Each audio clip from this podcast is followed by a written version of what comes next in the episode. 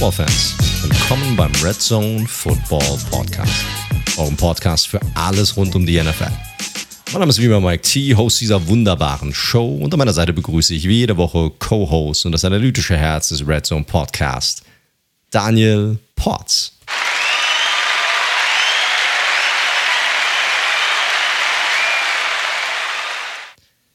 Servus, Daniel. Servus, einen schönen guten Abend. Den wünsche ich dir auch, mein Lieber. Wie geht's dir? Oh, ein bisschen, ein bisschen malat, wie der Wiener so sagt. Ein bisschen angeschlagen gewesen das Wochenende. Es ist Erkältungszeit und ich war jetzt über drei Jahre verschont geblieben tatsächlich. Und jetzt hat es mich zumindest sanft erwischt. Nicht Fieber, aber schon etwas abgeschlagen, ist, glaube ich, das Wort, was man dafür verwendet. Ja, du warst ungewöhnlich äh, ähm, oft auf WhatsApp unterwegs. Ende letzter Woche war sehr, war sehr redselig darüber. Habe ich schon gedacht, boah, hat er viel Zeit an der Hand oder so? Und ähm, ja, warst halt dann krank. Und wie man es an meiner Stimme wahrscheinlich hört, Leute, geselle ich mich diese Woche so langsam aber sicher dazu. Ich merke, wie sich die Krankheit so langsam an mich heranpirscht. Und ich gehe davon aus, dass wenn wir morgen aufgenommen hätten, ich es wahrscheinlich nicht hinbekommen hätte. Also auf dem Weg befinde ich mich gerade. Also hoffentlich kriegen wir das noch schnell genug rum. Aber wir haben ja so viele Themen, es ist so viel passiert die vergangene Woche, äh, dass ich nicht glaube, dass wir hier von einem kurzen Podcast sprechen werden, sondern ich glaube, das wird wieder mal, ich meine, die Länge hat sich ja eh in den letzten Wochen seit Saisonbeginn ja, in die drei Stunden Range hineingeschoben. Äh, deshalb gehe ich davon aus, dass wir auch in diesem Bereich diese Woche liegen werden, denn, lieber Daniel, dein Team steht ohne Headcoach da. Tatsächlich. Und das ist das so. Das ist so. ah. Und ich sagte ja, hatte jemand vor der Saison darauf gewettet, dass Gruden der Erste ist oder dass die Raiders das Team sind, das als erstes ohne Headcoach dastehen. Ja, ich glaube, da der einer, der darauf gewettet hätte, sehr viel Kohle gemacht damit. Das habe ich mir tatsächlich auch gedacht, aber besondere Umstände erfordern besondere Maßnahmen. Ja, krasse Geschichte. Also ich bin auch heute Morgen aufgewacht und wollte eigentlich nur mal kurz checken, wie es halt so ist. Äh, wie, wie ging das Spiel aus heute Nacht? Kommen wir ja später noch zu. Wie ging meine Fantasy-Duelle aus? Auch da hatte das Spiel nämlich noch einen ordentlichen Impact drauf. Und dann auf einmal sehe ich dieses Statement der Las Vegas Raiders und ich so, ach du Scheiße. Ja was ist denn da jetzt noch passiert? Und ich dachte natürlich, ich glaube, wir müssen ja die, gleich die Chronik so ein bisschen durchgehen, für alle, die es nicht bekommen haben. Es gab ja schon am Freitag äh, eine Mail, die geleakt worden ist, also oder vielleicht mal generell. Es gibt ja gerade eine Untersuchung, 650.000 Mails im ja, eine Untersuchung gegen das Washington Football Team genau, in diesem Zusammenhang, ja, das muss man auch nochmal. Das ist ja eine sehr verworrene Geschichte. Ich weiß gar nicht, wo wir, wo wir hier anfangen sollen, weil äh, es geht ja nicht nur um John Gruden, ne, alter Ego Chucky, der, der jetzt nicht mehr Head Coach der Raiders ist, sondern es geht ja um noch viel, viel mehr hier in diesem ganzen Zusammenhang und unzählige Spekulationen, äh, die hier im Raum stehen. Ähm, Machtverhältnisse und auch, auch Powerplays, die hier teilweise genutzt werden. Ähm, und das ist, hier mal eine Chronik reinzubringen, ist gar nicht so einfach.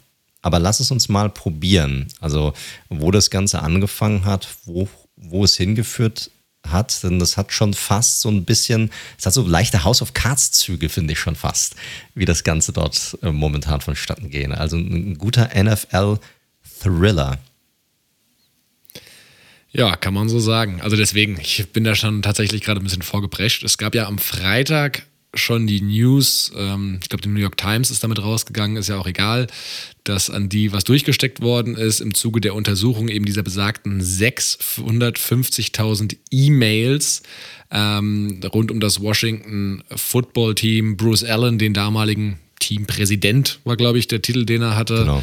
De facto GM eben, eigentlich im Grunde genommen. Ja. Genau jetzt nicht mehr, also der ist ja mittlerweile nicht mehr da. Und auch Dan Snyder, wir hatten ja diese Geschichte, die ja letztes Jahr aufkam, äh, schon mal äh, durchgesprochen gehabt, äh, wo es um ja toxische Kultur innerhalb des Washington Football Teams mit Machtmissbrauch, mit Sexismus, diese ganze Cheerleader-Story oben ohne und so weiter und so fort, hatten wir alles durchgekaut. Und da gibt es ja immer noch eine laufende Untersuchung von den Mails, die in den letzten zehn Jahren geschrieben worden sind an Bruce Allen, an Dan Snyder und so weiter, innerhalb der Organisation und so weiter und so fort. So, darum geht es erstmal. aus diesen Mails und aus dieser Untersuchung. Die ja eigentlich abgeschlossen ist, soweit ich weiß. Ne? Genau, also und im, wo ja im nichts Juni, nach außen gedrungen Genau. ist bis dato. Ju, Juni, Juli ist, ist die, glaube ich, abgeschlossen worden. Also wurde alles schon ausgewertet. Seitdem hat man von der ganzen Sache aber nichts mehr gehört. Genau. Also da sind weit bevor diese Untersuchung abgeschlossen ist, Köpfe gerollt in so einem mittleren Management, sage ich mal grundsätzlich. Aber Dan Snyder muss ja auch das Team abgeben an seine Frau aktuell. Das ist ja so ein kleiner Taschenspielertrick, ehrlich müssen, gesagt. müssen nicht, aber er hat sich da so ein bisschen, also ist da so ein bisschen raus, aus dem feinen Schneider, glaube ich, sagt man dazu, ne? So ein bisschen. Fein aus dem Fein aus dem Schneider. Schneider, ja, sorry. Dan Der Snyder ist fein aus dem Schneider. Ja. Ach, ja. Und er hat diese 10 Millionen Deutscher Dollar gezahlt. Grimme-Preis für Red Zone, der Football Podcast. So ist es, so ist es, so ist es. Und die ganze Zeit war aber ja auch schon so ein bisschen ja irgendwie krass. Die, wie gesagt, dieses, diese eine Ebene drunter, die mussten alle gehen und die 10 Millionen Dollar, aber gegen Snyder selbst wurde ja nie richtig was gefunden und Bruce Allen, jo, musste zwar auch zurücktreten, aber es kam nicht so richtig was raus. So, das erstmal in der einen Hand. Was hat das jetzt mit Gruden zu tun? Im Zuge dessen kam eine Mail von Gruden, wo er den, den Executive Director der NFLPA, DeMaurice Smith, beleidigt hat. Und zwar, das zitiere ich jetzt einfach mal, er hätte Lippen wie ein Michelin-Reifen. Dann, das kam am Freitag raus. Rubber, Rubber schon hoch- Lips war das tatsächliche Statement, was er hier genutzt hat. Genau. Äh, ja, und er hatte es, äh, er hatte halt damals gesagt, es wäre nicht rassistisch gemeint gewesen, sondern das wäre einfach nur, wäre eine dumme Aussage von ihm gewesen, kann er sich nur für entschuldigen, aber er hätte keinen keinen Knochen, keinen Fitzen, Genau. fetzen Rassismus in seinem Körper. Also in dem Zusammenhang, vielleicht um, um den, den Term zu erklären, er hat gemeint, er würde diesen Term schon seit, also seit Ewigkeiten eigentlich nutzen, sowohl für, egal für was für Leute auch immer, aber im Zusammenhang mit Menschen, die er glaubt, dass sie Lügner seien. So. Und das hat er dann in einem Statement nach der Mail, die dann rauskam, hat er das so erklärt und hat sich auch, ich weiß nicht, ob die freiwillig rauskamen oder ob er die dann so ein bisschen gepusht hat, aber er hat dafür teilweise auch Zuspruch bekommen von einigen äh, Spielern. Also nicht, dass wir das jetzt irgendwie positiv hervorheben sollten wollen, diesen Spruch. Es geht einfach nur darum, einfach mal klarzustellen, was alles passiert ist in diesem Zusammenhang und den, und den Aussagen dazu. Genau. Und ja, also diese Mail ist äh, zehn Jahre alt und war damals während eines Lockdowns, als es um Gehaltsverhandlungen ging. Und er hat diese Mail für eben den, ja, die Person, den Director, der am Freitag auch zur Wiederwahl stand. Das ist diese politische Dimension, die da reingebracht worden ist ähm, und auch knapp wiedergewählt wurde, hatte eben diese Beleidigung rausgehauen, die natürlich logischerweise aufgrund rassistischer Stereotypen eben in dem Kontext vor allem auch aufgegriffen und so verstanden werden kann. Richtig. Und kann ich auch hundertprozentig nachvollziehen, ähm, dass das, das ist halt ein rassistischer Ausspruch in dem Zuge. Und wie gesagt, einige, es gab dann so ein bisschen die Diskussion, ja, zehn Jahre alt und ja, das war ja nicht so gemeint. Wie gesagt, diese Rubber Lips Erklärung gab es dann schon sehr, sehr dünn, muss man sagen, die ganze. Aber ich würde mal sagen, wenn es dabei geblieben wäre, er hat ja auch am Sonntag gecoacht dann, Ja. wäre, glaube ich, aus der Nummer noch irgendwie rausgekommen. Vielleicht mal Zumal ansonsten nicht so viel darüber bekannt ist, dass er jetzt Tendenzen in die Richtung hat. Gen- Genau, vielleicht machen wir ganz, ganz kurz einen Cut hier. Also ich, ich glaube auch, also erstmal, was er gesagt hat, es ist halt unter aller Kanone. Das, ist, das geht halt einfach nicht. Egal, wie er sich das jetzt erklärt und wie er das nach außen hin erklär hat, erklärt hat. So, jetzt hast du aber folgende Sachen. Nummer eins, er war zum damaligen Zeitpunkt nicht Teil der NFL per se, sondern er war damals angestellt für ESPN als äh, Kommentator, Color Analyst nennt man das der so ein bisschen so nebenher noch quatscht und, und so seine Expertise eigentlich so mit, äh, mit reinbringt.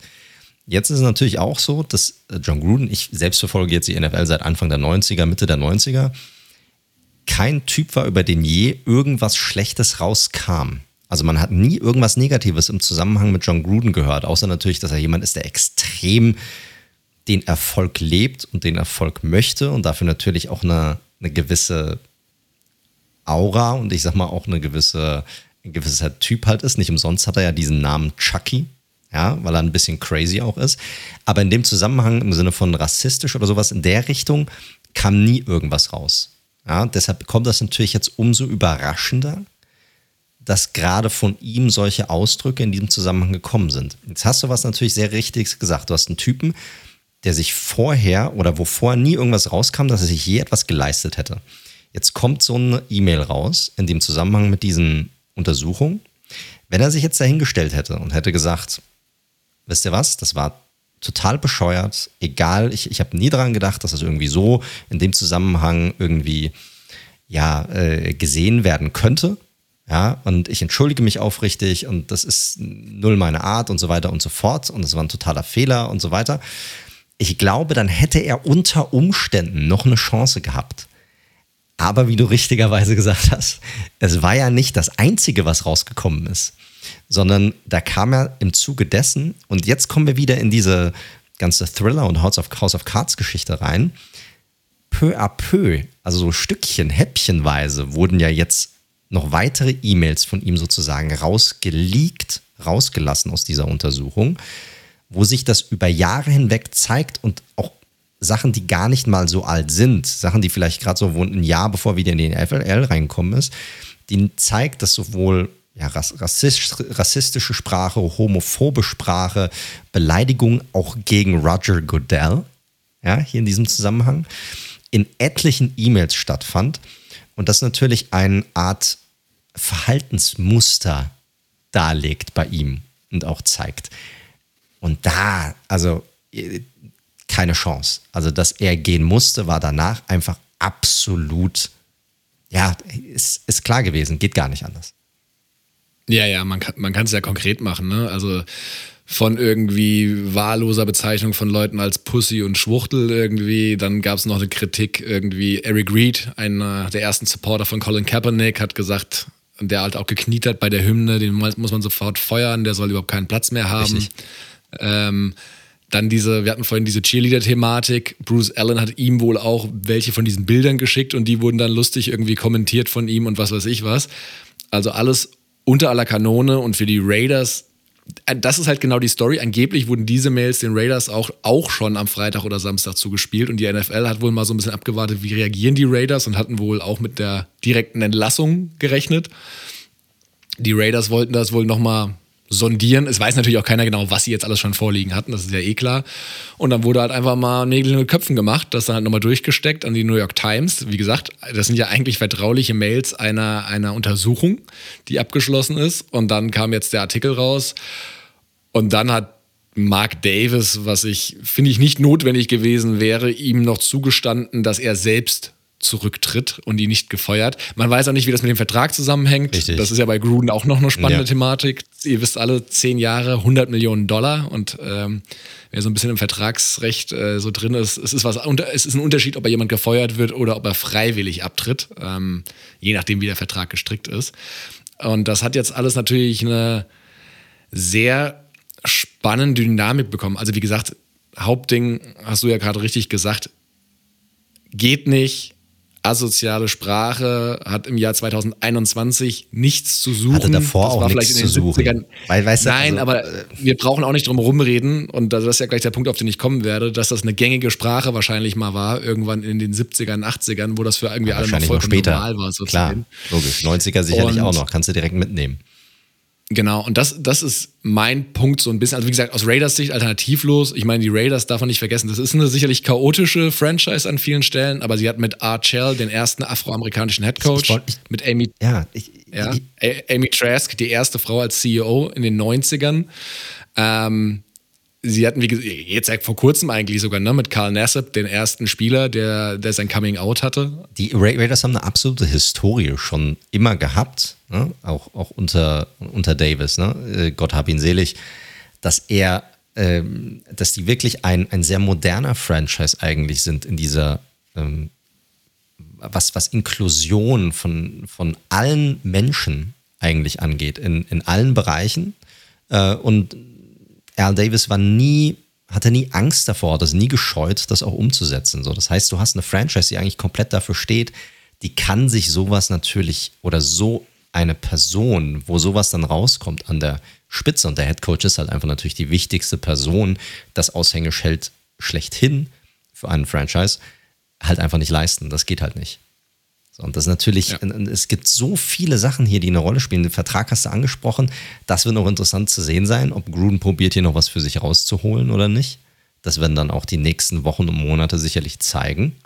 Ja, auch in dem Zusammenhang, wie es sein kann, dass soll, also jetzt mal ungeachtet dessen, dass natürlich das alles unter aller Sau ist, was, da, was er da gemacht hat. Aber dass die Mails rauskommen, ist natürlich nochmal so eine andere Sache. Wir reden hier natürlich auch von vom gewissen Datenschutz und Dingen. Du weißt nicht, wer das geleakt hat, von wem die Sachen überhaupt kommen. Ne? Also das ist alles eine, eine sehr, sehr heikle Geschichte. Und ich glaube auch schon, dass, oder so schätze ich Gruden ein, dass er, und auch die Wortwahl, die er genutzt hat bei seinem Rücktritt, ist sehr interessant. Ne? Weil er gesagt hat, er will jetzt keine Distraction sein für das Team und für den Franchise. Er geht deshalb.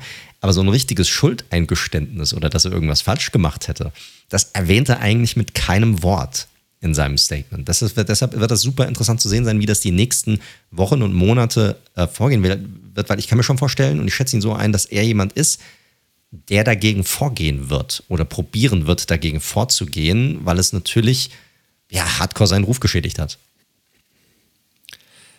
Ja, klar. Also wie gesagt, diese, diese Geschichte hat mehrere Komponenten. Ne? Also wie gesagt, die, die Kern, den Kern haben wir, glaube ich, schon besprochen, wie die Chronik jetzt war und was dann tatsächlich in diesen Mails stand oder was zumindest geleakt worden ist, was drin stand. Wir haben sie ja nicht vorliegen. Und äh, dass sowas natürlich gar nicht geht und er dann ja auch keinen Platz mehr in der NFL haben wird, hundertprozentig. Ich würde dann nur zu bedenken geben, und das ist das, was, glaube ich, jeder mal so ein bisschen bei sich sacken lassen sollte, wenn jemand über Jahre hinweg an mehrere Leute in der NFL solche Mails mit solchen Ausdrücken schreibt, dann geht er davon aus, dass er diese Sprache auch so verwenden kann, tatsächlich. Richtig, dass korrekt. sie bei dem Empfänger auch völlig akzeptiert ist. Und das passt leider nochmal extrem in dieses Bild der NFL.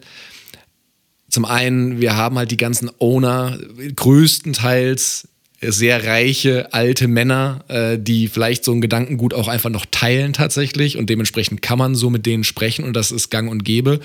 Und meine Sorge ist tatsächlich, es ist gut, dass es jetzt rausgekommen ist, aber ich glaube, Gruden ist da eher die Regel als die Ausnahme tatsächlich.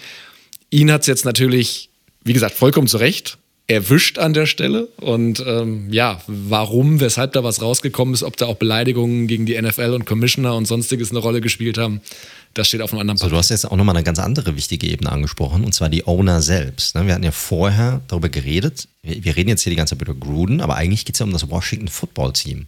Ne? Das ist ja eine Investigation gegen dieses Football Team und vor allem auch gegen Dan Snyder. So bisher kam nichts raus was Dan Snyder in irgendeiner Art und Weise direkt irgendwie beschuldigt, etwas Falsches getan zu haben. Er ist natürlich der Kopf des ganzen Franchises und wenn man jetzt Annehme, Annahmen trifft, ich habe mal im, im, Englischen gibt es so einen schönen Ausdruck, ähm, if you, if you start to assume you make an ass out of you and me, also sobald man anfängt, Annahmen zu treffen, machst du, bist du selbst zu einem Arschloch und machst den anderen automatisch auch zu einem Arschloch. Ähm, und da ist auch irgendwas Wahres dran. Deshalb bin ich immer vorsichtig damit, irgendwelche Annahmen im Vorfeld zu treffen. Aber wenn natürlich jemand eine Franchise anführt, dann davon auszugehen, dass diese Person nichts wusste von diesem Verhalten, das in den Ebenen darunter stattgefunden hat, ist natürlich, boah, das, das, das wäre extrem abwegig eigentlich, ja. Aber man kann ihn natürlich jetzt nicht irgendwas beschuldigen. Die Leute wollen natürlich wissen, hey, was steht noch in den Mails? Wir reden hier von 650, über 650.000 Mails, Leute. Hier wurden jetzt, keine Ahnung, ein paar Dutzend rausgepickt zu einer Person. Eine. Ja? Die wird jetzt so ein bisschen, und wie gesagt, völlig zu Recht, aber es macht natürlich so ein bisschen den Eindruck, als würde John Gruden jetzt hinhalten müssen, unter Umständen, wir wissen nicht, was in den nächsten Wochen vielleicht noch rauskommt, aber unter Umständen hinhalten müssen für etwas, was vielleicht auf anderer Seite versteckt wird, weil du kannst mir nicht sagen, dass wenn du bei den, du hattest die Owner angesprochen, bei 32 Ownern in die Mails der letzten zehn Jahre reinguckst, dass du dann nicht so eine Scheiße finden würdest. Never fucking ever. Ja? 1000 pro. Und hier ist es so, okay, wir lenken vielleicht, vielleicht, auch das, ne? Vielleicht sucht man hier eine gewisse Ablenkung, um in eine gewisse Richtung zu, ähm, zu lenken, zu sagen, hey, guck mal, wir haben etwas uncovered, hier habt ihr das, geht damit und vergesst bitte den Rest. Wir haben ja eine Franchise, die hat jetzt ein Jahr lang alles dafür getan, wieder in eine richtige Richtung zu gehen und den Namen geändert. Und wir haben, wir haben Frauen in bestimmte Positionen reingebracht. Ron Rivera als Head Coach und guck doch mal, Ron, der hat jetzt gerade erst den Krebs besiegt, macht doch daraus eine, eine, eine Story noch und bald gibt es einen neuen Namen und so weiter und so fort. Und vielleicht wird probiert, da ein bisschen von abzulenken. Ja? Weil ich, ich weiß nicht, ob du, wenn du jetzt in die Twitter-Timeline gehst, ne, auch viele Leute sagen, hey, was ist jetzt mit Dan Snyder? Was, was kann, kann dem nicht das Team weggenommen werden? Nein, kann, also es ist mega, mega schwierig. Nummer eins, es wurde bisher noch nie getan. Also die NFL hat einen Paragraphen bei sich drin, der besagt, sie können unter ganz bestimmten Umständen, da gibt es einen Prozess dafür, einem Owner, einen Owner dazu zwingen, das Team zu verkaufen. Dafür benötigt es allerdings eine Dreiviertelmehrheit aller Owner in der NFL. So. Das zu bekommen ist schon mal schwierig. Ja, und die Frage ist, wollen das die Owner überhaupt? Wollen sie so viel Aufmerksamkeit auf einen anderen Owner wirklich lenken? Ähm, weil sie dann natürlich auch automatisch Aufmerksamkeit auf sich selbst lenken müssten. In einem Zusammenhang, wo es um Verhaltensmuster geht, den diese, den diese Leute wahrscheinlich eh jeden Tag und über die letzten Jahrzehnte an den Tag gelegt haben. Und das ist halt eine Komponente, ja. das ist super, super spannend, was, was hier bei, bei rumkommt und wie weit auch die NFL gehen wird. Ne? Vielleicht auch so eine Art Powerplay von Godell, der sagt, schaut mal, das ist, der Coach ist eine Warnung, ja, wenn ihr nicht spurt, so wie wir das auch wollen, weil auch er hat natürlich auch immer wieder ein bisschen Beef hier und damit Ownern zu bestimmten Themen, passt mal auf, was wir hier noch haben und was wir hier noch theoretisch liegen könnten, was euch wehtun könnte. Ja, hundertprozentig. Und da muss man ja auch nicht, ich meine, es gab ja die Robert Kraft-Geschichte vor nicht allzu langer Zeit von den Patriots, äh, das ganze Thema Massagesalons und sonstige Geschichten, richtig, illegale Handlungen. Richtig. Also ich glaube, ich lehne mich nicht so weit aus dem Fenster, dass man da bei jedem von denen irgendwas finden würde. Ähm, wie gesagt, mir galt nur mal rauszustellen, wenn man so kommuniziert, schriftlich in einem beruflichen Kontext, dann scheint das irgendwie da so gang und gäbe zu sein, sonst würde man nicht so schreiben. Das ist, glaube ich, mal äh, ein Gedankenanstoß. Was natürlich auch wichtig ist, ich meine, wir haben es jetzt dreimal in Nebensätzen wieder gesagt. Und das ist uns auch ganz wichtig als, als Takeaway. Niemand sieht hier Gruden als Opfer um und niemand sieht hier Gruden als, äh, keine Ahnung, dass das, das Lamm, das jetzt irgendwie in der Hexenjagd nein, verbrannt worden ist.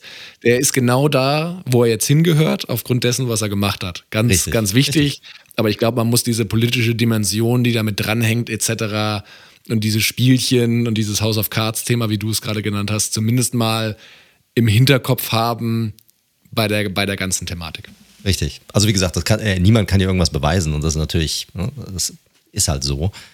Aber ich glaube, dass das hier überhaupt keine Rolle spielt. Das, das glaube ich nicht. Ja, das ist ein Powerplay auf mehreren Seiten und man wird sehen, wer macht jetzt den nächsten Zug und wie sieht der nächste Zug überhaupt aus und wie wollen sie das jetzt alles weiterführen. Das werden sehr interessante Wochen. Jetzt haben wir natürlich sehr viel über John Gruden geredet, auch über diese Gesamtsituation, auch um das Washington Football Team herum, Owner, Roger Goodell etc. und so weiter. Jetzt hast du natürlich eine Franchise, lieber Daniel, und wir alle wissen und alle unsere Zuhörer wissen das und die, die jetzt neu vielleicht auch dazugekommen sind. Daniel ist ein großer Raiders-Fan.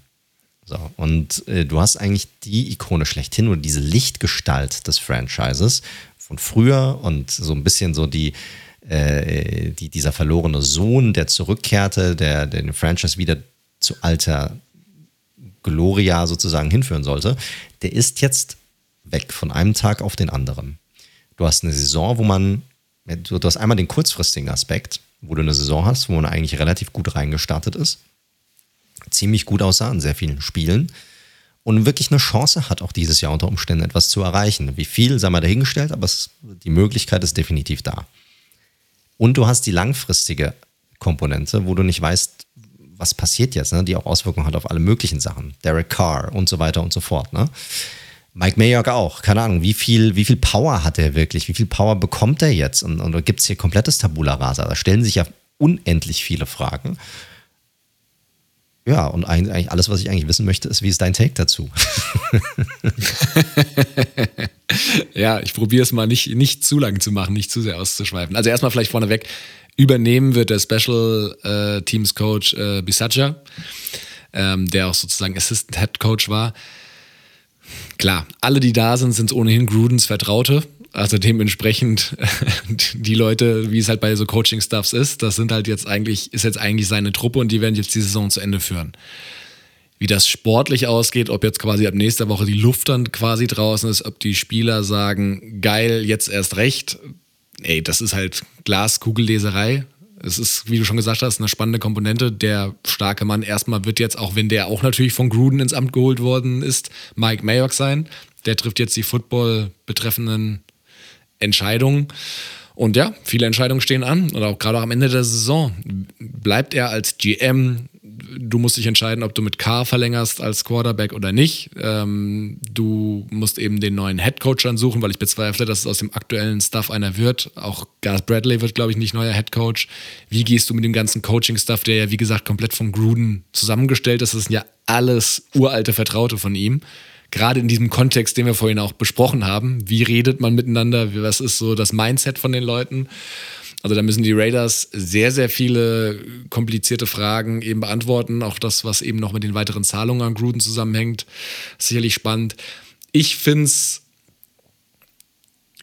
also der Grund ist natürlich ein sehr trauriger. Ich finde es aber noch nicht mal so dramatisch. Ich fand diesen zehn Jahre, also sportlich gesehen jetzt rein, ne? ich fand diesen zehn Jahresvertrag für Gruden und hier sind die Schlüssel zu den Raiders und mach was. Keiner kann dir, dem konnte ja niemand ans Bein pissen. Ist ja ganz einfach so.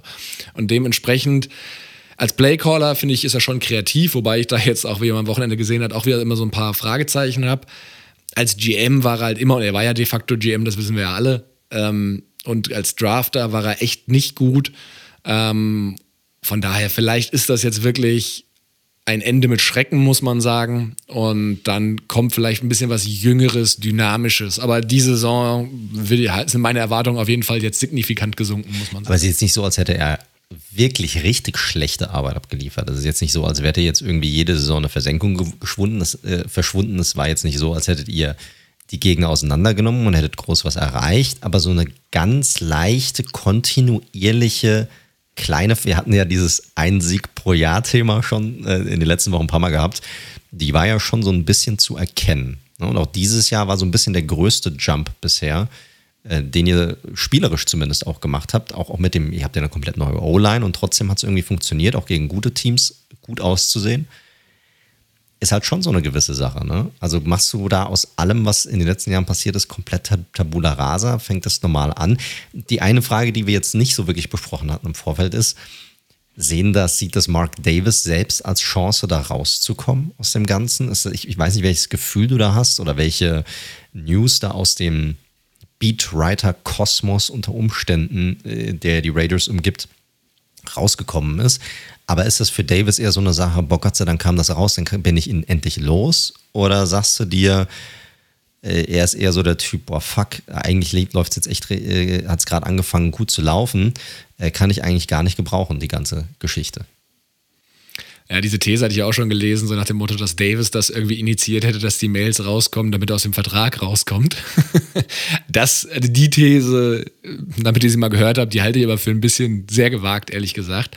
Also Mark Davis hatte ja selbst irgendwie die Story da erzählt, wie er sechs Monate Gruden gestalkt hat, weil der ja nie in die NFL zurückkam als Trainer und dass es dann der glücklichste Tag seines Lebens war, als dann Gruden zugesagt hat. Von daher ist das, glaube ich, jetzt für ihn schon erstmal ein, ein, Schlag ins Kontor gewesen. Nichtsdestotrotz hat er auch immer wieder, aber auch in den letzten äh, Jahr, sage ich mal, dann die eine oder andere Entscheidung durchaus in Frage gestellt. Ne? Also Rux als ersten Wide Receiver zu draften und dann im ersten Jahr so gut wie gar nicht einzusetzen. So Geschichten. Ähm, also von daher ist es ist total spannend. Also diese ganze Raiders, weil diese ganze, du musst einfach so sehen, der Mensch, der sportlich die Macht hatte über alles, ist einfach weg. Das heißt, du hast ein riesen Vakuum natürlich an der Stelle. Bei den Raiders kommt noch hinzu, dass mit Mark Bedane, der 30 Jahre, der für die ganze Commercial-Seite zuständig war und dann nach dem Umzug gesagt hat, mein Job ist dann, der hat auch im Sommer unter relativ mysteriösen Umständen das Handtuch geworfen. Also die Komponente musste auch neu besetzt werden. Also spannende Monate und äh, Wochen, die da auf die Raiders zukommen. Super schwieriges Bauchgefühl. Wie gesagt, kurzfristig soll der aktuelle Coaching-Staff das irgendwie richten. Und dann gibt es, glaube ich, müssen im Dezember ganz viele Fragen beantwortet werden seitens GM. Erst, wer wird GM, dann, wenn der GM bleibt, der Head Coach und dann der Head Coach natürlich was mit Derek Carr. So, und in der Reihenfolge wird's, sollte es sinnvollerweise laufen. Mal gucken. Ja, krass, da wird auf jeden Fall super viel passieren bei euch. Und ihr seht, es ist halt, ja, wir haben jetzt ein, ja, eigentlich ziemlich genau eine halbe Stunde dafür verwendet, aber es ist einfach so ein krasses Thema und so eine Explosion, so eine Bombe, die jetzt gerade geplatzt ist in der NFL. Das muss man einfach auch in der Ausführlichkeit mal besprechen, weil John Gruden ist nicht einfach nur irgendein Typ, der ist schon, der prägt auch schon, oder hat die NFL auf jeden Fall die letzten 20, 25 Jahre definitiv mitgeprägt und ist ein breites Gesicht. Und wie gesagt, so viele Ebenen und Komponenten und Intrigen, die hier zusammenkommen, kommen könnten, unter Umständen gekommen sind, dass es sich einfach mal lohnt, auch mal ein bisschen länger darüber zu quatschen glaube ich. Und das ist ein sehr spannendes Thema, das uns auch die nächsten Wochen und Monate definitiv verfolgen wird. Aber ich glaube, damit wir auch mal ins Rollen kommen, weil wir haben noch andere News, also große News, die wir noch nicht besprochen haben. Wir haben noch Spiele, die wir durchgehen wollen, Leute. Und ich, ich kann, ich, ich habe es irgendwie im Gefühl, dass wir heute unter Umständen unseren Rekord von vor ein paar Wochen unter Umständen knacken könnten. Wir werden es sehen. Halbe Stunde ist rum, Leute. Eine Sache, ja, bevor wir jetzt in die weiteren News reingehen, vielleicht. Wie ihr wisst, wir haben seit kurzem endlich, endlich, und viele von euch sagen auch, hey, cool, dass ihr es endlich einen habt. Wir haben endlich einen Sponsor für unsere Folgen gewinnen könnten für diese Saison. Und die, die letzte Woche zugehört haben, äh, wissen, dass, es, ähm, dass unser neuer Sponsor myworld.com ist. Äh, MyWorld ist ein äh, riesiges äh, Cashback-Portal, das ihr kostenlos nutzen könnt, um bei über 150.000 Online-Shops wirklich einfach Kohle zurückzubekommen für eure normalen, regulären Einkäufe. Ja, ihr könnt euch einfach ganz kostenlos registrieren. Ihr habt ein Konto, die haben auch eine App, also ihr könnt es mobile verwenden oder äh, online verwenden. Es gibt auch für etliche Browser eine Browser-Extension, wo dann euch automatisch angezeigt wird, ob ihr äh, hier in diesem jeweiligen Online-Shop Cashback-Reward erhaltet und könnt einfach, wenn ihr eh shoppen geht, macht es einfach wirklich. Es ist wirklich, sorry, ist wirklich doof, wenn ihr es nicht macht. Ähm, und das habe ich selbst an mir selbst herausgefunden die letzten Wochen. Äh, ihr könnt echt jede Woche Kohle sparen. Ob das einfach nur beim Essen ist, wenn ihr euch Essen bestellt, ähm, bei, bei Lieferando oder wo auch immer, äh, einfach Kohle sparen, habe ich diese Woche auch schon. Oder ihr geht irgendwo was shoppen. Das kann alles sein, von Socken bis hin. Ich habe diese Woche tatsächlich bei ich bin ja einer der wenigen, die äh, tatsächlich keinen Mac nutzen als Creator sozusagen, sondern ich nutze einen äh, Windows-Rechner. Ähm, und ich bin Dell-Typ. Ich kaufe mir tausend Sachen von Dell und ich habe bei, äh, bei, Dell diese Woche äh, wieder ein paar ein bisschen zugeschlagen gehabt, weil die haben immer mal wieder so ähm, äh, Sales am Start und ich habe 5% Cashback bekommen. Und ich meine, ihr wisst, was so elektronische Sachen kosten. Ich meine, wir reden hier nicht von äh, äh, Kleinvieh, sondern das ist echt Kohle, die du on top von irgendwelchen Sales-Angeboten noch zurückbekommen hast. Das ist dann echt nice, Mann. Das ist einfach richtig geil. Ich habe diese Woche einen, allein einen dreistelligen Betrag äh, insgesamt mit allem drum und dran an Cashback zurückbekommen. Ich meine, wie geil ist das? Und das einfach kostenlos. Einfach registrieren, Leute über 150.000 Online-Shops drin, kostenlos, myworld.com, ladet euch runter und wenn ihr uns unterstützen möchtet, diesen Podcast unterstützen wollt, dann meldet euch am besten einfach an über unseren äh, Affiliate-Link, den findet ihr bei uns in unserem ähm, Podcatcher, ob das bei Spotify ist oder bei Podcast oder wo auch immer. In der jeweiligen Episodenbeschreibung ist da drin. Meldet euch an darüber, dann wissen die einfach, ihr kommt von uns, lässt uns gut aussehen, ist gut für uns, ist gut für den Podcast, ist gut für den Content, den wir hier kreieren können. Und deshalb myworld.com, zieht es euch rein. Wie gesagt, ist kostenlos und ihr könnt eigentlich nichts falsch machen damit. So. Das war zum Sonntag. Korrekt, richtig, so. Am Dienstag. Richtig, richtig, den Dienstagabend. Äh, so, aber wir haben ja noch zurück zu den News. Ja, wir sind Gruden ist jetzt abgehakt fürs Erste zumindest. Thema wird uns sicherlich die nächsten Wochen noch begleiten. Wir haben ja noch ach, echt sau viele andere Themen. Ich weiß auch gar nicht, wo wir anfangen konnten. Wir haben nicht anfangen sollen. Wir haben noch haufenweise Verletzungen. Wir haben NFL-Spiele in Deutschland, ja, die wir besprechen müssen. Wir haben äh, Trades gehabt die letzte Woche, äh, Verträge, Vertragsverlängerungen. Äh, wo fangen wir an, Daniel? Was kommt als nächstes? Machen wir doch mal ganz, ganz kurz, weil da ist ja jetzt nur wenig Neues bekannt, aber immerhin das NFL-Spiel in Deutschland. Also die Tauben haben es ja schon von den Dächern gezwitschert. Ich bin immer froh, wenn ich so ein Sprichwort mal richtig raushaue, merke ich. ich da hast du mir heute zumindest etwas vorausgehabt. Ja, ich glaube, es waren aber die Spatzen von den Dächern, fällt mir gerade auf, statt die Tauben. okay, also. Oh ich habe was mal Wasser ins Mikro gespuckt. Stimmt. Okay, jetzt müssen, oh, wir, jetzt müssen, wir, uns wieder, jetzt müssen wir uns konzentrieren. Ja, ich habe zu viele, zu viele Analogien mit Vögeln. Das ist nicht gut hier. Die, die, die Spatzen, die Tauben, die, die noch keinen Frühling machen, die Schwalben und so weiter. Ihr wisst, wovon ich rede. Lange Rede, kurzer Sinn. NFL-Spiel in Deutschland.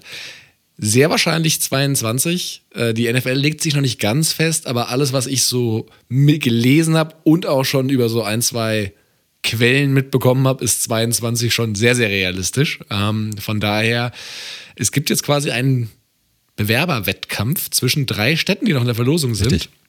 Wenig überraschend ist München dabei, wenig überraschend ist Frankfurt dabei. Berlin hatten viele spekuliert, ist nicht dabei, sondern Düsseldorf, ähm, wo auch jetzt von der äh, ELF das Finale stattgefunden hat. Die genau wie auch immer, wir machen jetzt kein, nicht das Naming Right des Stadions.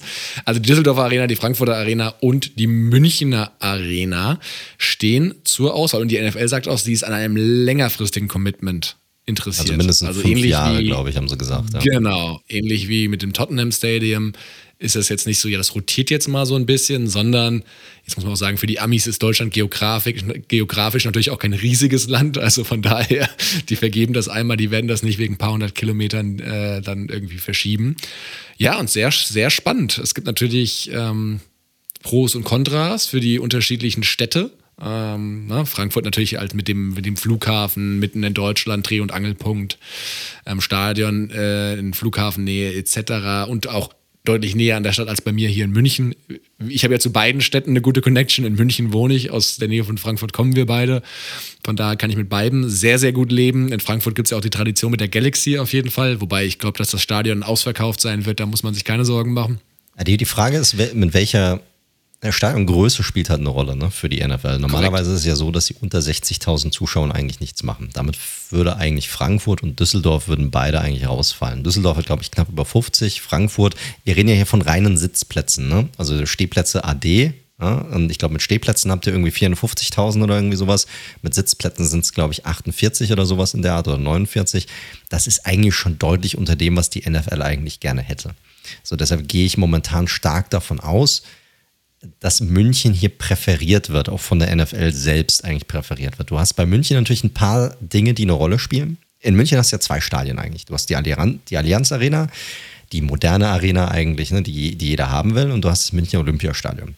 Bei der Allianz Arena. Und du hast das Grünwalder Stadion. Ja, ja, das bitte nicht vergessen. Ja, ja, das stimmt, hast du recht. Hast du recht, ja, sorry. Alle 60er-Fans, die uns hier zuhören sollten, der, der halbe, der uns zuhört. Wir haben ich glaube, so eine gewisse Problematik, ich weiß nicht, wie viele von euch da draußen das wissen, dass eigentlich die, äh, die Arena, wo die Bayern spielen, eigentlich nicht für ein anderes Event außer Fußball genutzt werden darf von der Stadt aus, ne? damit eigentlich das Olympiastadion für andere Events genutzt wird. Hier bin ich mir aber nicht sicher, ob sie nicht doch eine Ausnahme machen, weil das ist natürlich ein riesiges Event mit der NFL, nochmal eine, eine große Sache die hier reinzubekommen, kann ich mir schon gut vorstellen, dass sie eine Ausnahme machen. Aber das Stadion ist natürlich ein bisschen aus, außerhalb, ist natürlich Autobahn und so weiter. Ist jetzt nicht so geil, wie du das halt jetzt kennst, irgendwie aus London oder generell aus NFL-Städten irgendwie. Ist halt nochmal eine andere Sache. Bei den anderen beiden, die haben ja alle ihre Vorzüge. Ich glaube, es sind die drei Städte mit den drei größten Flughäfen, glaube ich. Düsseldorf, Frankfurt und München. Ich bin mir nicht ganz sicher, aber ich glaube, sie sind alle noch größer als der BER in, in Berlin, definitiv. Ja gut, da läuft, da läuft eh nichts, ja, das kannst du eh knicken. Ähm, Berlin hattest du angesprochen. Ich glaube, die haben sich gar nicht beworben. Ich glaube, du musstest dich irgendwie bewerben da, darum und ich glaube, die hatten gar kein Interesse, das überhaupt. Ah, ich, doch, doch, ich also so, so ein bisschen. War noch Berlin und Stuttgart in der Verlosung ah, vorher. Okay, okay, krass. Ja, ich gehe momentan also stark von München aus. Das da natürlich auch die Problematik mit dem Oktoberfest unter Umständen zu der Zeit, je nachdem, wann sie das Spiel machen wollen. Das ist zwar ganz geil und die ganzen Amis wollen das sicherlich auch. Ey, give us Germany during Oktoberfest in Munich und so Geschichten. Aber das dürfte logistisch allein auch, was so Hotels und so Sachen angeht, dürfte das ja eine Vollkatastrophe sein zu der Zeit, oder? Äh, ja, ich wohne ja von der Wiesen Lauf äh, zehn Minuten in Laufnähe entfernt. Also liebe Amerikaner, die uns zuhören und die dann mein Loft mieten wollen für, für die Woche. für 20.000 Euro seid ihr dabei. Direkt an die Kohlen gedacht. Richtig. Ich mache euch einen Freundschaftspreis. Nein, aber also die, die, die Hotelsituation während der Wiesen ist natürlich gaga. Also das wäre schon sehr, sehr wild, was sie machen wollen. Ist natürlich spannend, weil genau wie du schon sagst, die, die internationalen Spiele finden ja immer so um den Drehpunkt jetzt statt. Gut, Wiesen wäre jetzt auch schon vorbei gewesen. Wir haben ja jetzt das zweite International Game nächste Woche. Ich glaube eher, dass sie es danach parallel kann ich mir nicht vorstellen. Da machst du lieber um Stadion rum nochmal so ein bisschen Oktoberfest-Vibes, in Anführungszeichen. Das reicht für den einen oder anderen Amerikaner wahrscheinlich dann auch, dass das die, das originale Oktoberfest ist. Mehr kann ich mir auch nicht vorstellen. Ja, ich bin mal gespannt. Ich hatte bei München auch mal gehört, dass die Abstände nicht ganz ideal wohl sein sollen zwischen ähm, Zuschauerrängen, Spielfeld, weil die Spielfelder sind ja logischerweise, wie ihr wisst, nicht identisch mit dem, mit dem Fußballspielfeld. Und äh, bin mal gespannt. Aber ich gehe mal davon aus, dass alle, die jetzt noch in der Verlosung sind, ähm, ja, auch eine realistische Chance haben. Ja, also wird, wird spannend sein, wer dort das Rennen machen wird. Aber es gibt auch noch keine Timeline, bis wann sich die NFL hier entscheiden wird oder entscheiden soll. Äh, er soll irgendein spezielles Gremium dafür sein. Das Gremium stellt dann alles den Ownern vor. Und die Owner treffen dann tatsächlich die Entscheidung, wo das NFL-Spiel dann stattfinden soll. Also ja, schauen wir mal. Die Fans generell, wurde wohl gesagt, haben eigentlich keinen richtigen Einfluss darauf. Die können natürlich irgendwie pushen, wenn sie wollen. Also auch welches Team dann unter Umständen spielen soll und so weiter. Aber eigentlich, das wird von der NFL alles dann so geregelt, wie sie das gerne regeln möchten. Ich kann es nicht abwarten. Jets gegen Jaguars in München. Oh, also wow. Wahnsinn. Das, das wird ein Thriller. Ein Thriller. Ja, aber als letztes Wort dazu, wir haben eine kleine, kleine Umfrage auf unserem Twitter-Channel laufen. Ähm, guckt mal rein. Es ist, äh, München ist noch aktuell der Favorit bei den meisten, aber ihr könnt es noch in eure Stadt drehen. Wir werden die Ergebnisse natürlich der NFL mitteilen und das wird wahrscheinlich das entscheidende. Kriterium dann sein. Absolut. Wir ähm, lassen das, das Pendel in, in die richtige Richtung schwenken. So sieht es nämlich aus. Und wenn Castrop Rauxel, wir, wir, wir sorgen dafür, dass es in Castrop Rauxel stattfindet. Absolut. Wir, wir, machen einfach eine Umfrage nach der anderen. Die mit, dem, die mit den meisten Bewertungen, die gewinnt. Genau. Gut, ich glaube, dafür ist, damit ist genug gesagt dazu. Hm, was wollen wir als nächstes machen? Trades oder ja, Injuries? Wir, ja, Trades, Money und Injuries am Ende und dann gehen okay. wir rüber in die Spiele. Äh, Trades gab ja, sind jetzt natürlich schon wieder ein paar Tage alt, wir müssen sie einfach besprechen, weil sie einfach stattgefunden haben. Ne? Wir hatten äh, zwei große Sachen, die eigentlich passiert sind. Zwei, zwei Spieler werden ein Trade, das ist der Stephon Gilmore Trade, ne? von den New England Patriots zu, zu den Carolina Panthers. Und dann natürlich den schon etwas überraschenden Release von Linebacker Jalen Smith von den Cowboys, der jetzt bei den Green Bay Packers an ein neues Zuhause gefunden hat. Ja, können wir ja mal der Reihe nach durchgehen. Also der Gilmore, das kochte dann, glaube ich, am Mittwoch, als die letzte Folge rauskam, war, glaube ich, die ganze Situation. Deswegen machen wir das ein bisschen im Schnelldurchlauf. Erst dieses, die Patriots werden ihn releasen. Schöne Ankündigung, Ankündigung, weil der wäre natürlich für jeden zu haben gewesen. Und dann, das ist meistens so ein kleines sagen wir mal, stilistisches Mittel, um dann doch nochmal den einen oder anderen Interessenten auf den Plan Richtig. zu rufen. Und das hat auch in dem Sinne funktioniert, wobei ich den Gegenwert immer noch lachhaft finde, ehrlich gesagt, aber können wir ja gleich mal drüber reden. Also, lange Rede, kurzer Sinn. Es geht der nächste Cornerback zu den Panthers nach CJ Henderson, für den sie ja schon getradet haben bei den Jaguars vor zwei Wochen, glaube ich. Ähm, jetzt für einen Sechs-Runden-Pick Gilmore, der vor nicht allzu langer Zeit noch 2019 Defensive Player of the Year war. Und ja, ein Sechstrunden-Pick 2023 geht dafür nach New England.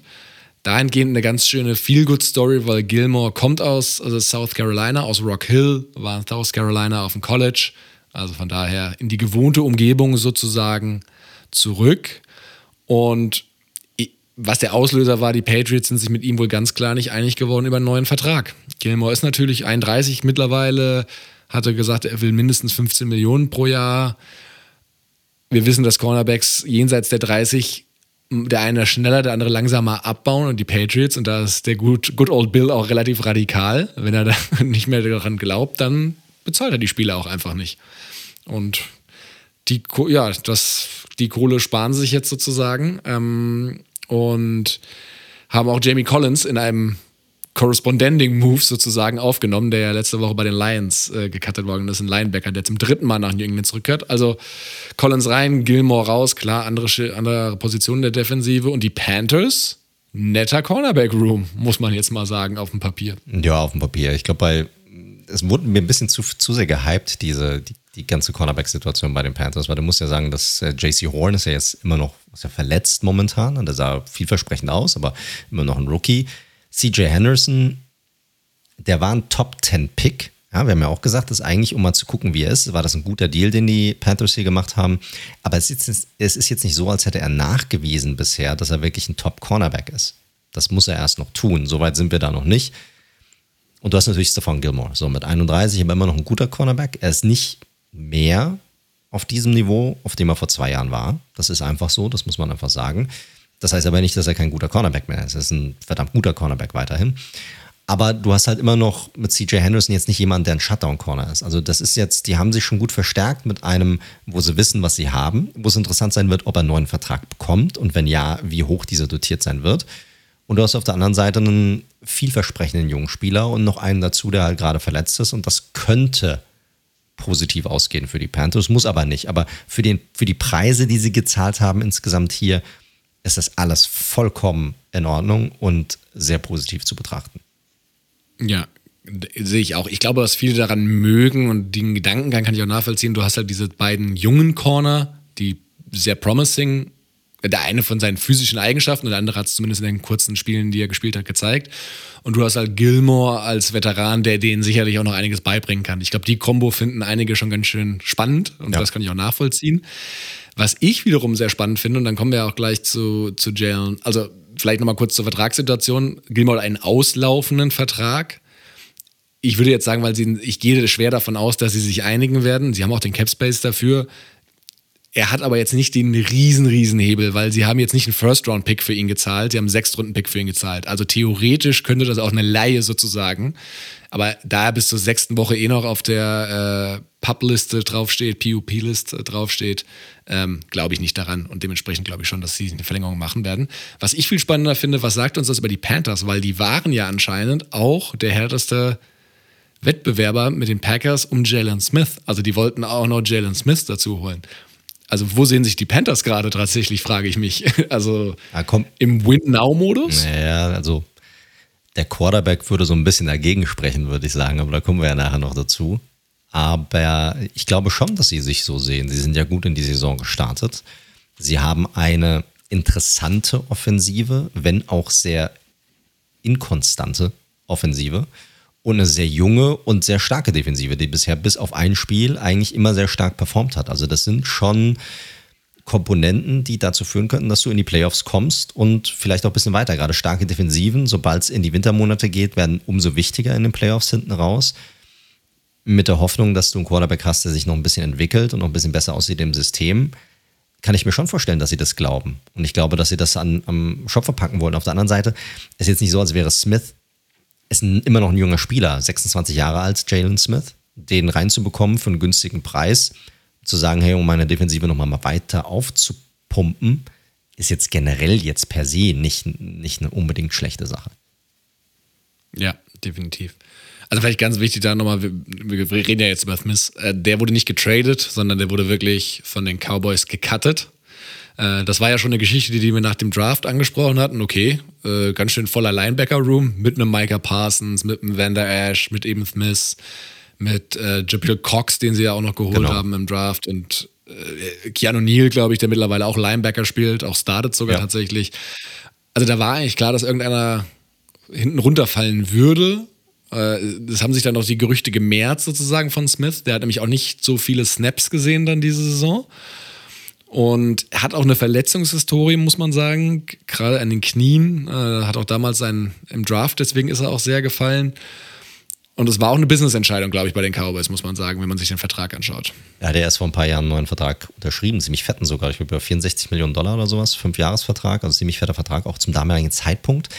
Und generell ist es eigentlich so, mich hat es schon damals ein bisschen gewundert, weil auch selbst aus dem Cowboys-Lager, selbst die Cowboys-Fans waren nie so richtig 100% von ihm überzeugt. Also er ist ein Typ, der äh, im Coverage echt nicht schlecht ist, aber so gegen den Run kein guter Tackler ist und, und dort auch echt viele Misses hat und er nicht so als dieser All-Around-Linebacker eigentlich gesehen wird. Vor allem ist er ein klarer 4-3-Linebacker.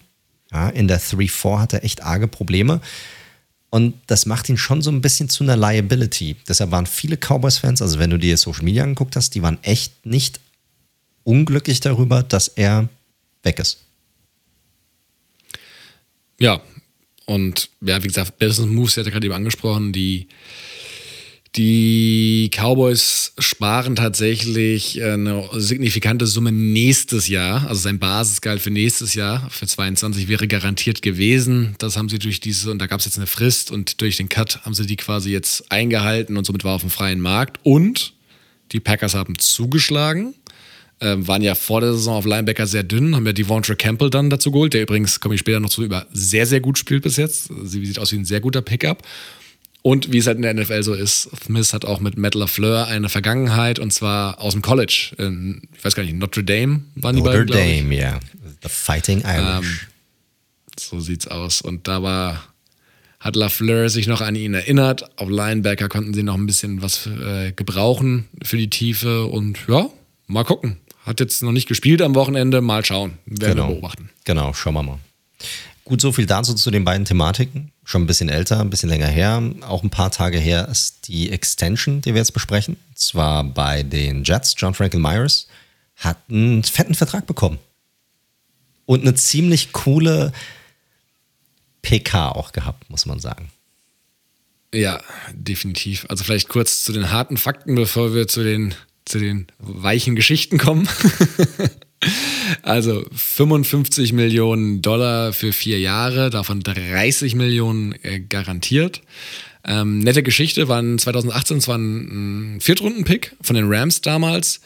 Die haben ihn dann aber gewaved vor der 2019er Saison. Und ja, dann ist äh, NFL not for long. Ne? Da waren schon so ein paar, okay, war es das jetzt? Und dann hat er sich bei den Jets tatsächlich ja, hochgearbeitet, muss man sagen und hat diese Saison auch schon wirklich abgeliefert. Also 3 Sacks, hat eine gute Pressure Rate, ähm, 17 Hurries, also alles sehr, sehr ordentlich. Sein Vertrag wäre Ende der Saison ausgelaufen, Contract hier sozusagen. Und dementsprechend, ja, das, das Beste, was bei ihm so passieren konnte. Und wie du schon gesagt hast, äh, emotionale PK. Ja, hat sich, äh, hat eigentlich relativ, also die Jets haben ja in London gespielt und da hat er eigentlich, wurde er dazu befragt und über zu seinem neuen Vertrag und hat sich erst gefreut und so und irgendwie eine halbe Minute, dreiviertel 45 Sekunden rein, hat dann auf einmal angefangen, über seinen Sohn zu reden und dass er das für ihn macht und dann konnte er einfach nicht mehr weiterreden, hat angefangen zu heulen und es war echt, es war sehr rührend, muss man sagen. Und man hat, man hat ihm das auch richtig, es gibt ja Sachen, die kauft man Leuten nicht ab, ne? wenn sie dann so anfangen, irgendwie anfangen zu heulen.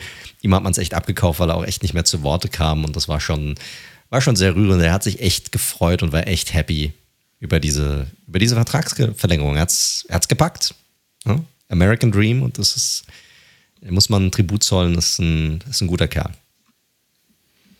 Ja, definitiv. Gut, dann sind wir eigentlich. Nee, Injuries haben wir noch, ne? Verletzungen. Oh, fuck, ja. Äh, quick and dirty. Ja, quick, quick and dirty. Leider Gottes sind, sind dirty. Über einige werden wir sicherlich noch nachher während den Spielen noch mal ein bisschen ausführlicher quatschen. Äh, die wichtigsten alle voran natürlich Russell Wilson. Hat sich schwer äh, verletzt an seinem Finger äh, während des Spiels. Äh, Finger-OP hat er jetzt auch gehabt ja, wird ausfallen, ähm, mindestens vier Wochen, unter Umständen auch noch länger, anderthalb bis zwei Monate ist hier die Rede. Äh, Geno Smith übernimmt jetzt, ja, das ist das eine. Saquon Barkley von meinen Giants, auch mega Pech gehabt. Ja, ist, äh, dem, ich weiß nicht, ob, ob, ob er dem Cowboys-Spieler auf den Fuß getreten ist oder ob es umgekehrt war. Ich ja. weiß nicht mehr. Auf jeden Fall hat er sich, ist er umgeknickt mit seinem Fuß. Und auch hier weiß man noch nicht, wie lange er ausfällt. Er hat einen High Ankle Sprain, ich glaube zwei bis vier Wochen äh, ist momentan so die Rede. So eine Week-to-Week-Geschichte, die man jetzt beobachtet. Ähm, der fällt auf jeden Fall aus. Wir hatten letzte Woche schon mal über Jair Alexander gesprochen, ja, dass er ausfällt. Äh, hier sieht es mehr und mehr danach aus, dass es doch etwas länger sein könnte. Oder korrigiere mich, wenn ich hier falsch liegen sollte. Nee, da wird jetzt wohl die Entscheidung getroffen. Also er, er ist auf jeden Fall schon mal auf der RR, das heißt mindestens drei Wochen. Ja. Und jetzt überlegen sie, jetzt haben sie erstmal in Anführungszeichen Zeit gekauft, weil das ist eh klar. Und jetzt ist halt die Frage, muss, gibt es eine Season-Ending-Operation, weil nach einer OP, jeder schon mal operiert worden ist, weiß das, braucht das erstmal das Fleisch etwas zum Heilen. Dann wäre er gesamt raus, was natürlich ein Mega-Blow wäre für die Secondary der, der Packers. Oder ob sie es irgendwie konservativ hinbekommen ohne OP und davon hängt seine Ausfallzeit schlussendlich ab. Richtig. Und äh, viel mehr gute Cornerbacks haben die Packers ja nicht auf dem Roster, deshalb wäre das natürlich ein Mega-Blow. hier. Ähm, aber noch weitere prominente Ausfälle. Wir haben äh, George Kittle, der auch an einer Verletzung laboriert. Auch hier wird sich zeigen, wie lange das Ganze ist, aber es wird nicht eine ganz so Long-Term-Geschichte. Wenn ich. Ähm ja, Wadenverletzung war jetzt schon vor dem Spiel gegen die Cardinals auf, auf der Injured Reserve, also auch damit automatisch mindestens drei Wochen raus. Ja. Dann Clyde Edwards Hilaire hat sich auch verletzt am Knie. Ja, hier gibt es noch Hoffnung, dass er unter Umständen, ich sage so Woche 10 herum unter Umständen wieder mit am Start sein wird, aber auch das wird sich zeigen. Muss man mal gucken. Juju Smith-Schuster von den Steelers. Er hat eine Schulterverletzung sich zugezogen. Hier ist es wahrscheinlich Season-Ending, also er wird die gesamte Saison über ausfallen. Das ist natürlich super bitter für ihn. Und Könnte somit auch seinen letzten Snap für die Steelers korrekt, gespielt korrekt. haben. Hat er nur einen ein Jahr Vertrag äh, unterschrieben gehabt zu Beginn der Saison. Und dann äh, Frank Rankno, der Offensive Lineman der äh, Detroit Lions, hat ähm, äh, auch eine OP gehabt an seinem C und wird auch den Rest der Saison für die Lions ausfallen. Hat ja auch erst vor der Saison einen fetten Vertrag unterschrieben. Ja, und das waren jetzt natürlich nur die prominentesten Namen. Da Richtig. Sicherlich noch, falls ihr jetzt einen eurer oh, Spieler ich, nicht könnte, gehört Ich könnte einen Haufen nennen von, von meinem Team, aber da kommen wir ja nachher noch ich dazu. Ich dir auch, ich dir auch, aber ja, ja ist, also wie gesagt, nur die prominentesten Namen. Genau, es ist wie es ist, es gehört leider zur NFL dazu. Next man up. So muss es halt leider sein. Das ist es. So, jetzt können wir nicht zu den Spielen kommen, oder? Ja. Richtig, tipptopp. Ganz kurz davor, Leute, ihr hört Red Zone Football Podcast. Ihr findet uns auf allen gängigen Podcast-Plattformen. Wenn es euch gefällt, was ihr hört, dann drückt doch bitte heftig den Abonnieren-Button. Ähm, hinterlasst auch gerne eine Bewertung, das hilft uns auch immer, äh, neue Reichweite auch noch zu kreieren. Ansonsten, ihr wollt Hallo sagen, ihr wollt äh, schauen, welche Meinungen wir zu den unterschiedlichen NFL-Themen haben, auch unter der Woche, dann folgt uns gerne auf unseren Social-Media-Kanälen. Ihr findet uns zum einen auf Twitter unter dem Handle at redzone underscore live oder auch auf Instagram unter dem Handle at redzone.live. Und wenn ihr mal Hallo sagen wollt, ihr habt Ideen für die Show ähm, oder sonst was, wollt äh, uns kontaktieren, könnt ihr das gerne über die beiden Kanäle machen oder auch gerne über unsere Webseite, über das Kontaktformular unter www.redzone.live. So. Und jetzt haben wir fast 57 Minuten rum, Leute. Und jetzt können wir endlich anfangen mit unserer Analyse zu der Woche. Und wir haben ja nur 16 Spiele vor uns. Wie lange kann das? Kann ja nicht allzu lang dauern, das Ganze. Also fangen wir an wie immer mit dem Monday Nighter, würde ich sagen, oder?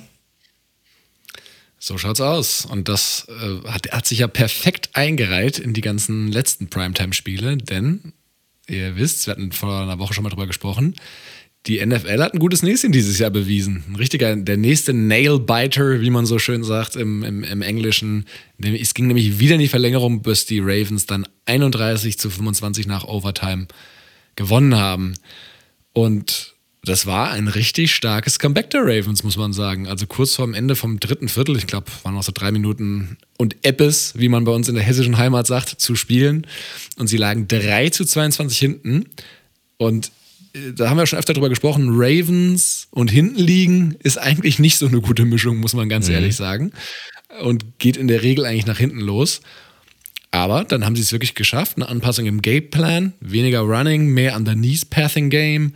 Ähm, hat sie wirklich zurück in die Spur gebracht. Jackson, komme ich gleich nochmal zu den Stats, mit einem überragenden Abend. Also man kann sicherlich als Passer hands down sein bestes Spiel in der NFL overall als Quarterback vielleicht sogar auch. Müsste ich jetzt nochmal drüber nachdenken, über alle Games, die er hatte. Brutal gut. Und ja, kurz vor Schluss fand der Mark Andrews erst, äh, für den, ja, erst für den Touchdown und dann eben für die Two-Point-Conversion.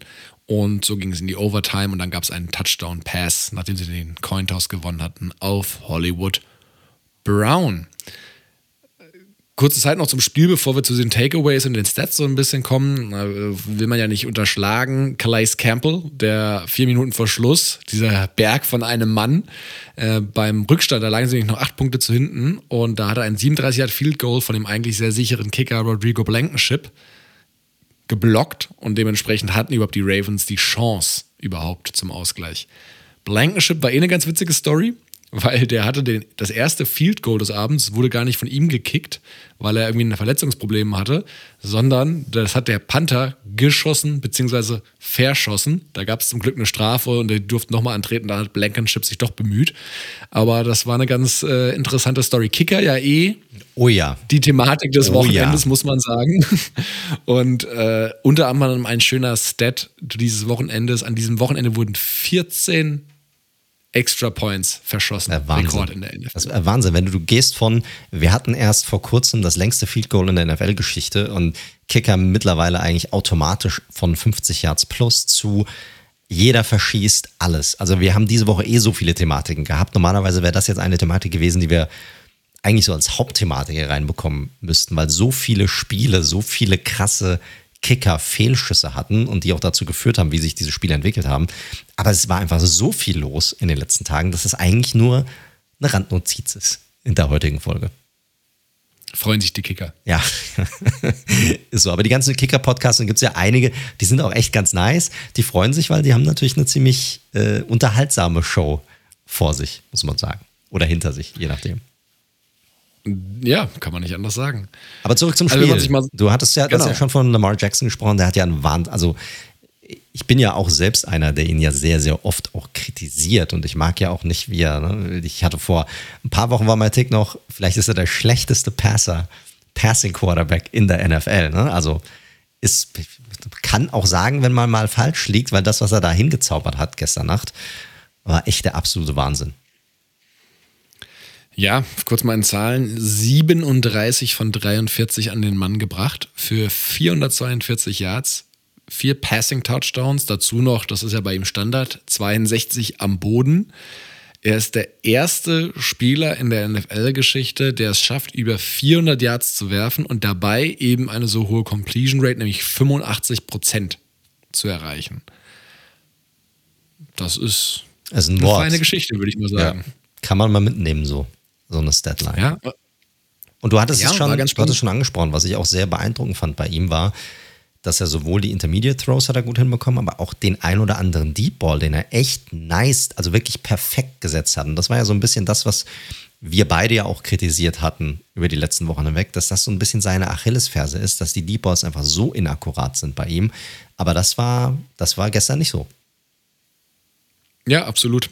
Ich fand, es war halt eine bessere Mischung vor allem tatsächlich. Also es war halt nicht nur, wir laufen entweder und dann streuen wir ab und zu den D-Ball ein, sondern eben genau wie du gesagt hast, ähm, eben dieses Underneath Pathing Game war auch einmal da und schau an, schau an, auf einmal kommt Mark Andrews da aus dem Nichts und zaubert 150 Yards und zwei Touchdowns und eben die Two-Point-Conversion noch hin.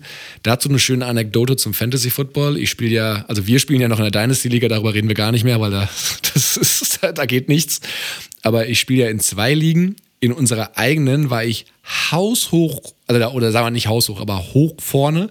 Und der Gegner hat aber noch Jonathan Taylor, zu dem wir gleich noch kommen. Der hatte auch ein durchaus solides Spiel. Kann man ich sagen, habe noch verloren. Und das andere Game, wo ich bei Sleeper stehen ja die Siegwahrscheinlichkeiten. Ich hatte noch 1%, weil ich nur noch Mark Andrews hatte und 30 Punkte brauchte. Mark Andrews hat abgeliefert, hat 32 gemacht und ich habe dieses Duell noch gewonnen. Also, Glückwunsch, der Herr. sagen wir mal so. Am Ende jeweils ein Sieg, eine Niederlage, so wie ich auch ins Bett gegangen bin, nur jeweils in der anderen Liga. also, Nice. ja, definitiv. Aber das war ein dominierendes Thema auf jeden Fall heute Morgen in der Twitter-Timeline, äh, weil Jackson hat natürlich auch brutal Punkte gesammelt. Andrews, Hollywood Brown, Taylor. Weil es gab viele gute Offensivspieler. Ähm, ich hatte schon angesprochen, Jackson auch stark, aber auch Carson Wentz wirklich stark. Also 402 Passing Yards, zwei Touchdown. Also beide Quarterbacks hatten halt ihre, diesen Fumble. Äh, Lamar sogar eigentlich noch fast einen zweiten. Das darf man jetzt nicht unter den Tisch gehen lassen. Nichtsdestotrotz, auch bei Wentz würde ich so weit gehen zu sagen, das war als Colt, der hatte letzte Woche schon eine ordentliche Performance und das war seine beste Performance äh, als Colt. Und also ich hätte gedacht, das wird ein richtig zähes Defensivduell, was am Ende die Ravens einmal in Führung gehen und dann relativ locker mit, keine Ahnung, 24, 24, 14 oder so gewinnen. Ey, das war ein richtiges Offensivspektakel. 1036 Total Offensive Yards. Und wie gesagt, richtig viele Playmaker. Taylor hatte am Boden zwar nur 53 in Anführungszeichen, aber halt einfach mal durch diesen langen Touchdown am Anfang 116 Receiving Yards und eben zwei Touchdowns. Also wirklich wilde, wilde Stats. Hollywood Brown hat auch wieder abgeliefert. Also das sah auf beiden Seiten durchaus aus gut aus, muss man sagen. Er sah gut aus und was mich halt am meisten beeindruckt hat, äh, nochmal zurückzukommen auf das Quarterback-Spiel, ist halt, dass die Ravens eigentlich ich sag mal, entgegen ihrem normalen Play das Ding noch äh, gewuppt haben. Ne? Du hattest ja angesprochen, wenn die eigentlich führen zur Halbzeit, ist das Ding eigentlich rum. So, und die haben aber hinten gelegen, das meiste Spiel gegenüber. Und das bei den Ravens funktioniert das meistens nicht, weil sie wissen sonst nicht, was sie machen sollen. Hey, wie, wie kommen wir ohne, nur mit dem Run-Game kriegen wir es halt nicht mehr hin. Das dauert ewig, wir, wir, wir kommen nicht hinterher. Das Passing-Game funktioniert meistens nicht, weil die, weil die Defensiven sich da einstellen. Aber sie haben halt einfach anders gespielt. Sie hatten einen anderen Gameplan und sie hatten Lamar als Passer, als Hauptgameplan hier drin. Und das hat, ja, man muss es einfach sagen, für mich zumindest überraschenderweise sehr, sehr gut funktioniert. Das ist für mich so der Takeaway schlechthin aus diesem Spiel und auch so ein bisschen der Reifeprozess von diesem Team. Das ist, ich meine, das muss ich natürlich jetzt mehrmals als nur einmal zeigen und auch beweisen. Aber das ist natürlich für die eine Wucht, wenn sie mehr als nur ihr Running Game aufziehen können, sondern eine weitere Dimension in ihr Spiel reinbringen können. Ja, hundertprozentig. Ähm, weil das Run-Game, du hast es angesprochen, lag auch an den Colts, komme ich gleich noch zu, funktioniert halt nicht so gut. Man muss schon sagen, ja, die machen viel über Scheme, aber du merkst halt schon, das ist ein Unterschied, ob da ein Dobbins und ein Gus Edwards läuft oder eben ein Williams und ein Latavius Murray. Ne? Das sieht halt einfach nicht gleich dynamisch aus. Auch ein Devonta Freeman, den sie ja mittlerweile noch haben, das sieht mal so ein, zwei Runs ganz nett aus, aber es hat einfach nicht die gleiche Power und Dynamik, die jetzt eben Dobbins und Edwards mitgebracht haben. Also von daher, ja, du hast vollkommen recht, spielen entgegen ihrer bekannten Identität. Ähm, sehr interessant zu sehen. Die Coles auf der anderen Seite, muss man sagen, haben es aber auch lange gut gemacht. Also die haben halt die Box zugestellt und das hat lange gut funktioniert. Also man muss ja auch sagen, nach 43 Spielen zum allerersten Mal haben die Ravens nicht die 100 Yard Rushing erreicht und damit wird diese epische Serie, die sie haben den Steelers, wo sie damit gleichgezogen hatten, die Kontroverse wäre letzte Woche besprochen, ähm, endet mit einem Unentschieden. Also sie teilen sich sozusagen die Serie. Das haben die Colts sehr gut gemacht. Und ja, wie gesagt, diese Offense sehr lange bei, beim einstelligen Score gehalten. Aber wie gesagt, wenn die einen underneath gut scoren, werden die anderen halt underneath brutal entblößt. Das ist halt dann die Kehrseite der Medaille. Kamen auch Verletzungen bei den Colts noch hinzu. Da sind ein, eins und andere der, in der Defensive weggebrochen. Und hinten raus, also bei den letzten Drives hast du schon ein Gefühl dafür gehabt, oh, das, das, die marschieren gerade sehr locker runter und spätestens beim, beim Münzwurf, als den Lamar gewonnen hat, war mir klar, die scoren gleich einen ja, Touchdown im ersten. Absolut. Im ersten Drive. Genau. Ja, aber es ist, ist krass, weil eigentlich hatten die Colts genau den richtigen Gameplan den du eigentlich umsetzen musst. Ne? Du willst die Ravens stoppen, du stoppst den Run und danach guckst du halt, weil normalerweise würden sie nicht so abliefern, beziehungsweise haben sie das in der Vergangenheit noch nicht gezeigt. Und die haben sie das erste Mal gezeigt und das sollte den Ravens natürlich auch nochmal, es wird sicherlich das ein oder andere Team geben, das sie auch wieder nochmal challengen wird in dieser Hinsicht. Ja, ey, probiert es halt nochmal. Ja, und wenn ihr es hinbekommt, dann bekommt ihr es halt hin.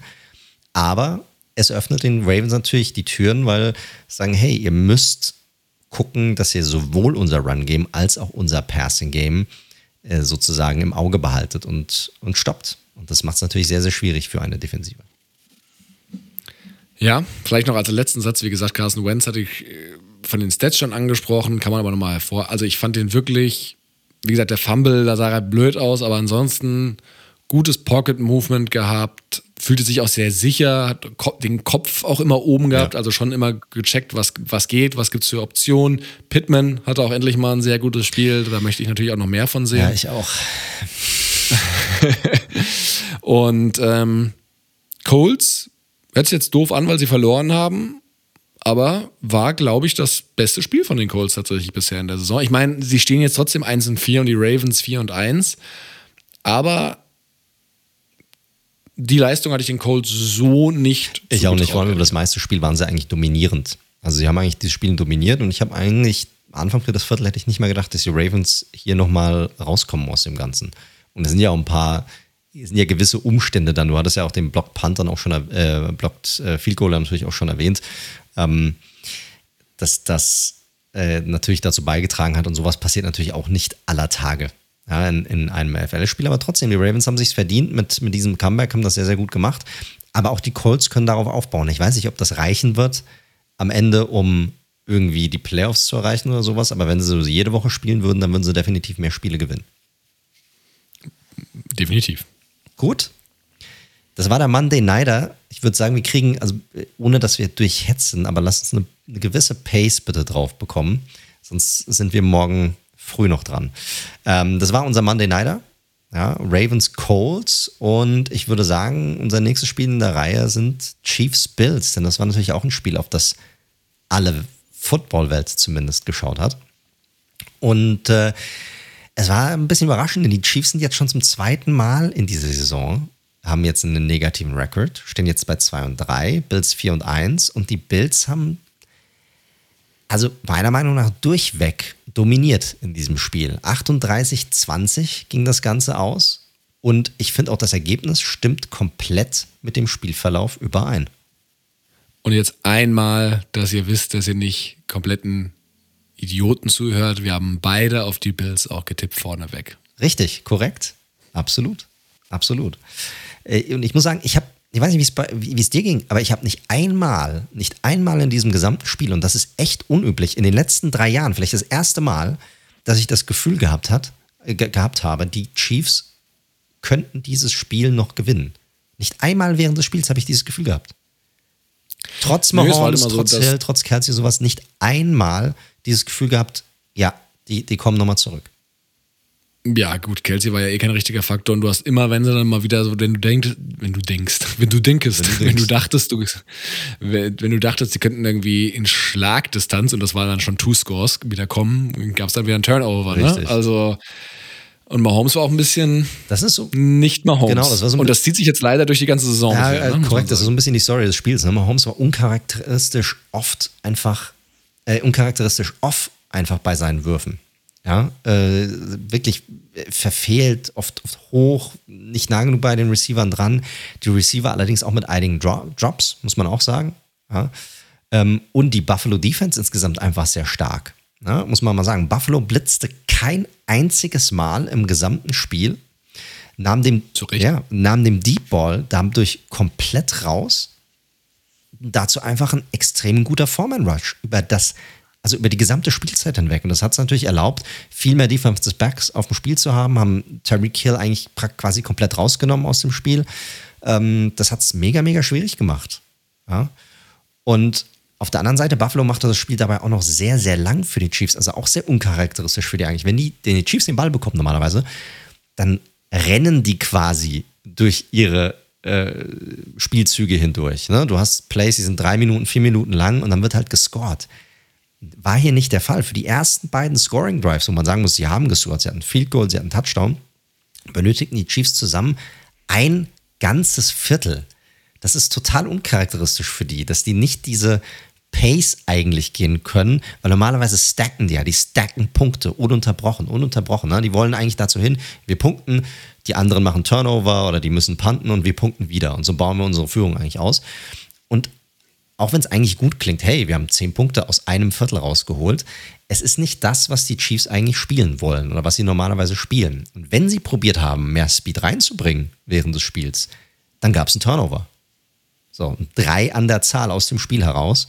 Dazu dann noch der eine beim Kickoff, wo, wo Pringle äh, den, den Fumble hatte, quasi durch die Luft getackelt wurde. Ähm, also, was sah witzig aus, ja. Äh, vier, vier Turnover insgesamt. Und äh, das war schon krass. Ne? Und Buffalo hingegen mit besagter guter Defense äh, und einer, ich sag mal, ordentlichen bis guten Offensive. Ja, 38 Punkte, klar, machst du nicht einfach so, aber ich fand, ja, es sah nicht alles perfekt aus, aber vor allem die Chiefs Defense, alter Schwede. Also da waren ein paar Plays dabei, die waren echt komisch. Also ein Pass, ich weiß nicht mehr, ob es zu, zu Moss war oder zu Singletary. Ähm, alle gehen deep, und Allen findet den, den Running Back underneath, noch, noch vor der, ähm, noch vor der äh, Yardline, die zu überqueren ist. Und du siehst einfach, wie der Running Back steht äh, mit dem Rücken zu der Defensive, ist dabei, den Ball zu fangen.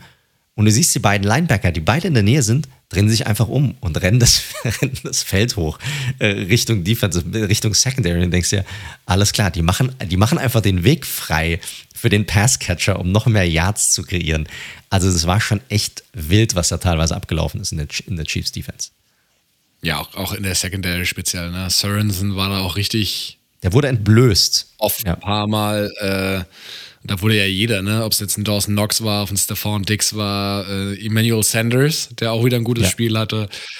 Also die haben natürlich viele Waffen in der Offensive, brauchen wir nicht drum rumreden, aber Also, das, das ist halt, das ist halt leider, und das ist für mich auch, das war vorher eigentlich schon noch einigermaßen klar, die Chiefs Defense gehört, aktuell ist sie die schlechteste der Liga und sie gehört auf jeden Fall, ja, zum, zu den schlechtesten generell.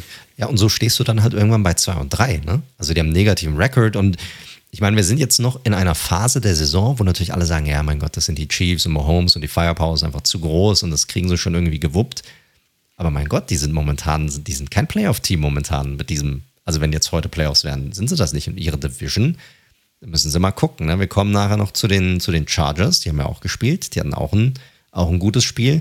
Die laufen langsam so ein bisschen weg mit der Division, muss man sagen. Also ein, einfach wird das, oder ein Selbstläufer wird das für die Chiefs definitiv nicht, diese Saison. Das muss man einfach sagen. Nee, sicher nicht. Man muss natürlich das Einzige, was man ihnen noch zugute halten will, ähm, ist natürlich, dass sie einen sehr krassen Schedule hatten in den ersten Wochen. Ne? Also da war schon mit Chargers, Browns, Bills, Ravens. Aber das ist ja genau das, was wir auch besprochen hatten. Ne? Du hast genau diese Teams, die schlafen ja nicht, die haben sich ja auch weiterentwickelt, die haben Quarterbacks, die sich weiterentwickeln, die haben teilweise auch neue Coaches da mit noch einem neuen, noch einem neuen Approach, die dann mehr Potenzial rauskitzeln. Du hast die Chiefs, die die ganze Zeit auf einem sehr hohen Level waren, ja, und natürlich nicht mehr ganz da sind, was aber auch noch, auch natürlich mit der Defense dann natürlich auch zu tun hat. Aber das sind natürlich die anderen Teams, die nicht schlafen und nicht, nicht automatisch, ich sag mal, schlechter werden ne? oder auf diesem Niveau bleiben, sondern die verbessern sich natürlich auch über einen gewissen Zeitraum. Und das siehst du halt jetzt. Die, die catchen ab. Plus, was noch in Zukunft, ihr, ihr wisst ja, wie die NFL gestaltet ist, sowohl natürlich mit dem Draft, mit den mit dem Salary Cap, mit dem äh, Schedule, wie er gebaut ist, ne, wer gegen wen spielt und sowas, wo die Leistung der Vorsaison ja noch Relle spielt.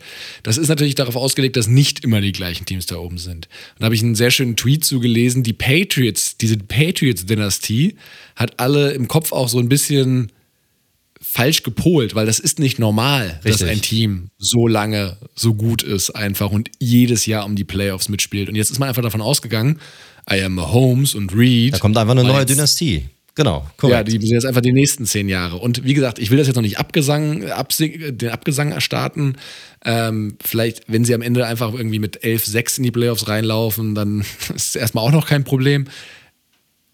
Aber man muss das einfach so ein bisschen im, im Kontext sehen, halt einfach auch dass sie nicht einfach alles wegfegen. Richtig. Und du hast halt nicht nur einen guten Quarterback in der Liga, sondern du hast halt viele Junge, die halt sich darauf aufmachen, ihre eigene Dynastie kreieren zu wollen. Und das ist halt das Ding. Ne? Mahomes ist nicht der einzige Zauberer auf dieser Quarterback-Position mittlerweile. Was ja schön ist für die Liga, muss man ja auch sagen. Aber nochmal kurz zurück zum Spiel. Ich sag mal, die Statistiken hier finde ich jetzt nicht so wirklich groß aussagen, weil es war so ein bisschen Zusammenspiel aus, aus vielen Dingen in diesem Spiel, die wir jetzt eigentlich schon durchgegangen sind.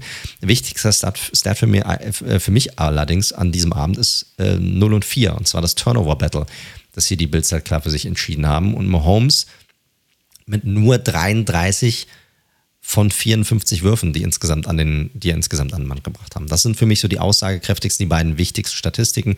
Du hast keinen Chiefs Receiver gehabt über 100 Yards zwar viele Receptions, aber alle kurz, ne? weil die haben das äh, tiefe Game rausgenommen. Die mussten probieren, viel selbst zu kreieren. Das haben sie nicht so richtig gut hinbekommen. Äh, Buffalo, die einfach hellwach. Running Game war auch nicht wirklich da. Wir hatten Clyde edwards äh, schon gesprochen, der sich wohl schwerer verletzt hat. Ich fand bei den Bills, kann man herausheben, äh, die Secondary sowieso, äh, das, das Safety-Duo Hyde und Poyer richtig stark im Coverage. Ja super gewesen. Äh, Hughes in der D-Line mit neuen Pressure, auch sehr, sehr stark, mit viel Druck auf Mahomes. Und die Buffalo O-Line ließ so gut wie nichts zu gegen Chris Jones. Und ich muss sagen, wirklich gegen Chris Jones, weil vom Rest kannst du eigentlich nichts erwarten. Die sind einfach nicht, quasi nicht vorhanden. Du hast eigentlich nur einen Spieler dort, der wirklich Druck kreiert. Den haben sie rausgenommen aus dem Spiel und damit, ja, war es eigentlich over für diese Defense. Ja, also ich, also ich habe noch zwei Ergänzungen, äh, damit es nicht ganz runterfällt. Josh Allen hat tatsächlich ähm, ein sehr starkes Spiel gemacht, sein bestes Saisonspiel auf jeden Fall. Da waren wir noch so ein bisschen, der hat ja die ersten Spiele ein bisschen gebraucht. Ähm, Top-Spiel gemacht auf jeden Fall, nach mehreren Metriken. Und was man jetzt mal sagen muss, weil das wurde ja so ein bisschen belächelt, obwohl sie schon zwei Shutouts hatten, also zweimal zu Null gespielt haben. Ich habe vor der Saison über die Buffalo Defense gesprochen, die ja 2019 sehr gut war und letztes Jahr aus irgendwelchen Gründen auch immer äh, im tiefen grauen Mittelmaß versunken ist. Und ich habe gesagt, wenn die wieder dahin kommen und ich traue es ihnen zu, eine Top 10 Defense zu sein, ey, dann ist alles möglich, weil die Offense die hat Firepower ohne Ende und alle Protagonisten sind noch da.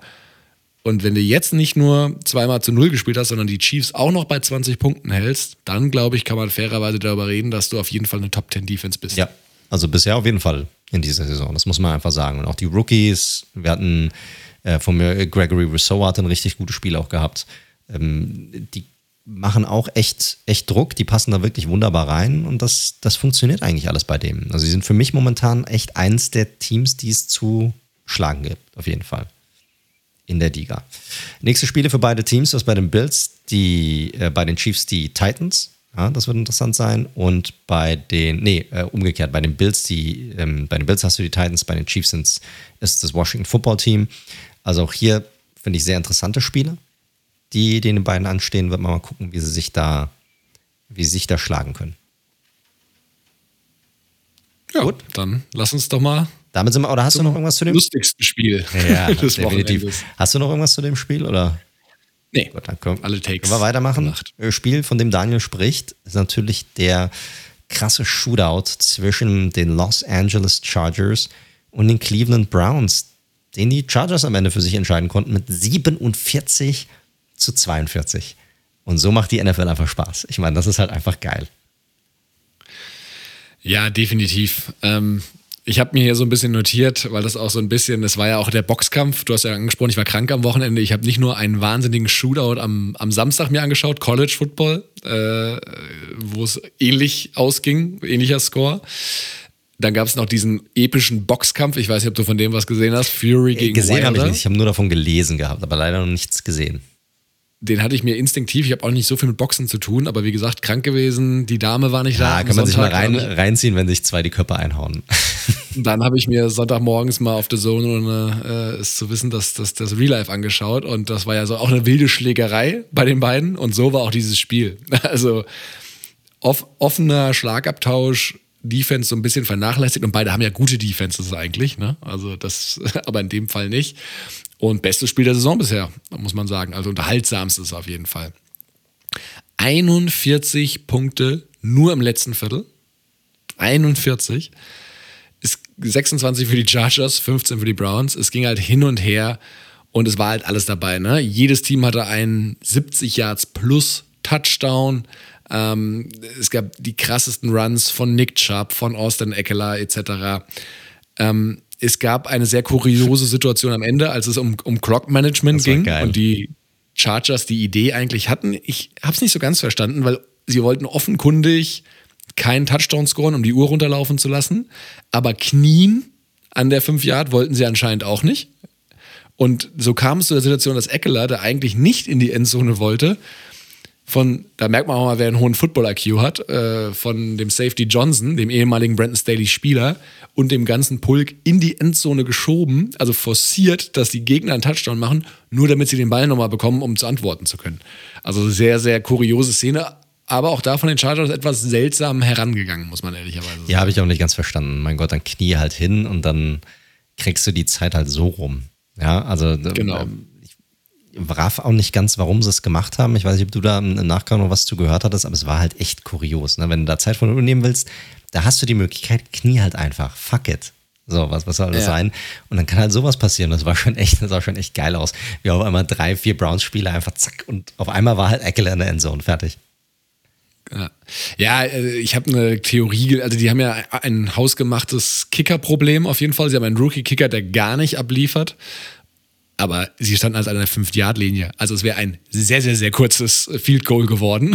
Von daher, also wenn er das nicht hinbekommt, aber gut, sei es drum.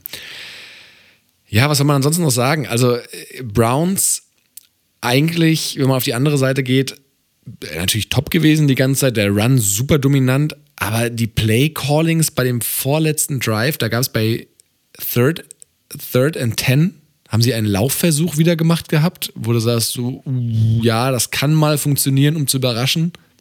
Ist aber auch eher die Ausnahme als die Regel. Also, das fand ich ein bisschen seltsam. Und du hast bei diesem letzten Drive von Mayfield hast du einfach gemerkt, wo klar war, dass er passen wird die ganze Zeit. Da hat er dann so kurze Dinger genommen über acht Yards, neun Yards. Ich muss sagen, pusht das Ding runter. Was auf, ist das, los? Das, Einzige in diesem Spiel, und ähm, Browns-Fans schlagt mich jetzt nicht, ich meine das nicht böse, ich meine, der hat auch ein geiles Spiel gehabt. Ja, muss man auch sagen. Ich, hatte jeder Offensivspieler quasi ein geiles Spiel. Wir haben David Njoku's Siding haben wir auch gehabt und zwar ein ziemlich krasses in, in diesem Spiel. Auch ein paar lange Dinger da rausgehauen gehabt. Ich finde, wenn du die beiden Quarterbacks vergleichst, die sind nicht auf einem Level. So natürlich sind, sind natürlich nicht. Nein, die sind, die, sind, die sind einfach nicht auf einem Level. Du hast mit Justin Herbert definitiv einen der Quarterbacks mit dem höchsten Ceiling in der NFL. Das ist einfach so. Der ist jetzt schon super und der kann aber auch noch viel besser werden. Und der hat alles, alles, was du brauchst. Und dann hast du mit Baker Mayfield einen, der ist so ein bis zwei Tiers darunter, meiner Meinung nach. Nicht, dass er schlecht wäre, das meine ich gar nicht. Der kann das schon ordentlich machen, auch als Game Manager. Das hat jetzt unter Kevin Stefanski auch gut geklappt. Er ist aber nicht der Typ, das kann er manchmal, vielleicht kriegt das hin, aber er ist nicht der Typ, auf den du dich automatisch immer verlassen kannst, so, jetzt haue ich alles auf seine Schultern und der regelt das für mich. So ein Quarterback ist er nicht. Und das war so ein bisschen das Problem am Ende des Spiels. Das hat man gesehen. Da ist einfach ein, es ist einfach ein Qualitätsunterschied. Das heißt nicht, dass er ein schlechter Quarterback ist. Er ist aber nicht auf dem Niveau. Und um eins, das was jetzt nicht hier zugehört, mal so und Frage zu stellen, frage ich mich natürlich, wie es bei ihm bei einer Vertragsverlängerung aussehen wird. Weil ich glaube schon, dass die Browns mit ihm verlängern wollen und auch werden, weil es ist schon schwer genug, überhaupt mal einen guten Quarterback zu finden. Ne? Aber wie weit er da wohin stößt, ist fraglich, weil so zu den Top 5 oder so in diese Riege, da, da gehört er für mich einfach nicht hin. Nee, sehe ich ähnlich. Müssen wir dann mal schauen, wie es ist. Und ja, es ist halt dieses, ne, äh, in den entscheidenden Momenten im Spiel, in der Crunch-Time, gibst du den Ball deinem besten Spieler in die Hand. Und da siehst du als Daily, ja, hier Justin, mach halt, du wirst schon was draus machen. Es ist halt einfach absurd, mit welcher Sicherheit der bei Third und Fourth Down einfach konvertiert zu neuen ja. First Downs. Völlig locker, brutal gut gegen Druck. Ähm, er, hat, hat jetzt auch fast er hat natürlich den Vorteil, dass er zwei sehr gute Receiver hat, auch zwei sehr gute Route Runner hat mit, mit guten Händen. Das, das hilft, aber du hast schon recht. Und Eckler natürlich auch mit den besten Receiving Richtig, auch noch. Ja. Äh, klar, absolut. Spielt alles natürlich mit zusammen. Äh, vielleicht auch mal generell. Es war auch ein sehr geil gecoachtes Spiel, muss man sagen. Also beim Sieg bei beide sind so Analytics-Verfechter. Also fast jeder Force Down wurde ausgespielt irgendwie. Ähm, sehr, sehr gut. Vielleicht nur mal ganz kurz zu den Stats. Herbert fast 400 Yards, knapp drunter, vier Touchdown-Pässe und selbst einen gelaufen. Da hat man auch mal gesehen, der hat auch Speed, wenn er läuft, trotz ja, ja. seiner hat er schon immer, Körperlänge. Hat er schon immer gehabt. Ja. Ist, ein, ist ein guter Athlet. Genau, auch ein starker äh, EPA-Wert, also ne, wenn man in diese äh, Advanced Stats reingeht. Mike Williams überragend wieder, ne, 170 Yards, zwei Touchdowns. Eckler 110 Yards from Scrimmage, drei Touchdowns. Der eine, wie gesagt, unfreiwillig. Auf der anderen Seite Chubb, Hunt, Joku, die drei zusammen, 380 Yards und vier Touchdowns. Also Playmaker all over the place, muss man ganz klar sagen ja, wenn man so ein bisschen reinschaut, also zu den Stärken und was sie für Waffen haben im, im Laufspiel als auch im Passing-Game, sind ja sehr unterschiedliche Offensiven. Ich glaube, ist alles schon zu gesagt und bekannt, möchte ich jetzt gar nicht wiederholen. Äh, überraschend fand ich schon, wie wenig Zugriff die beiden Defenses bekommen haben. Bei den Browns kann man auch so ein bisschen als Ausrede sagen, dass Clowney, Newsom und später auch Ward gefehlt haben. Das ist natürlich dann schon ein herber Verlust, muss man sagen. Bei den Chargers hat man schon gemerkt, deswegen finde ich das Duell mit den Ravens nächste Woche auch ganz spannend. Und das war ja auch meine Hoffnung vor dem Spiel gegen die Raiders. Also gegen eine gute Rushing Offense haben die schon Probleme. Da kriegen die wirklich eingeschenkt die ganze Zeit. Ähm, weil sie dann einfach nicht die, die, die, die Linebacker haben, die das irgendwie noch auffangen können, so in der mittleren Level. Und da ist tatsächlich noch ein bisschen Luft nach oben. Aber gut, das ist natürlich auch auf äh, jammern hohem Niveau, weil die Browns 230 Yards und drei Touchdowns am Boden, 6,6 Yards pro Run. Also ein sehr, sehr hoher Wert auf jeden Fall. Die, die klar, die Chargers haben es natürlich komplett andersrum gemacht. Ne? Herbert natürlich die, durch die Luft geschlagen und ähm, also Herbert hat durch die Luft zugeschlagen, so wollte ich sagen. Und ja, das, das war in der Tat echt ein gutes Spiel. Mayfield hat mir schon drüber gesprochen. Und das Einzige, was man ansonsten noch rausnehmen könnte, äh, Browns tatsächlich haben für Novum gesorgt. Sie kamen auf 42 Punkte und 530 Yards und hatten kein Turnover. Und mit diesen beiden Stats sind sie das erste Team in der Geschichte der NFL, das verloren hat. Vorher, wenn Teams 40 Punkte erzielt hatten und kein Turnover in der Geschichte der NFL inklusive Playoffs, null Siege, äh, null Niederlagen, null Unentschieden, 463 Siege. Die Browns sind gerne die Ersten bei bestimmten Sachen. Wenn es ums Verlieren geht. Das ist so. Ja, ist echt bitter, Mann, weil die haben eigentlich in offensiv ein richtig geiles Spiel einfach hingezaubert gehabt und beide Teams hätten es hier definitiv verdient gehabt, auch als Sieger vom Platz zu gehen, weil sie auch eine richtig geile Show hingelegt haben, weil das auch alles gepasst hat vom Coaching her und so weiter und so fort. Wir werden darüber jetzt schon äh, zu Genüge gesprochen. Aber am Ende waren es halt einfach die, die Chargers, die so ein bisschen so einen Ticken, ja, einen Ticken mehr einfach hatten, einen Ticken besser waren am Ende und dann halt knapp als Sieger vom Platz gingen. Ich glaube aber ansonsten mit beiden Teams weiter mit den Chargers sowieso, die sind jetzt bei 4 und 1, die führen diese Division an. Ja, und wenn man, wenn die restlichen Teams nicht aufpassen, dann werden die auch damit wegrennen. Und die Browns, die müssen sich jetzt nicht irgendwie schämen für diese Niederlage. Ich meine, die sind jetzt bei 3 und 2. Die haben sicherlich eine taffe Konkurrenz in dieser Division, aber trotzdem, mein Gott, also die werden sicherlich noch ihr Wörtchen damit reden. Ja, einzige bei den Browns vielleicht noch als Ergänzung. Ähm, trotz dessen, dass ja Landry immer noch ausfällt. Also OBJ spielt noch, sie haben ja nicht so viele Receiving-Waffen tatsächlich. Ne? Es läuft ja schon viel über das, äh, das Run-Game und da haben sie halt den besten One-Two-Punch. Aber dass OBJ trotz der Receiver-Situation auch so wenig Targets auch sieht, finde ich schon noch überraschend, ehrlich gesagt. Ja, gut, man kann sich zum einen kann man sich auf ihn einstellen, ne, weil er ist natürlich dann die Top-Receiving-Option äh, bei den Whiteouts. Auf der anderen Seite, man darf nicht vergessen, dass er halt immer noch von einer Verletzung zurückkommt. Man darf, ich glaube, diese Erwartungshaltung, die man hat. Und auf der einen Seite, ich, ich kann es nachvollziehen, ne? du bist auf dem Feld, da musst du auch 100% abliefern. Das ist so mein. mein und du bist der Star-Receiver. Genau, und du bist der Star-Receiver. Mir ist, mir ist scheißegal, ob du eine Verletzung hast oder ob dir deine Rippen wehtun oder sonst irgendwas. Das geht mir voll am Arsch vorbei. Du bist auf dem Feld, du musst abliefern. So. Trotzdem ist es so, dass gerade bei so schwerwiegenden Verletzungen es einfach meistens dauert, bis diese Spieler wieder 100, bei 100 Prozent sind vom, vom Abliefern her. Das ist oft so. Ne? Oft ist das, ist das teilweise brauchen Spieler eine ganze Saison und sind dann erst eine Saison später wieder eine, bei, bei 100 Prozent. Ich glaube, hier ist es einfach, dass die Optionen einfach fehlen im Passing Game. Und es läuft halt einfach deutlich mehr über den Run. Und dann hast du, dann guckt halt Mayfield erstmal, ist eh eher so ein Quarterback, der äh, dem ja auch nachgesagt wird, auch früher, wo er ein Problem hatte, er so ein One-Read-Quarterback zu sein. Er nimmt den Read, den er so als erstes hat, den, der, der, der, ähm, der, der safe ist. Ja, ich denke schon, er wird das ein oder äh, demnächst auch mal so ein Breakout-Game haben, aber du hast recht, momentan spielt er noch nicht so diese wichtige Rolle.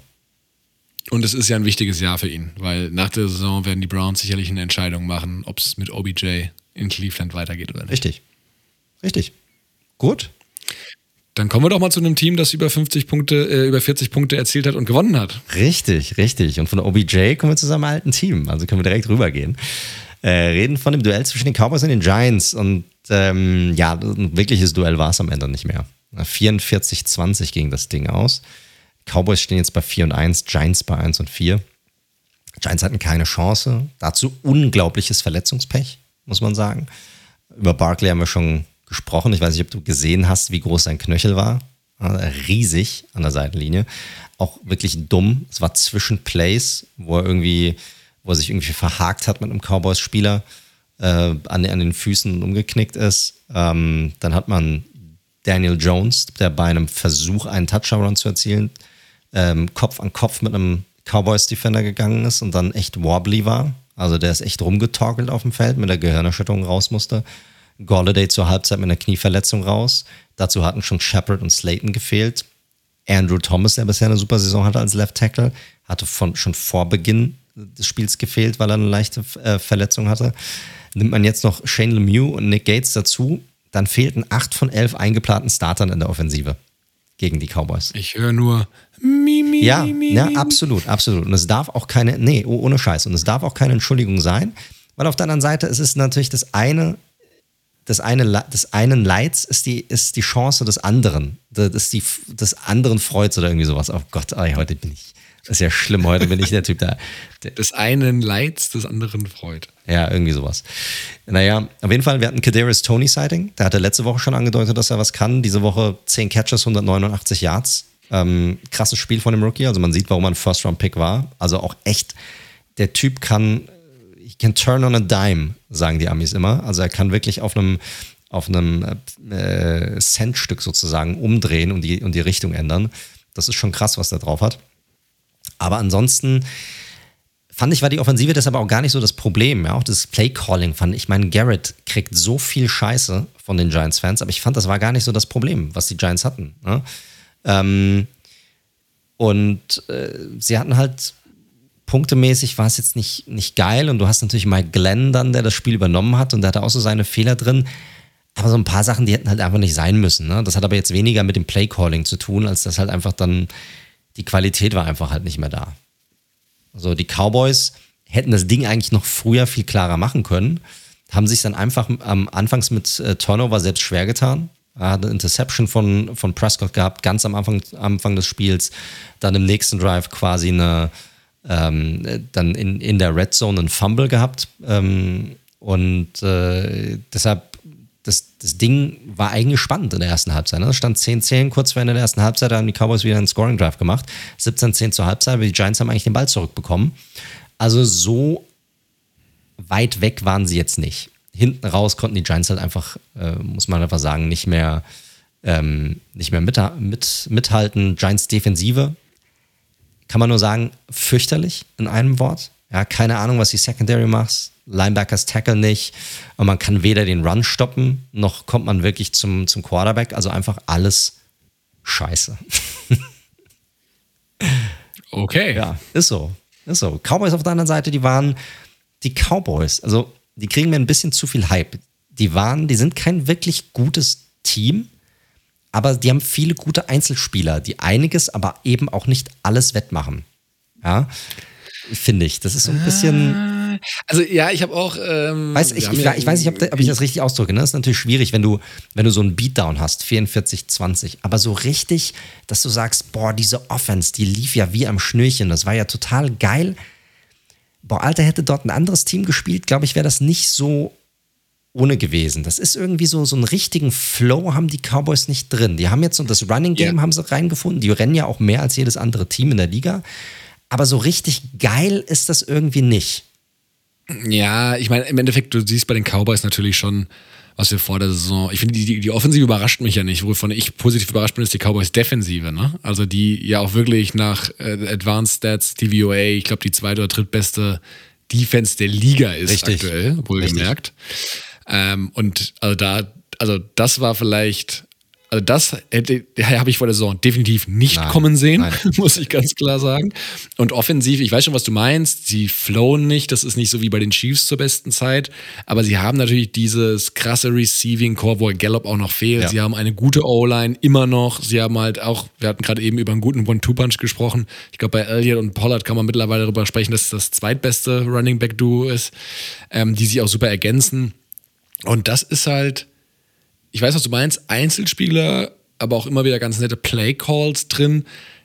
Das ist schon, ich weiß, was du meinst, es ist nicht so float, aber es ist einfach eine Offense, die, die ich jederzeit zerlegen kann. Richtig, korrekt, korrekt. Das Ding ist halt, weißt du, hätten die gegen ein gutes Team gespielt, das vielleicht aus den beiden Turnover auch Punkte gemacht hätte, dann wäre es eine andere ja. Geschichte gewesen. Ne? Und das, das haben sie halt auch drin. Und die Giants sind halt einfach, und das kann ich als einfach sagen, die, da ist halt, da kommt nichts. Das ist einfach, das ist einfach schlecht zurzeit. So.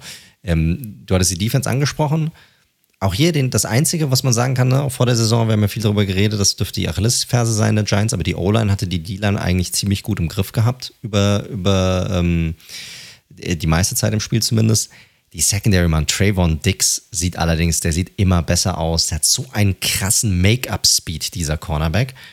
Ja, der ist ein bisschen, der ist sehr aggressiv in seinem Play, aber das kann er halt auch sein, weil er so gut antizipiert und so krass einfach übers Feld rennt. Ne? Und da war nicht nur die Interception, das war auch ein schlechter Wurf von Glennon, aber da hat er auch äh, Make-up gemacht. Da waren auch echt einige Plays dabei, wo er einfach einen Pass-Breakup hatte, der fast eine Interception hätte sein können.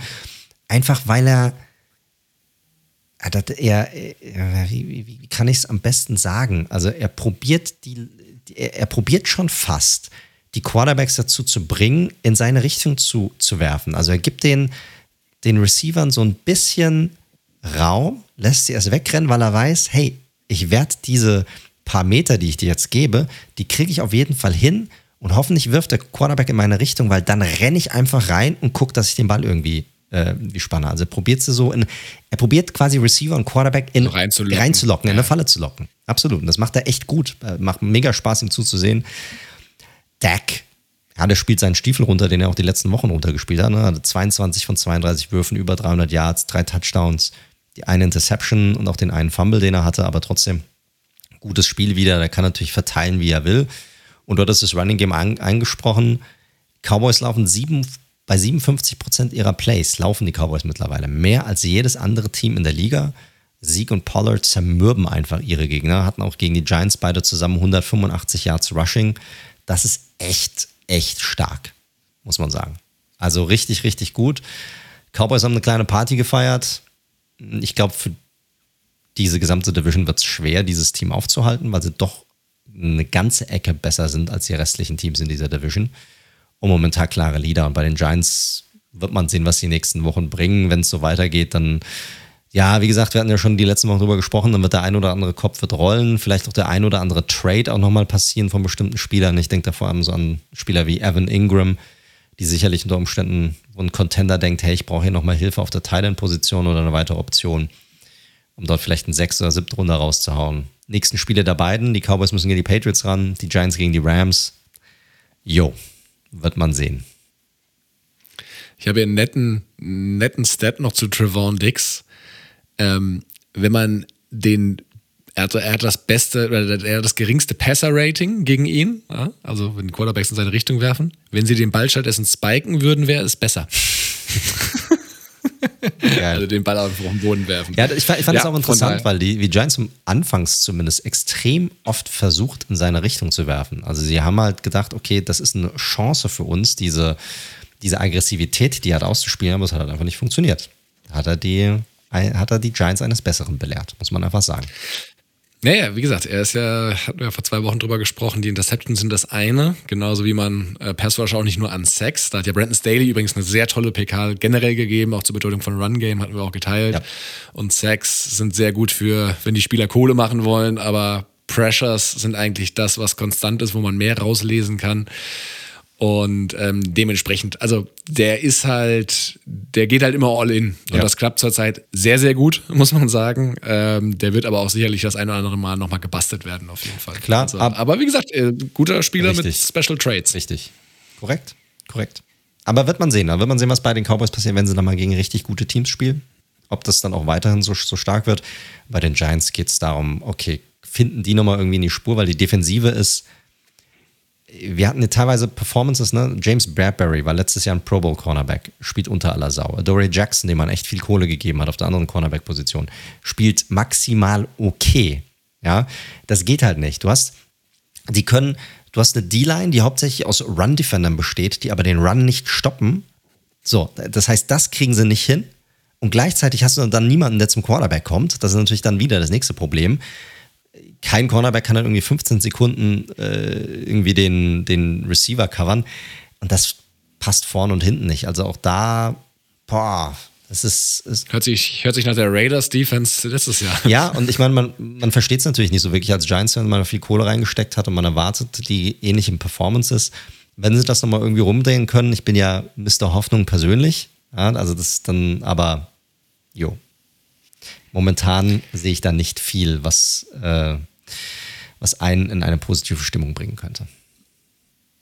Na gut, vielleicht sieht es ja nächste Woche besser aus gegen die Rams. Schau, schauen wir mal. gut, kommen wir zum nächsten Spiel, Leute. Und bei mir auf der Liste Arizona Cardinals gegen die Niners. Ja, dass die Cardinals in einem Low-Scoring-Game 17-10 für sich entschieden haben. Cardinals jetzt 5 und 0 das einzig ungeschlagene Team noch weiterhin. Die 49ers 2 und 3 müssen langsam aufpassen, dass der Playoff-Zug nicht ohne sie abfährt. Und das Spiel hatte seine Momente. Ich war schon aber ein bisschen enttäuscht. Ähm, ich meine, generell jetzt inhaltlich zum Schlagabtausch brauchen wir gar nicht viel sagen. Das war ein Start-Zielsieg zwar der Cardinals, die nochmal so ein bisschen ins Schlingern gekommen sind. Ähm, und, sage ich mal, eine weitere Facette gezeigt haben, dass sie auch solche knappen Dinger gewinnen können, wenn nicht alles offensiv so gut läuft mit dem kleinen Kyler Murray. Aber ansonsten war jetzt, wie gesagt, zum Schlagabtausch, äh, wie, die, wie die Plays da entstanden sind, jetzt nicht so viel zu sagen. Eher so mal so grundsätzliche Sachen. Also Trey Lance, das ist ja wahrscheinlich die Hauptstoryline, hatte, hatte sein Debüt als Starter, hatte ja vorher schon immer mal wieder ein paar Snaps gesehen gehabt. Und diesmal war die, die Cards Defensive, beide Defensive Lines waren sehr gut und ich finde, er hat das okay gemacht. Also so wie erwartet, ehrlich gesagt. Durch die Luft ist er halt einfach noch nicht akkurat, hatte gerade mal so 50% Completion Rate und diese wirre Interception, also so klassisches Rookie-Play, wo du dir fragst, ja, da steht zwar außer Buda Baker niemand, aber dann schmeiß ihn halt mal dahin. Du siehst aber zumindest, der hat Zip im Arm auf jeden Fall. Ja, also das ist, ist, ein guter, ist ein guter Standpunkt, Zip im Arm. Der hat Zip im Arm bei jedem Wurf, den er nimmt, quasi. Ja. Also da ist, ja, wenig Touch. Da ist gar kein Touch, Mann. Das ist entweder, das ist all in jeder Ball, ob zwei Yards oder 20 Yards, das ist egal bei ihm. Ja, richtig. Also Leute, man braucht natürlich für gewisse Plays, es gibt ja so Lobpässe tatsächlich auch, ne, wo das Ganze so so richtig wie so reindroppen soll in die Hände des Receivers, die du halt mal brauchst, auch gerade in der Endzone. Du musst nicht jeden Ball mit 200 km/h dem deinem Receiver in die Hände reinballern. Und da hat er sicherlich noch, was sage ich mal, sein Wurfrepertoire angeht, da kann er sicherlich noch ein bisschen variabler werden. Definitiv, schön gesagt. Ja. Am Boden, auch das nichts Neues. Da ist halt einfach gefährlich, ist ja so ein bisschen so ein Cam Newton 2.0, hat auch 89 Yards da in dem Spiel und gibt den von den Niners, muss man sagen, damit halt eine andere Dimension, als es Jimmy G einfach tun kann, der sicherlich der bessere Passer ist. Also all in all fand ich jetzt keine neuen Erkenntnisse so richtig. Er war genau das, was ich erwartet habe, was er sein würde. Nicht besser, nicht schlechter mit den Stärken und Schwächen, die mir eigentlich bekannt waren, ehrlich gesagt. Die Frage ist, womit die Niners generell besser fahren. Ne? Du gibst natürlich dadurch, dass du seine Mobilität hast, gibst du natürlich ein bisschen was von der Struktur auf, die dich eigentlich so erfolgreich gemacht hat ähm, zu, zu Beginn.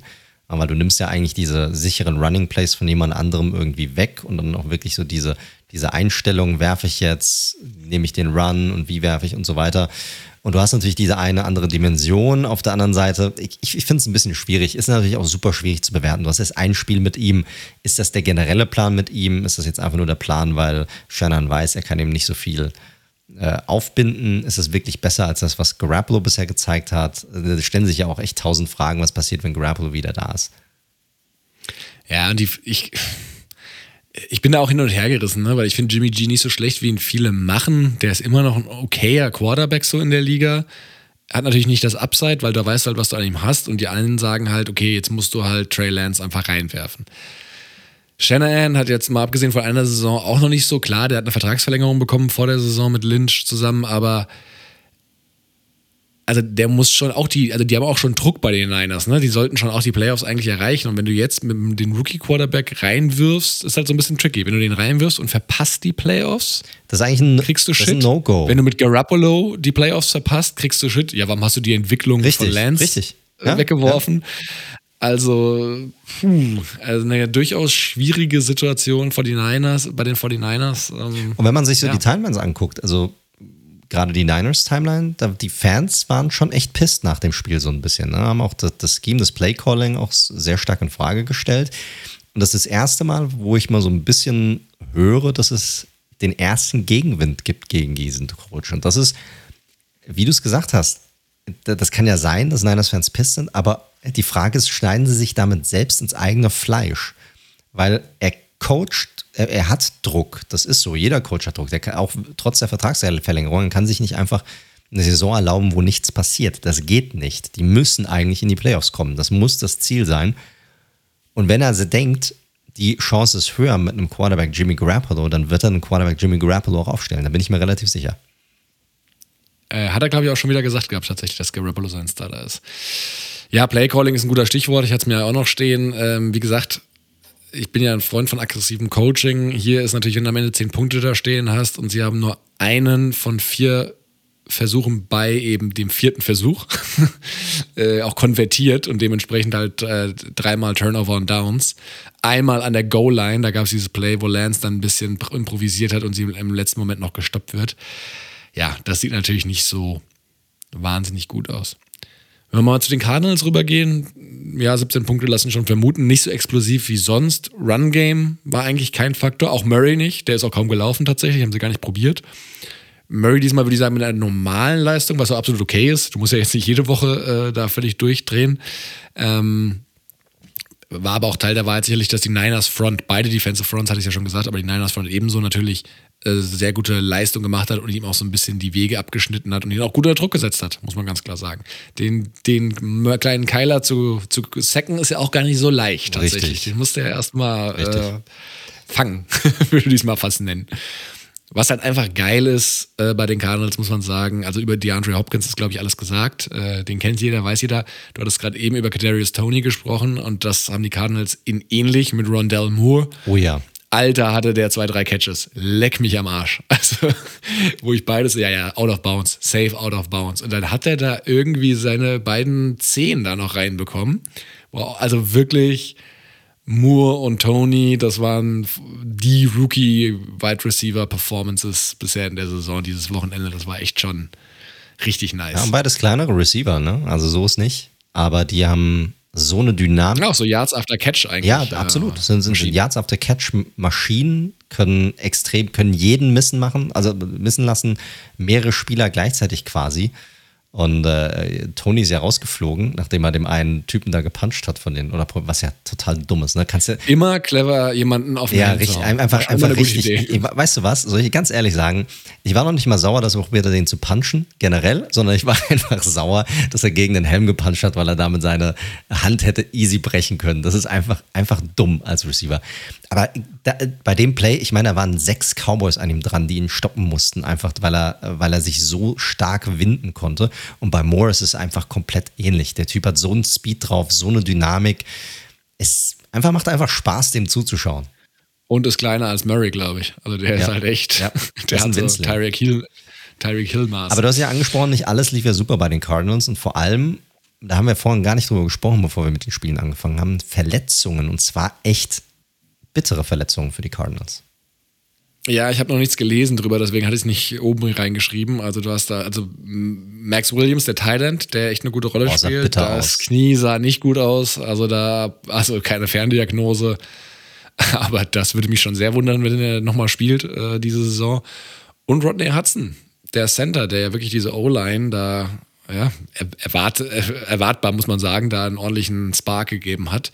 Der hatte seinen Arm in einer Schlinge dann irgendwann. Ich weiß jetzt nicht genau, ob es der Arm war oder die Schulter. Also das muss man mal weiter verfolgen. Das wäre natürlich ein Riesenblow für die verbesserte O-Line. Mega. Der hält, hält diese O-Line extrem zusammen. Hat eine bisher super Saison gespielt. Und ist schon bitter auch für deine Raiders, er nicht mehr bei deinen Raiders ist. Aber vor allem bitter für die Cardinals, weil ich glaube, der, der macht echt einen mega Unterschied bei denen. Hey, wir haben jetzt laut PFF den 33 besten Center von 33 gegradeten Centern dieses Jahr. Von daher, wer braucht Rodney Hudson? Richtig. Aber ja, äh, dass wir ein paar personelle fragwürdige Entscheidungen getroffen haben in den letzten Jahren, ist eine andere Geschichte. Äh, Cardinals noch kurz zum Schluss. Ähm, wie gesagt, bleiben das einzige ungeschlagene Team und das ist für die Cardinals was Besonderes, denn das haben sie das letzte Mal 1974 geschafft, dass sie das einzig ungeschlagene Team sind als letztes. Und da waren sie noch in St. Louis, also schon ein bisschen länger her. Ja, krass. Vielleicht noch eine ganz kurze Sache zu rennenden Quarterbacks, ne? weil wir hatten ja zwei in diesem Spiel. Und hatten die Verletzung bei Daniel Jones im letzten Spiel. Ich muss einfach sagen, ich, ich meine, wir lieben alle natürlich diese, die Spektaku, spe, das Spektakuläre, was durch diese Art von Quarterback reingebracht wird in das Spiel. Aber man muss mittlerweile eigentlich davon ausgehen, wenn du einen Running Quarterback hast, kannst du eigentlich davon ausgehen, dass der sich bei einem Run auch irgendwann mal verletzen wird und zwar auch schwieriger. Na, Trey Lance, ey, das sah echt übel aus, als er da gestoppt wurde an einen Yard Line. Da hast du zwei, drei Tackler gehabt, die haben den so übel gezeigt. Da habe ich schon gedacht, alles klar, dem seine Schulter oder sowas wird einfach durch sein. Auch Daniel Jones, der fällt jetzt zum dritten Mal aus in drei Spielzeiten beim Laufen weil er gelaufen ist. Eine Verletzung. Das geht halt nicht. Ne? Du willst deinen, du musst deinen Quarterback auf dem Feld haben, ansonsten kannst du nicht gewinnen. Und da ist eine, ich finde es immer krass. Auf der einen Seite willst du die Athletik drin haben, auf der anderen Seite, äh, sobald, also mein Quarterback bei meinen Giants anfängt loszulaufen, denke ich immer, boah, eigentlich hätte ich ihn lieber einfach nur in der Pocket drin und den Ball soll er lieber irgendwo hinwerfen, als dass er jetzt anfängt loszurennen, so geil es auch sein mag weil die Chance ist einfach so groß. Du bist halt, sobald du losläufst, und das ist auch vollkommen okay, ich bin auch voll dafür, sind die halt freiwillig.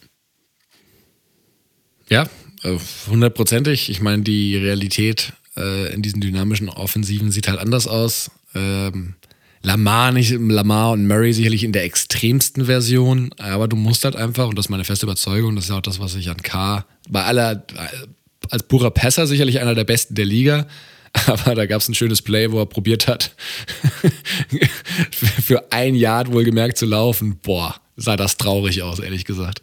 Aber gut, äh, das ist ein anderes Thema. Ich glaube, du brauchst diese Komponente einfach künftig in der NFL, um erfolgreich zu sein. Brady ist Brady. da brauchen wir nicht drum herum reden. Obwohl er auch einen nice Run hatte in dem Spiel. Naja, gut. hey, ich wollte mal loben, mein Gott. Gut, ich glaube, mit dem Spiel sind wir durch, oder? Können wir zum nächsten Spiel rübergehen?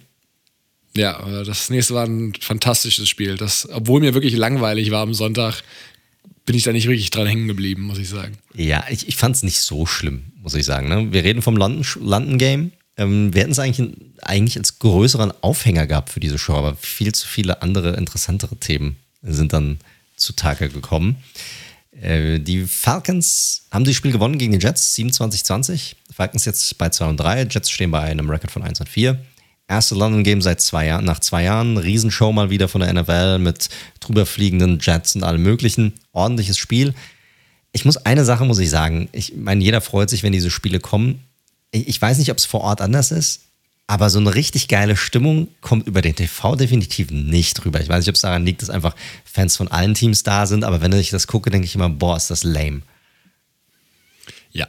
ja. Agree. Äh, kommen wir zum Spiel. Aber wenn ihr es anders seht, dann sagt es uns gerne, Leute. Ne? Es ist zwar cool, dass die Spiele da sind, aber ich finde, stimmungsmäßig reißt mich das jetzt nicht vom Hocker. Äh, zum Spiel. Falcons vor allem in der ersten Hälfte klar überlegen. Äh, und so viel hat es hier auch gar nicht wirklich gebraucht dafür. Ne? Bisschen Kyle, Kyle Pitts hier, bisschen äh, Cordero Patterson dort. Und das hat im Grunde schon für die Jets gereicht. So relativ simpler und einfacher Gameplan. Ähm, Dazu dann ein Zach Wilson bei den Jets, der aussah, als wüsste er gar nicht so richtig, was er auf einem Footballfeld zu suchen hatte, muss man einfach sagen. Erste drei Drives, eine Completion und eine Interception. So. Ja, sah nicht so gut nee. aus. Äh, erst als die Jets dann irgendwie 17-0 schon zurücklagen, äh, gab es das erste First Down für die Jets. Und auf der anderen Seite, wenn du den anderen Quarterback anguckst, hattest du Matt Ryan, der quasi perfekt, schon seit Wochen jetzt eigentlich, schon das dritte Spiel in Folge, muss man sagen, äh, eigentlich perfekt spielt. Ja, mit dem London Games zusammen hat er jetzt in den letzten drei Spielen 870 Yards, acht Touchdowns und keine Interception. Macht er richtig gut. Und deshalb wohl auch in diesem Spiel, ja, seine ein, Nummer 1 und seine Nummer 2 Receiver, Ridley und Gage, haben gefehlt bei den Falcons. Es lief enorm viel über die Titans. Auch Hurst, Hayden Hurst hatte ein gutes Spiel, ähm, vier Receptions, ein Touchdown, aber auch ein Fumble. Aber es war natürlich das Spiel des äh, Kyle Pitts, ne? über 120 Yards Receiving, ähm, mega im Spiel drin, hat wirklich gezeigt, was er drauf hat, so als Nummer 1 Weapon in diesem Spiel. War richtig, richtig gut. So, die Haupt-Takeaways bei diesem Spiel. Ja, ich, ich hatte Zach Wills schon angesprochen. Ne? Nach dem Spiel gegen die Titans hat man schon gedacht, boah, okay, jetzt hat er es gerafft, jetzt kommt, jetzt fängt so langsam an. Aber eigentlich war das so ein Spiel wieder zurück in seine davorige Rookie-Form. Und das vor allem gegen eine Defense, die jetzt bisher in dieser Saison noch nicht so wirklich bestochen hat, muss man sagen. Kann man sagen. Weder durch ihren Pass-Rush noch durch ihre wunderbare äh, Top-Secondary. Äh, und gerade der letzte Drive auch in diesem Spiel, der hat das, äh, der hatten die Jets nochmal die Möglichkeit zurückzukommen, theoretisch. Und dann frisst er halt einfach zwei Sacks für fast, für, für, negativ, für fast negative 30 Yards. So, das machst du halt einfach nicht als Veteran Quarterback. Du nimmst nicht diese Sacks. Und das ist halt, da sieht man einfach, er macht einfach noch zu viele Fehler. Ähm, die Defensive, die ja gegen die Titans noch irgendwie sieben Sacks hatte, die kam diesmal nicht wirklich durch. Ähm, und so war es dann gerade einfach zu Beginn für die Falcons einfach ein relativ einfaches Spiel. Ähm, bei denen, Patterson hatte ich vorhin schon angesprochen, immer mehr involviert in das Spiel, hat jetzt auch die meisten Snaps bekommen, also Running Back, also auch als Runner, nicht nur als Receiving Runner, sondern sogar mehr Snaps als Running Back als Mike Davis. Und äh, ist auch kein Wunder, denn Davis selbst hinkt zu seiner 2020er Form schon etwas hinterher. Also Patterson ist der deutlich dynamischere Spieler, sowohl im Run-Game als auch im Passing-Game, sodass ich auch nach vorne blickend für alle Fantasy-Spieler da draußen, die Patterson noch nicht haben, ich hatte das Glück, dass ich ihn relativ früh dann mit reingezogen habe, bei mir jetzt ein klarer Starter ist, ich glaube, er wird auch noch, noch weiter, noch mehr involviert sein in diesem Spiel. Also für, der hat sicher in jedem Spiel Minimum, ich sag mal, 20 Touches. Ja, durch, durch das Receiving Game und das Running Game zusammen und bei einem dynamischen Spieler wie ihm ist dadurch natürlich auch immer noch der ein oder andere Score noch drin. Also ein richtig guter Fantasy-Spieler momentan. Ja. Jo, zu Pitts ist alles gesagt, zu den Jets eigentlich auch. Das Ding haben wir relativ fix durchgefrühstückt, weil mehr gibt es zu dem Spiel eigentlich nicht wirklich zu sagen, außer dass das Besondere halt war, dass es halt einfach ein London-Spiel war. Ja, wie gesagt, mich hat es jetzt nicht wahnsinnig bekommen. Wilson, das ist halt eine zähe Rookie-Saison, ne? Die haben auch Verletzungen mitzukämpfen. Mikhail Beckton fehlt ja auch immer noch. Ähm, ja, mal gucken. Aber ich, da muss sich einfach alles weiterentwickeln. Ähm, mal gucken, wie das weitergeht. Für, für beide Teams, müssen wir leider so ehrlich sein, geht es, glaube ich, dieses Jahr nicht um viel. Das stimmt, ich glaube gegen also, ja, ich, ich glaube gegen ein anderes Team, weißt, gegen ein anderes Team hätte, hätten die Falcons dann noch deutlich mehr Probleme gehabt in diesem Spiel, das muss man auch sagen, aber das nehmen sie mit. Diese Division ist hinter den Buccaneers wide open, würde ich sagen. Also, dass sie hier nochmal den einen oder anderen Sieg mit, mitnehmen, halte ich durchaus für, für realistisch. Beide Teams allerdings auf einer Bye Week in der kommenden Woche. Ja. Das ist ja auch schön. Da kann man den, den Jet, Jetslag, den sie mit zurückbringen, den kann man ja dann auskurieren. Richtig, richtig. Kommen wir allerdings nun zu einem deutlich interessanteren Spiel als dem Falcons Jets Game mit deutlich mehr Wendungen drin. Und zwar die, Crazy Kicker Partie zwischen den Cincinnati Bengals und den Green Bay Packers. Also das war wirklich so bekloppt, muss man sagen. Und da müssen wir jetzt ausnahmsweise dann doch mal Spiele nacherzählen. Also weil in den letzten drei Minuten der Regular Time plus Overtime, ja, haben die beiden Kicker es geschafft, fünf Field Goals nacheinander zu verschießen, abwechselnd. Also Wahnsinn. Und beim Fourth and One dann in der Overtime hat Lafleur sich kurz darauf dann doch entschieden, war auch sehr kontrovers diskutiert, statt dafür zu gehen mit den ganzen Waffen, die du hast. Hey, ich lasse einfach Crosby kicken. Der hat zwar schon genug Field Goals gerade, ich glaube, drei verschossen gehabt Richtig, zu dem Zeitpunkt schon. Aber ich vertraue den Mason. Machst du das? Ja, ja, mach ich, mach ich. Und dann hat er es am Ende auch geschafft. Also aus 49 Yards dann am Ende, er hat ein kürzeres auch verschossen. Das war dann das äh, Finale. Das war wirklich wild. Man muss sagen, die vom Crosby, die, die Kicks waren wirklich off.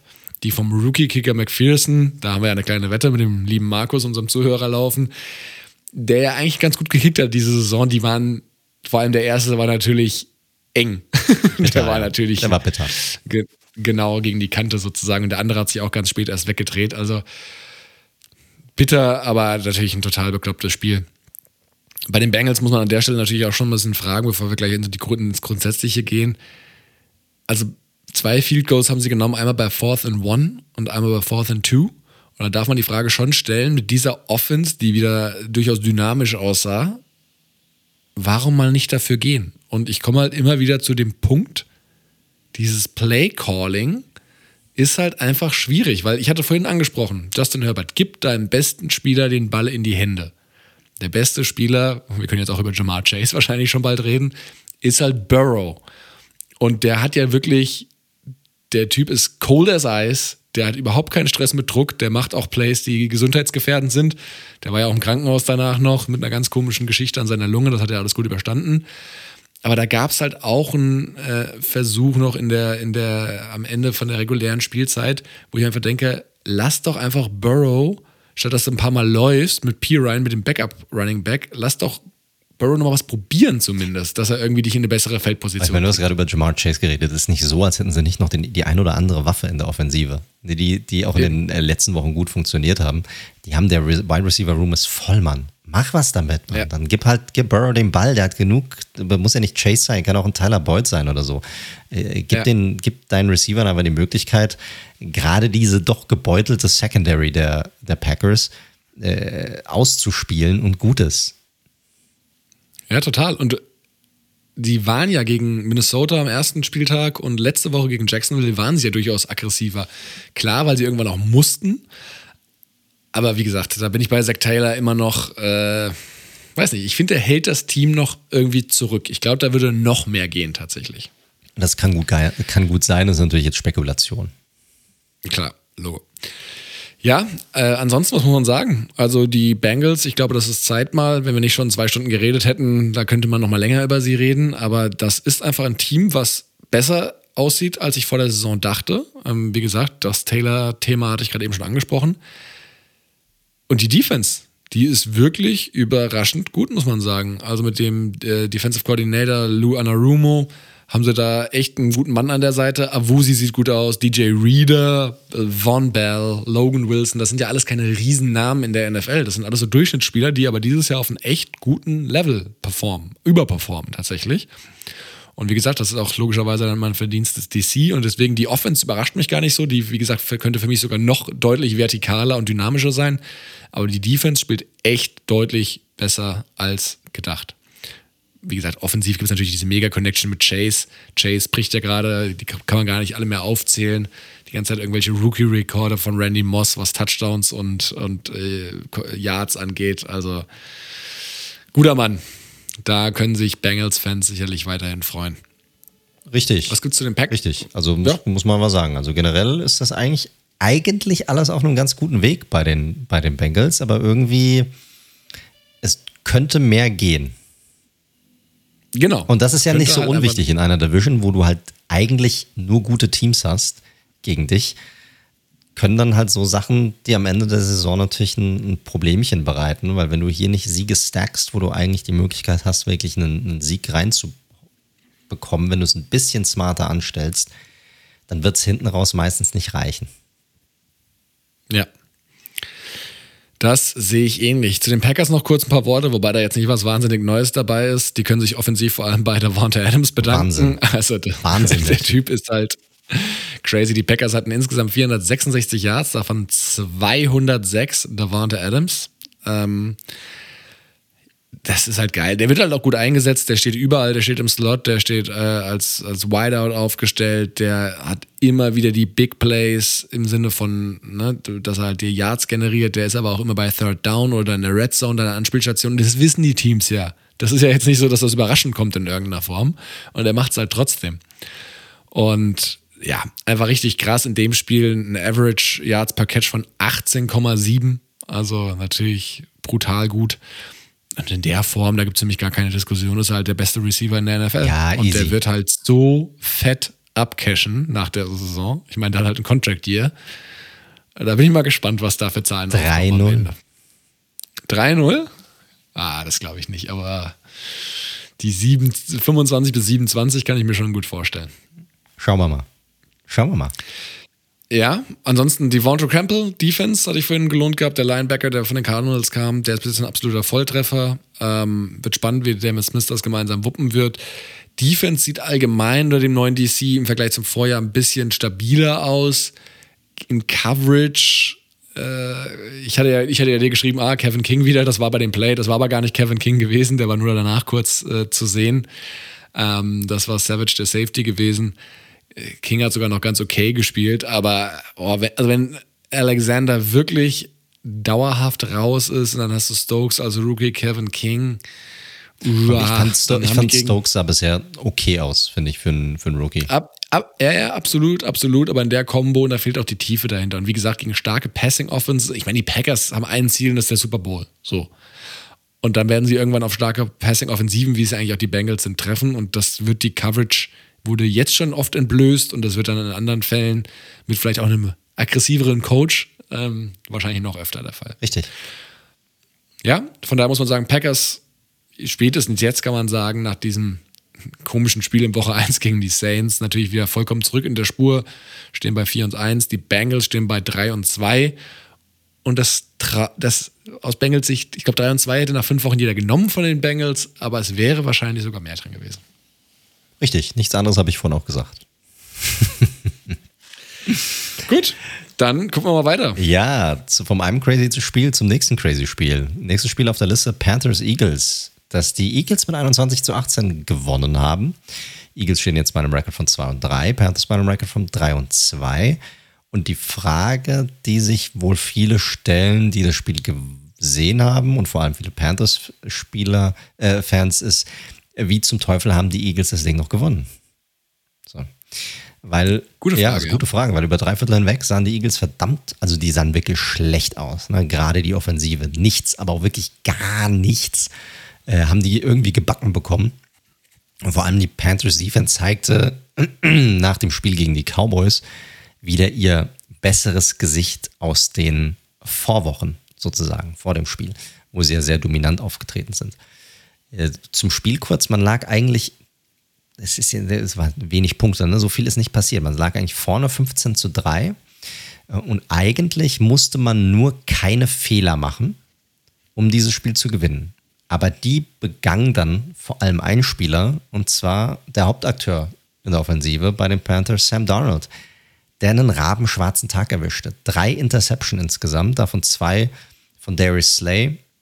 Ähm, später und die Eagles äh, angetrieben dann von ihrer Defense, die dann irgendwann wirklich in die Spur fand oder wirklich gepusht hat und einem, ich sag mal, ordentlichen Running Game gewann die dann am Ende noch 21-18. Also die Panthers haben dieses Ding vollkommen aus der Hand gegeben, vollkommen unnötig auch. Und äh, ja, damit haben die Eagles hier einen sehr, sehr wichtigen Sieg rausgeholt. Bei den Offensiven muss man ganz ehrlich sagen, wirklich wenig Gutes zu finden bei beiden. Äh, gucken wir bei den Eagles, Jalen Hurts der war all over the place mit seinen Würfen, einfach überall. Nur nicht dort, wo der Ball eigentlich hin musste. Hat am Ende eine Statline gehabt von 22 äh, Würfen, äh, die er an Mann gebracht hat, bei 37 Versuchen, eine Interception. Deep Ball war mal wieder ein Thema bei ihm. Ja, die Interception, die er geworfen hat, die war nicht mal in der Nähe von einem Spieler, äh, von, von seinem eigenen Spieler. Ähm, und man sieht halt bei den Eagles von 1, wenn man denen das Screen Game wegnimmt, dann bleibt bei denen in der Offensive eigentlich nicht mehr viel übrig. Weil Hertz macht halt, was die tiefen Würfe angeht, einfach niemandem Angst. Das heißt, die stacken die, die Teams stacken die Box und wenn die Eagles das nicht hinbekommen können, dann sind sie einfach, ist die Offensive tot. Ganz einfach. Ähm, Sam Darnold auf der anderen Seite war allerdings mindestens genauso schlecht. Ja, hier kann man wirklich davon reden, dass er seinem Team das Spiel verloren hat.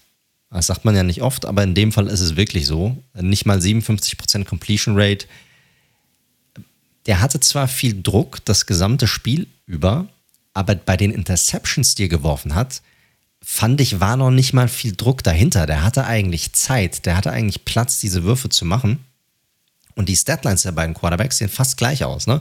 Hertz 22 von 37, Darnold 21 von 37, ein Touchdown, drei Interceptions. Also beide nicht wirklich mit ihrem besten, besten Tag. Dazu beide Defensiven eigentlich gut. Ja, gut Druck auf beiden Seiten, auf die jeweiligen O-Lines. Wie gesagt, Slay mit zwei starken Interceptions auch, fand ich. Aber ansonsten sah es bei den Eagles über den Großteil des Spiels insgesamt richtig, richtig schlecht aus. Bei den Panthers zeigt jetzt, also wenn man das so als Takeaway mitnehmen will, finde ich, zeigt Darnold eigentlich nur, dass er weiter davon entfernt ist, die Antwort auf der Quarterback-Position für dieses Team zu sein, als dass er nah dran wäre, dies zu sein. So, wenn man das so auf eine Waage, auf ein Pendel äh, legen würde. Und beide Teams werden mit so einer Leistung, mit so einer Offensivleistung nicht viele Spiele gewinnen, auch in Zukunft. Und die Eagles, die haben das gut ausgenutzt am Ende. Da gab es dann einfach einen Push hinten raus. Die Defense hat es im Spiel gehalten. Die Offensive hat dann hinten raus deutlich besser geklickt. Ja, aber über das gesamte Spiel hinweg betrachtet war das einfach von beiden nichts.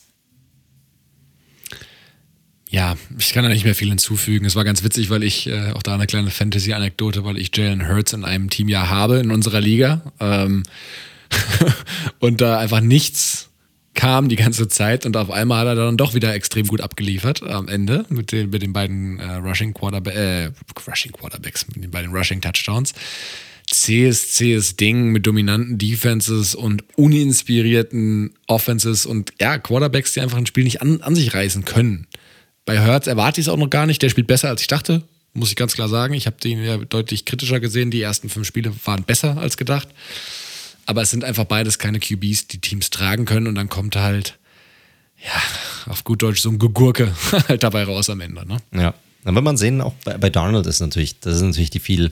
Bei beiden ist eine interessante Story, ne? Aber auch bei den Eagles fragst du dich, okay, was machen die nach der Saison? Gibt es hier ein Team? Beide Teams könnten hier interessant sein, dass vielleicht irgendwie für einen Quarterback wie die Sean Watson gehen möchte oder traden möchte, unter Umständen in der Zukunft, wenn das möglich sein sollte, je nach Situation, die Watson hat, weil beide können hier ein Upgrade vertragen. Bei, bei Hertz, wie du richtig gesagt hast, ist man, ist, man sieht eine gewisse, jetzt wenn man nur allein die Saison betrachtet, man sieht einen gewissen, eine gewisse Entwicklung, eine positive Entwicklung, ja. aber jetzt nicht so, dass man sagen würde, das ist jetzt, that's my quarterback, weißt du? So, so nicht. Und bei Darnold, der zeigt eigentlich genauso das, was er auch schon bei den Jets gezeigt hat. Ne? Ein bisschen up and down, man hat dann ein paar geile Spiele dabei, wo du denkst, oh, vielleicht könnte das noch sein. Und dann haut er wieder so ein Ding raus, wo du sagst, ey, no fucking way möchte ich, dass der die nächsten fünf Jahre mein Quarterback ist. Ja, wie gesagt, bei Hertz finde ich auch noch, der hat ja noch nicht mal eine ganze Saison gespielt. Genau. Ne? Also der hat ja, und dementsprechend bin ich bei Hertz echt noch, also der ist besser als gedacht, muss ich ganz klar also einräumen bisher, was ich gesehen habe. Und da muss man halt das mal evaluieren nach der Saison. Man ist mittlerweile natürlich auch verwöhnt von einem Justin Herbert und von einem Burrow, wie schnell die irgendwie reinkommen. Aber nee, nicht, nur, nicht nur das, das hängt natürlich auch immer von den jeweiligen Situationen ab. Die Eagles haben natürlich ja. im nächsten Draft extrem viel Firepower, was Draftkapital angeht. Die haben sehr, sehr viele Picks. Und wenn du da, obwohl diese Quarterback-Klasse dieses Jahr äh, werden wir jetzt nicht drüber reden, kommen wir irgendwann später in der Offseason dazu, jetzt nicht so prickelnd aussieht, finde ich. Aber wenn du von einem Quarterback überzeugt bist, dann ist das natürlich das Jahr, wo du durch Trades oder einfach weil dein Team schlecht ist, einen neuen Quarterback reinholen kannst, von dem du vielleicht mehr überzeugt bist. Und deshalb müssen sie hier nach der Saison definitiv eine Entscheidung fällen.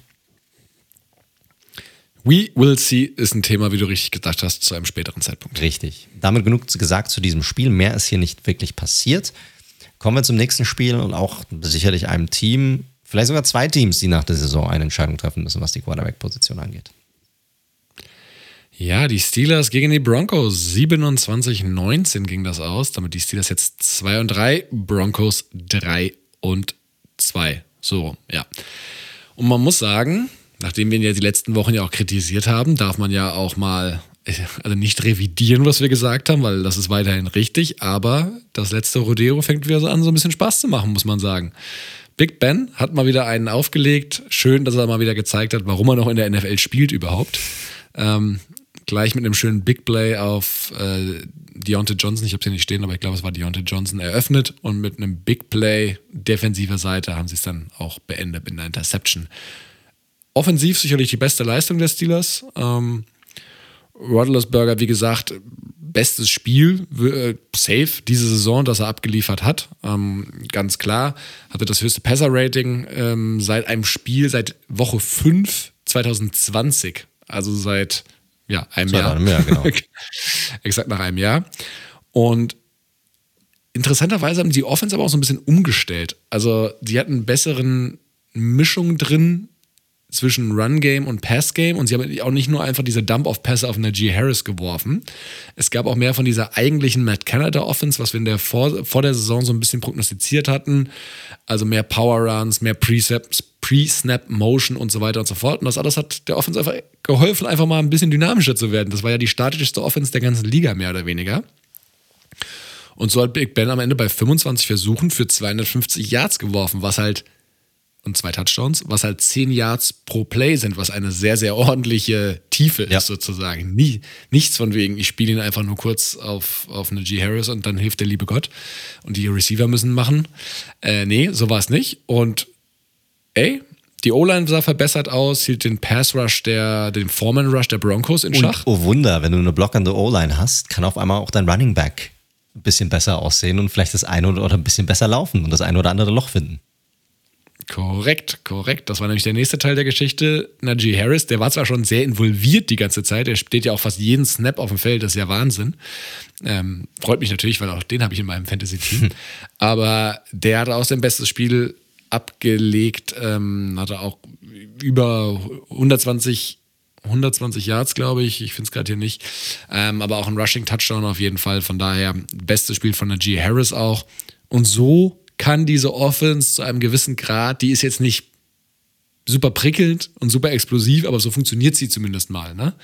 Und das muss der Weg, der Steelers going forward einfach sein. Defense war natürlich auch wieder zur richtigen Zeit da. Da haben sie sowieso Playmaker, das ist nichts Neues. Die haben es auch geschafft, immer äh, Druck auf, auf Teddy B auszuüben. Und so macht das bei den Steelers zumindest mal wieder deutlich mehr Spaß. Wenn man sich die Broncos anschaut, die war einfach bis zur vierten, bis zum vierten Quarter war diese Broncos-Offensive abgemeldet.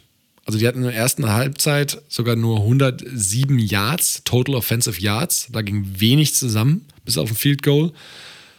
ja, dann wurden halt, wie es halt immer so ist, ne, dann wird spielst ein bisschen mehr Soft Coverage, weil der Vorsprung so groß ist. Dann kriegen halt, machen auch so ein, Sutton und ein Tim Patrick ihre Plays, die haben zusammen auch über 200 Yards. Die Defense äh, hat dann mal ein bisschen Berg gegriffen, aber die war ansonsten diese hochgelobte Defense, und da waren wir ja beide sehr hoch vor der Saison, die ist okay bis jetzt, aber Richtig. auch nicht mehr. Genau, die ist nicht so dominant, wie ich mir das auch vorgestellt hatte und wie es, sie auch braucht, damit dieses Team auch wirklich ein Contender sein kann. Weil die Offensive, die haben wir bisher gelobt gehabt, ne? Die war, die spielt im Rahmen dessen, was ich geglaubt habe, dass sie auch zu spielen imstande ist.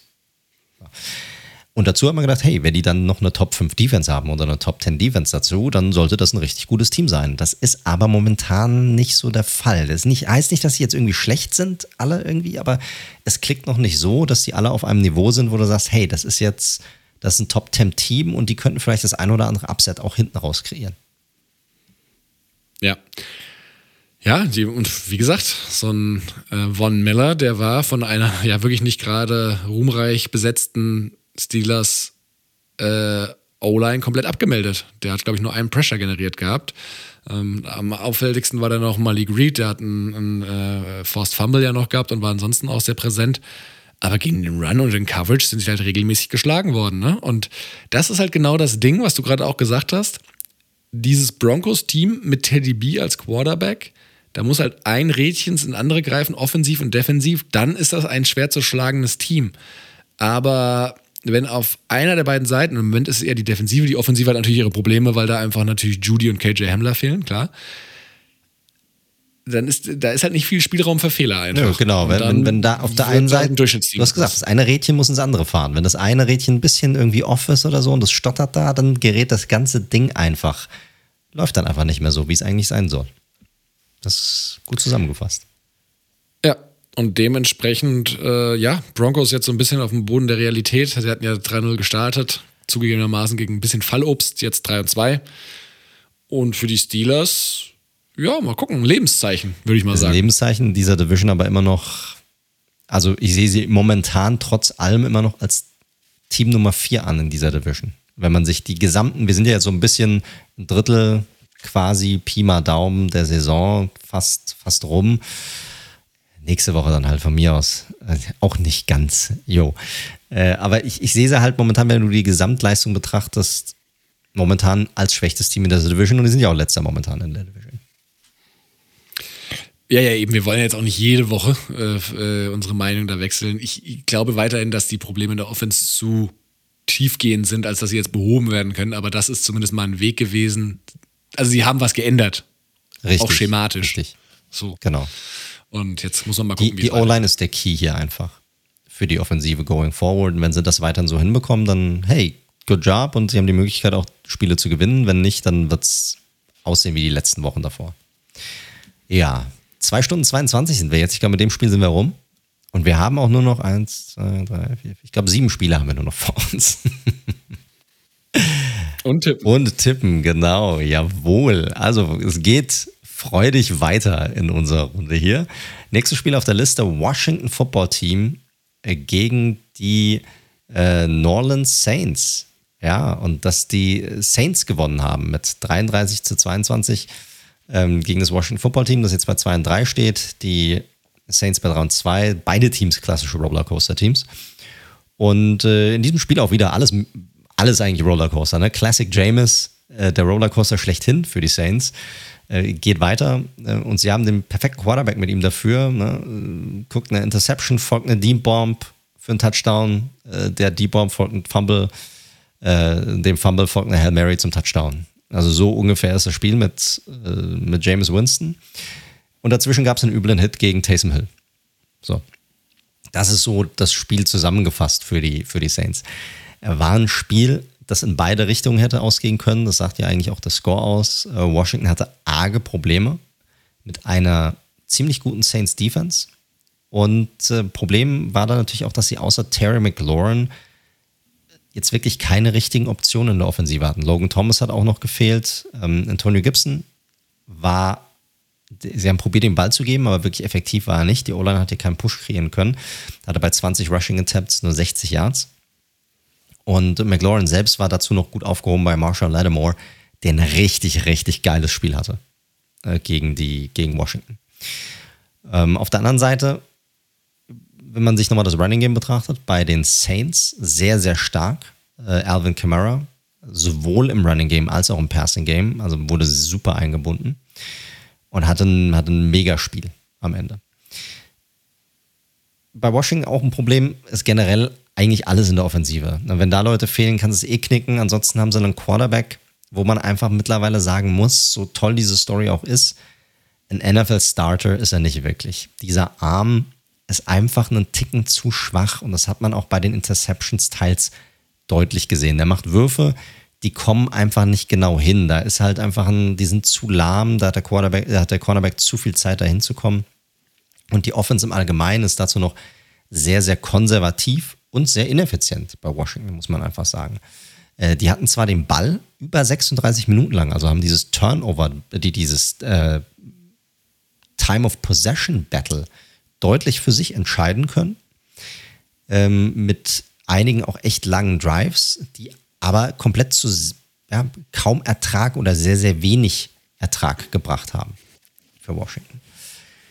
Dafür zeigte die Defense zumindest das erste Lebenszeichen, auch wenn sie 33 Punkte kassiert haben. Äh, Chase Young mit seinem ersten Sack in der Saison und auch direkt mit einem Strip-Sack. Auch der Ron Payne, dessen Name ja auch häufiger gefallen ist in den letzten Wochen, mit einem guten Spiel und aktuell vielleicht bislang der beste Defender im Team von, äh, von Washington. Wo die Secondary weiter ein Problem ist, das ist eigentlich jede Woche der Fall die kommt einfach nicht klar. Und ich meine, es ist nicht so, als hätten jetzt die Saints wirklich ordentliche Waffen bei sich, also wirklich viele gute Waffen bei sich drin. Ja, es war irgendwie ein wildes Game mit vielen Unzulänglichkeiten und vielen Plays, die eigentlich so nicht passieren dürfen. Von der Hail Mary angefangen, Coverage Busts etc., Wild. Ungenauigkeiten. Ja, also unterhaltsam, aber nicht auf die positive Weise. Nö, und ich, es zieht sich aber die letzten Wochen direkt hinüber. Ne? Bei den Saints war es auch mehr von dem, was man eigentlich schon die letzten Wochen gesehen hatte. Ja, es war jetzt nichts Überraschendes, was sie da auf das äh, Feld gezaubert hatten. Es wird natürlich jetzt interessant zu sehen sein, was passiert. Also wie schwer ist Taysom Hill erstmal, da ist ja mit einer Concussion muss er raus, also mit einer Gehirnerschütterung. Wie lange wird er ausfallen? Und wie wollen sie das kompensieren? Weil er wurde ja mehr oder weniger als Allzweckwaffe, als Schweizer Taschenmesser sozusagen eingesetzt. Und er fehlt. Er fehlt als Runner, er fehlt auch als Receiver, er fehlt einfach als dynamische Option auch fürs Passing Game. Das heißt, eine Option weniger und eigentlich hast du nur noch deine O-Line, die hoffentlich gut blockt und Alvin Kamara. Das war's. Den Rest kannst du halt stoppen, wenn du eine ordentliche Defensive hast. Das ist halt das Ding. Äh, die Defensive auf der anderen Seite finde ich echt weiterhin echt gut, muss man sagen. Und das, obwohl ja immer noch Spieler fehlen. Also, dass der Davenport fehlt, der soll ja nochmal zurückkommen. Und Yamata ist ja immer noch gesperrt, auch nächste Woche noch. Der kommt danach zurück. Also, ich finde, wenn die Defense so weiter performen kann und diese Spieler kommen auch noch zurück, dann sollte das wieder eine richtig, also vielleicht sogar eine Defense auf einem Niveau vom letzten Jahr wieder werden.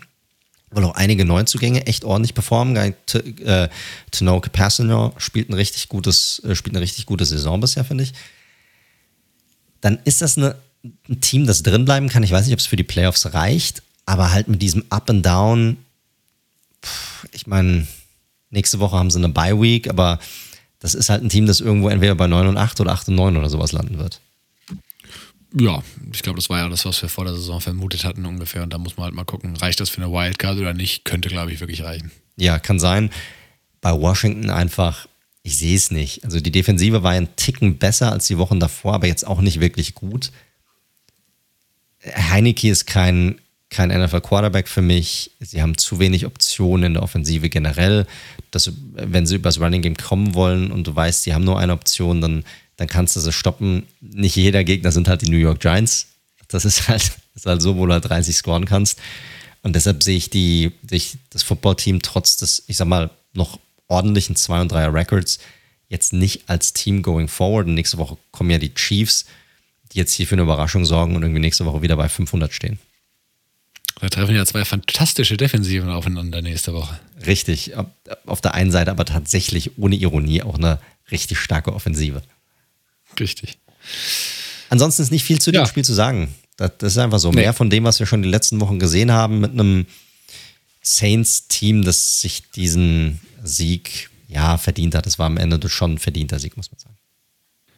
Gut, machen wir mit meinem Team weiter. Wir haben ja bei weiß Gott keinen Winning, sondern einen Losing-Podcast. Wir haben tatsächlich, wir haben zum ersten Mal diese Saison einen Losing-Podcast, wo beide Teams verloren haben. Und wir kommen zu deinen Raiders. Wir hatten ja schon im Vorfeld, ganz am Anfang im Intro, wenn man es Intro nennen kann, äh, sehr viel drüber gesprochen. Und das Krasse ist ja, dass Gruden tatsächlich noch dieses Spiel gecoacht hat.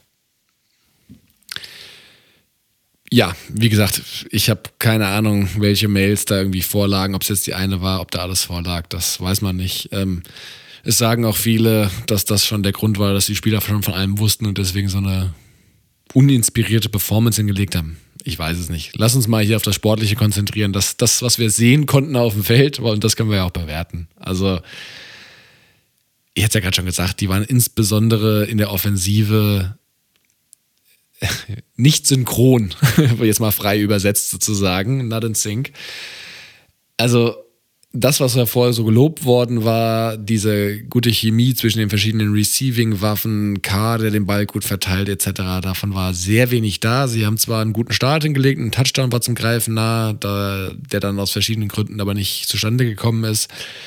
Field Goal geschossen, zum ersten Mal in Führung gegangen dieses Jahr und ab da ließen sie sich in der ersten Halbzeit zumindest von der Offense der Bears, die wirklich sehr, sehr simpel gebaut war, einfach kaputt laufen. Die Backup-Running Backs, also Montgomery war ja raus, sind zusammen für äh, 109 Yards einen Touchdown gelaufen bei 21 Rushes, also ein 5-2er Average. Sehr, sehr ordentlich als Running Back. Und ja, so ging es halt in die Pause mit 3 und 14 und die hätte man trotzdem, also ich war nicht so richtig drin in dem Spiel, muss ich ganz ehrlich sagen, emotional war es alles so äh, war irgendwie und so off. Aber du hast halt 3-14 liegst du zurück und du hast halt diese Saison schon öfter erlebt und du dachtest halt, wenn die Offense jetzt einmal umschaltet, können die locker noch aufholen, weil diese Bears Offense ist so berechenbar und so eindimensional, dass sie das schaffen. Aber es ist nicht passiert. Sie haben es einfach nicht geschafft, bis auf einen Touchdown-Drive. Und die Probleme, das sind leider bei den Raiders tatsächlich die gleichen, die wir jetzt schon seit ein paar Wochen ansprechen. Die O-Line mit Ansage nach dem ganzen Umbau ist eine völlige Katastrophe. Andrew James als Center funktioniert nicht. Leatherwood, der jetzt Guard gespielt hat statt Tackle, funktioniert leider, leider noch gar nicht. Der einzige, der funktioniert, ist Colton Miller. Ja, die beiden Starting Interior O-Liner mit Incognito und Good sind halt raus, aber das ist halt nun mal so. Gibt es ja auch in anderen Teams. Also O-Line, Riesenproblem. Dadurch ist das Running Game, da gibt es Sequenzen, wo sich auch O-Liner gegenseitig blocken absurd. Kenne ich. Josh Jacobs. Äh, Josh Jacobs hat sogar, ich meine, die müssen ja immer aufpassen, was sie so vor, dem, vor, vor der Media sagen, aber dann so, ey, ich gucke mir so Tape an und teilweise denke ich mir so, ey, was wollt ihr eigentlich, dass ich mache? Also, weil der ist ja ein guter Running Aber er, Back, hofft, ne? er hofft darauf, dass sie, sich, dass sie sich verbessern. Und er glaubt an seine Jungs. Aber ja, war schon relativ amüsant. Ja. Also null Running Game und man hält, und das war ja auch ein Vorwurf, den ich halt dann, dann noch Gruden gemacht habe, man hält einfach zu lange daran fest. Establish the run. Alter, du hast einen richtig guten Passer und viele Receiving-Waffen. Wenn du merkst, nach fünf, sechs, sieben Mal, nein, gegen diese Front können wir mit der O-Line nicht laufen, stell um. Ist nicht, ne? Es ist jetzt ja, nicht so einfach. Die waren, die waren, der Pass Rush war schon stark. Also ich muss sagen, die Bears Defense haben mir richtig gut gefallen ja, klar, das war das erwartete Mismatch, ne? Also die Defensive Front der Bears gegen die O-Line der Raiders, so, ne? Ja. Aber von daher, K selbst auch mit seiner schwächsten Leistung. Also es waren auch ein paar Drops dabei von Edwards Waller, auch jetzt zweites Spiel nacheinander, wirklich mit, mit hat schon neun Drops. Also äh, sehr, sehr viel, muss man sagen, nach, nach fünf Spielen. Ähm, aber K hat auch echt ein paar Würfel, wo er einfach sie überworfen hat. Auch weil Pressure kam. Mac Khalil Mack, Return of the Mac, erstes Spiel sozusagen bei seinem alten Team. Das eine war ein London-Game. Äh, vier Quarterback-Pressures, ein Sack, ein, äh, acht Tackles, ein Tackle for Loss und hat halt die, die Two-Point-Conversion auch weggenommen. War ganz witzig, weil nach einem Tackle hat er wirklich so K aufgehoben und gefragt, are you okay? Weil die beiden ja wirklich gut befreundet sind, wurden ja zusammen gedraftet. Ähm, ganz amüsant. Also das zu den Raiders, das sind einfach jetzt, wie gesagt, die gleichen Themen, die wir seit zwei, drei Wochen besprechen, auch schon als sie gewonnen haben. Zu den Bears auch nochmal. Justin Fields hat ja gestartet. Ähm, den haben die Raiders ganz schön auseinandergenommen, muss man sagen, in den ersten äh, ein, zwei Quartern, auch teilweise, äh, sage ich mal, mit dann Late Hits etc. hat sich da aber so durchgewurschtelt auf jeden Fall und ja, was soll man zu ihm sagen? Der wird ja, sie laufen ja vor allem viel, der hat insgesamt 17 Pässe überhaupt gemacht, davon kamen 11 an. Sagen wir mal so, in den entscheidenden Momenten, als sie ein langes Third Down konvertieren mussten, hat er delivered und da hat er auch zwei, drei, es waren aber wirklich zwei, drei nette Pässe angebracht. Ansonsten als Runner wird er ja noch gar nicht eingesetzt. Ich finde, der ist halt noch gar nicht zu bewerten so richtig. Mhm. Also auch das, das QBR, muss man sagen. Also ich habe ja von Derek Carrs Performance gerade gesprochen und bei neun Punkten könnt ihr euch ja vorstellen, wie die Offensive im Allgemeinen aussah. Sie haben einen Touchdown gehabt. QBR hatte Derek Carr ein besseres als Justin Fields, der der 20 Punkte erzielt hat und kein Turnover hatte. Derek Carr hatte ja auch noch eine Interception. Fields ist halt auf dem Feld gerade aber ja. vielmehr auch nicht so richtig. Diese gesamte Offensive, das hat man letzte Woche schon gesehen, das hat sich ja in dieses Spiel auch reingezogen. Das ist ja wie so eine Max-Protect-Offensive, ne? Genau. Weil Nagy sagt, okay, ich habe jetzt zwar einen Quarterback, der hat viel Talent, aber der Typ kann keine Defensiven lesen, der braucht ewig, bis er den Pressure erkennt. Das ist für ihn alles noch viel zu schnell. Also muss ich hier oft irgendwie zwei Titans auf dem Feld stellen oder sogar drei, die dann das Ding, die dann helfen mit zu blocken. Und dann ergibt sich natürlich auch in der Offensive nicht so viel. Klar, der hat natürlich mehr Zeit und wird dann vielleicht auch nicht so oft runtergenommen, obwohl, wie du es gesagt hast, der Pressure kam ja trotzdem durch. Äh, deshalb, ich weiß, alle Bears-Fans sind natürlich total dafür, dass er spielt. Sie sehen ihn so ein bisschen als Halsbringer dieser Franchise an und so weiter. Und das, ich, ich kann das natürlich komplett nachvollziehen. Auf der anderen Seite ist es halt trotzdem so, dass ich glaube, dass ein Andy Dalton auch wenn es keinen Sinn macht. Ich kann das komplett verstehen. Es macht keinen Sinn, den zu starten, nicht in der Situation, in der sich die Bears befinden. Aber wenn du reine in, rein in Wins und Losses denken würdest, dann wäre Andy Dalton definitiv die bessere Option hier. Ja, Nagy coacht coacht, coacht ja auch um seinen Job, ne? Also wenn die die Playoffs nicht erreichen, wird es eh eng. Ja, ist halt das Ding, ne? du hast, auf ihn trifft eigentlich das gleiche zu, was du eigentlich vorhin auch zu Kyle Shanahan gesagt hast. Ne? Also auf einer anderen Ebene. Shanahan hat einen deutlich, sitzt deutlich sicherer im Sattel. Aber es ist schon so, dass du dich ja erklären musst am Ende der Saison. Und was spricht dann für dich? Hast du dem Rookie Quarterback, dem neuen Superstar vorangebracht? Ja, nein. Oder hast du dort spielen lassen, bist trotzdem scheiße gewesen? Also was wiegt besser für Nagy? Und er hat es für sich die Entscheidung getroffen zu sagen, ich lasse den Rookie spielen und hoffentlich sieht er irgendwann geil aus und ich krieg den ganzen Credit dafür. Ja, korrekt. Ich glaube, ansonsten ist zu dem Spiel alles gesagt. Ich meine, nicht viele neue Erkenntnisse. Die Bears haben eine gute Defensive Front. Klar, die haben auch einen super Linebacker mit, mit Rocon Smith. Äh, der ist auch ein bisschen dirty gewesen in dem Spiel, aber der ist ein super Linebacker in, auf verschiedenen Ebenen, sowohl im Coverage als auch gegen den Run. Ähm, die Bears, muss man auch sagen, haben in den letzten drei Spielen, was Scoring angeht, die drittbeste Defense hingestellt. Das ist auch was. Richtig. Secondary aber durchaus anfällig. Äh, nicht in dem Spiel, aber grundsätzlich schon. Ja, also diese Art des Footballs ist sehr uninspiriert, sehr einfach. Sie hat aber jetzt zwei Spiele nacheinander zum Erfolg geführt. Das ist ja das Krasse. Das Ceiling ist begrenzt. Ja, das ist ja das Krasse, die sind bei 3 und 2. Mein Gott, und die spielen echt Rotze, muss man einfach sagen. Da erinnere ich mich, aber ich glaube, das haben wir die ganze letzte Saison richtig, über auch gesagt. Richtig, ganz genau, exakt das. So, es ist wie so und täglich grüßt das Murmeltier. So, und in dem, in dem Fall halt um täglich grüßt der Bär. So. Der Bär. Der Bär. Gut, dann machen wir doch mal mit ein bisschen das Spiel weiter, wo ein bisschen mehr gescored worden ist, zumindest auf einer ja, Seite. Ja, genau, wurde ein bisschen mehr gescored. Äh, Bucks Dolphins, das nächste Spiel auf unserer Liste. Die Bucks gewinnen das Ding relativ easy, 45 zu 17, also relativ deutlich. Sind jetzt bei 4 und 1, Dolphins jetzt bei 1 und 4. Bucks machen dieses Spiel zu einem Blowout. Dabei sahen die Finns lange Zeit gar nicht so schlecht aus, muss ich sagen, wie es jetzt das Ergebnis am Ende macht. Ne? Anfang viertes Viertel lag man eigentlich nur mit einem einzelnen Score hinten aber Brady und die Bucks Offense waren einfach insgesamt zu stark. Die, die Finns konnten irgendwann halt einfach nicht mehr mithalten. Ne? Die drei von der Tankstelle sozusagen, Brown, Godwin, Evans, hatten zusammen 20 Receptions für 307 Yards und vier Touchdowns. Also super Spiel, allem Antonio Brown mit einem richtig krassen Spiel. Ja, so ein bisschen so der, der alte Antonio Brown aus den Steelers-Zeiten, hat man, hat man gedacht, als man ihn gesehen hat. Momentan sicherlich von allen Wide Receivers so die, beste Connection, würde ich sagen, mit, äh, mit Tom Brady.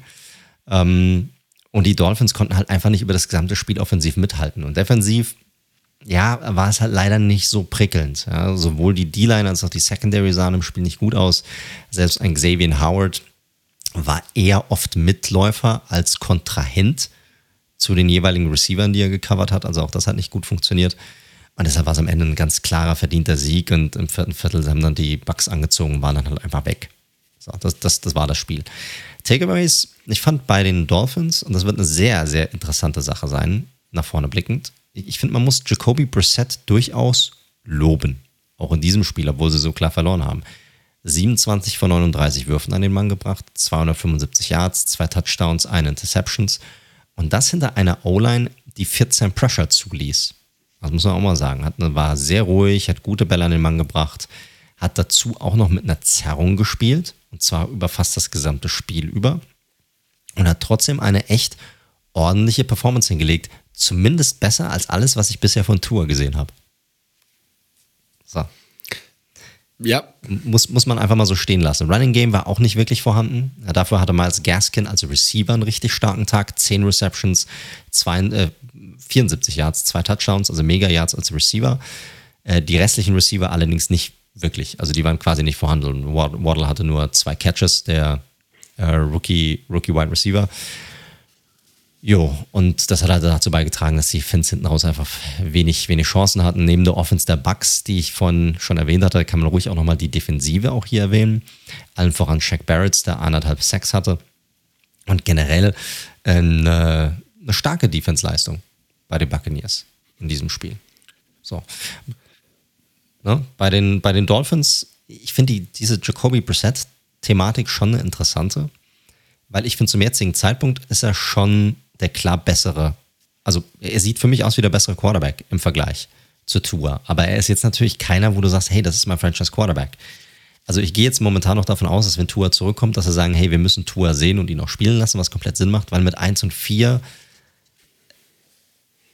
sind sie jetzt auch nicht in der Position, wo man jetzt sagen würde, hm, ja, die haben noch eine Chance, irgendwas zu reißen, vor allem nicht in der Division mit den Bills.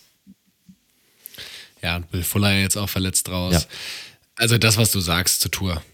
Ich könnte nur das Gleiche sagen, sie werden ihn sich nochmal anschauen wollen und dann werden sie nach der Saison eine Entscheidung treffen, ob sie einen Trade machen, ob sie ja wahrscheinlich eher Trade machen, als einen neuen Rookie zu draften, aber who knows. Ich finde, dieses Spiel hat nichts Neues gezeigt. Nö. Es ist das Ergebnis ein bisschen höher als erwartet. Äh, ich hätte gedacht, die Bucks landen in den 30ern. Mir war relativ klar, dass die Dolphins nicht über 20 scoren. Und so ist es halt ausgegangen. Es sah halt nur ein bisschen knapper aus am Anfang. Fertig. Also ich finde, dieses Spiel hat wenig bis nichts Neues zutage Richtig. gebracht. Außer dass Brady immer noch laserscharf ist. Ja, das ist schon krass. Das ist schon krass. Und wie gesagt, den einen hat dann einen ganz nice Run gehabt, auch während des Spiels. Also jetzt nicht mega, aber wo man gesehen hat, hey, er hat es irgendwie noch hinbekommen, an die Seitenlinie zu rennen und ein paar Yards zu gehen. Das war schon okay. Äh, aber ansonsten, ja, ich, Dolphins wird spannend zu sehen sein, was die eigentlich im Front Office machen. Ne? Weil wir, wir haben die Thematik schon gehabt. Das ist eine es ist schwierig, die stehen echt nicht da, wo sie eigentlich stehen wollen. 1 und 4 ist echt bescheiden und auch dieser ganze Rebuild und wieder Rebuild und wieder Rebuild funktioniert nicht so wirklich, wie sie das momentan machen und Quarterback-Situation, also interessante Komponenten hier. Äh, nächste Woche haben wir äh, jetzt äh, der Thursday Nighter, das ähm, spielen die Bucks gegen die Eagles. Das wird spannend zu sehen sein. Ich erwarte hier einen klaren Sieg der Bucks und die Dolphins gegen die Jaguars und ich muss ganz ehrlich sagen, ich finde das keine so klare Geschichte zwischen diesen beiden Teams. In London. Ja, auch korrekt, korrekt. Also ich, ich glaube, es wird ein spannendes Spiel, um ganz ehrlich zu sein. Aber ansonsten hast du recht, sonst gibt es keine wirklich neuen Erkenntnisse, außer das, was wir schon gesagt hatten. Und deshalb würde ich sagen, lass uns der Zeit willen auch zum nächsten Spiel übergehen. Ja. Zur Davis Mills Redemption Tour, könnte man sagen. also, Obwohl es natürlich am Ende jetzt nicht ganz gereicht hat nicht ganz gereicht, klar. Wir reden von den Texans gegen die Patriots. Texans verlieren 22 zu 25. Es ging super los. Also die Texans hatten am Anfang ein 18, 18 Spielzüge Drive über 10 Minuten, ähm, der mit einem Touchdown geendet hat. So, wenn man das ein, zwei Mal macht, gewinnt man ganz gerne mal Spiele, muss man sagen. Und äh, das war wirklich der ihr, der, ihr längster Drive seit 2011. Also wirklich äh, herausragender Drive. Und die Texans sahen lange Zeit wie die Sieger aus. Man muss sagen, schlechtes Kipping, äh, Kipp, äh, jetzt Kipping mal, Game. Man merkt, es wird später ja. ein schlechtes Kicking Game äh, von Fairbairn, der unter anderem ein Field Goal und zwei Extra Points verschoss. Und eben ein späteres Comeback der Patriots hat das so ein bisschen ausgemergelt, das Ganze. Aber wir müssen über Davis Mills reden. Also innerhalb von sieben Tagen so eine Tag- und Nacht-Performance habe ich selten gesehen letzte Woche, wo du dachtest, dieser Typ kann eigentlich nicht NFL spielen und dann macht er sowas. Das vor allem gegen Bill Belichick gecoachte Defense und wir wissen ja alle wieder, äh, dass er einen besonders guten Record hat gegen Rookie Quarterbacks. Den hat er natürlich auch ausgebaut, aber es lag nicht an dem Rookie Quarterback.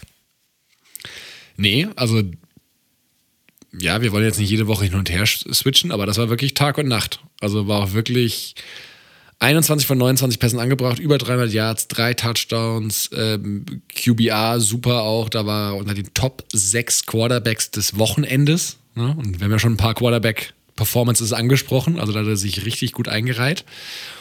Und wie gesagt, es lag eher am, am, am Kicking-Game vor allem, dass es eben nicht geklappt hat. Ähm, ja, wo man auch drüber reden kann, ob vierter Versuch und vier, wenn dein Kicker schon zwei extra Punkte verschossen hat, auch da kann man drüber nachdenken, ne?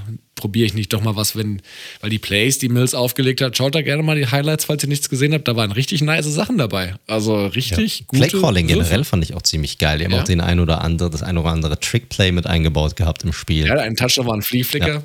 Ja. Okay. Also von daher durchaus also so ein bisschen so wie die Texans, ey, es geht nicht um viel, wir sind so ein bisschen zusammengewürfelter Haufen, die alle noch Bock haben in der NFL zu bleiben, mal gucken, was so geht. Also auch die Receiver, die da gefangen haben teilweise, ich, ich kannte wirklich auch die Detailend am Anfang, ich habe jetzt seinen Namen auch nicht aufgeschrieben, der den ersten Touchdown, den kannte ich gar nicht, muss ich ganz ehrlich sagen. Von daher, naja. Ähm, Patriots auf der anderen Seite, Mac Jones eigentlich mit einer guten Leistung, hat den Ball wieder gut verteilt, hat eine gute äh, Connection mit Hunter Henry diesmal auch gehabt. Da gab es auch einen sehr, sehr niceen äh, Touchdown-Pass, genau in das Fenster, wo er rein muss und eben auch seine Offense zu einem Comeback dirigiert und das, obwohl, das muss man bei den Patriots ja sagen, vier Fünftel der Starting O-Line unter anderem wegen Corona gefehlt haben. Also komplett umgebaute O-Line. Und ja, da am Ende eine Deadline zu haben mit so einer hohen Completion Rate, über 230 Yards, ein Touchdown, ja, auch eine ja, Rookie-Interception, möchte ich mal sagen, auf, auf Lonnie Johnson, die war nicht schön. Aber ansonsten sah er gut aus. Damien Harris noch mit einem interessanten Spiel. Erster Touchdown der Saison, noch Leading Rusher, aber diesem Goal-Line-Fumble. Ja, ganz ehrlich, ich weiß nicht, warum sie den zurückgenommen haben. Das habe ich nicht ganz gerafft, weil ich fand, du konntest von nirgendwo aus sehen, dass er nicht mit dem Ball die, die Endzone überquert hat, die Line. Ja, habe mich schon gewundert, also, dass sie ihn zurückgenommen hat. Es ist jetzt nur eine Randnotiz, ne, weil die Patriots am ja. Ende trotzdem gewonnen haben, aber war trotzdem irgendwie komisch für mich. Ja, Und für mein Fantasy-Team war es auch scheiße. Ansonsten gibt es eigentlich nur noch zwei Sachen. Also einmal äh, Matt Judon, wo wir ja vor der Saison schon gesagt haben, das passt wie, ja, wie Arsch auf Eimer. Match made in heaven, wie auch immer man das nennen will. Der passt da wirklich sehr gut rein. Hat jetzt auch, ja, Sex sind nicht alles, aber er hat sechseinhalb nach fünf Spielen. Das ist dann schon mal ein Wort. Ähm, und äh, sehr, sehr gut. Und Belichick, du hast es angesprochen. Für die, die nicht wissen, Bill hat eine sehr, sehr gute Bilanz gegen Rookie-Quarterbacks. Er steht nämlich jetzt mittlerweile seit 2000, also nur seit er bei den Patriots ist, 22 zu 6 gegen Rookie-Quarterbacks. Richtig, richtig. Aber ansonsten, ich fand, es war ein sehr unterhaltsames Spiel. Ja, ja, total.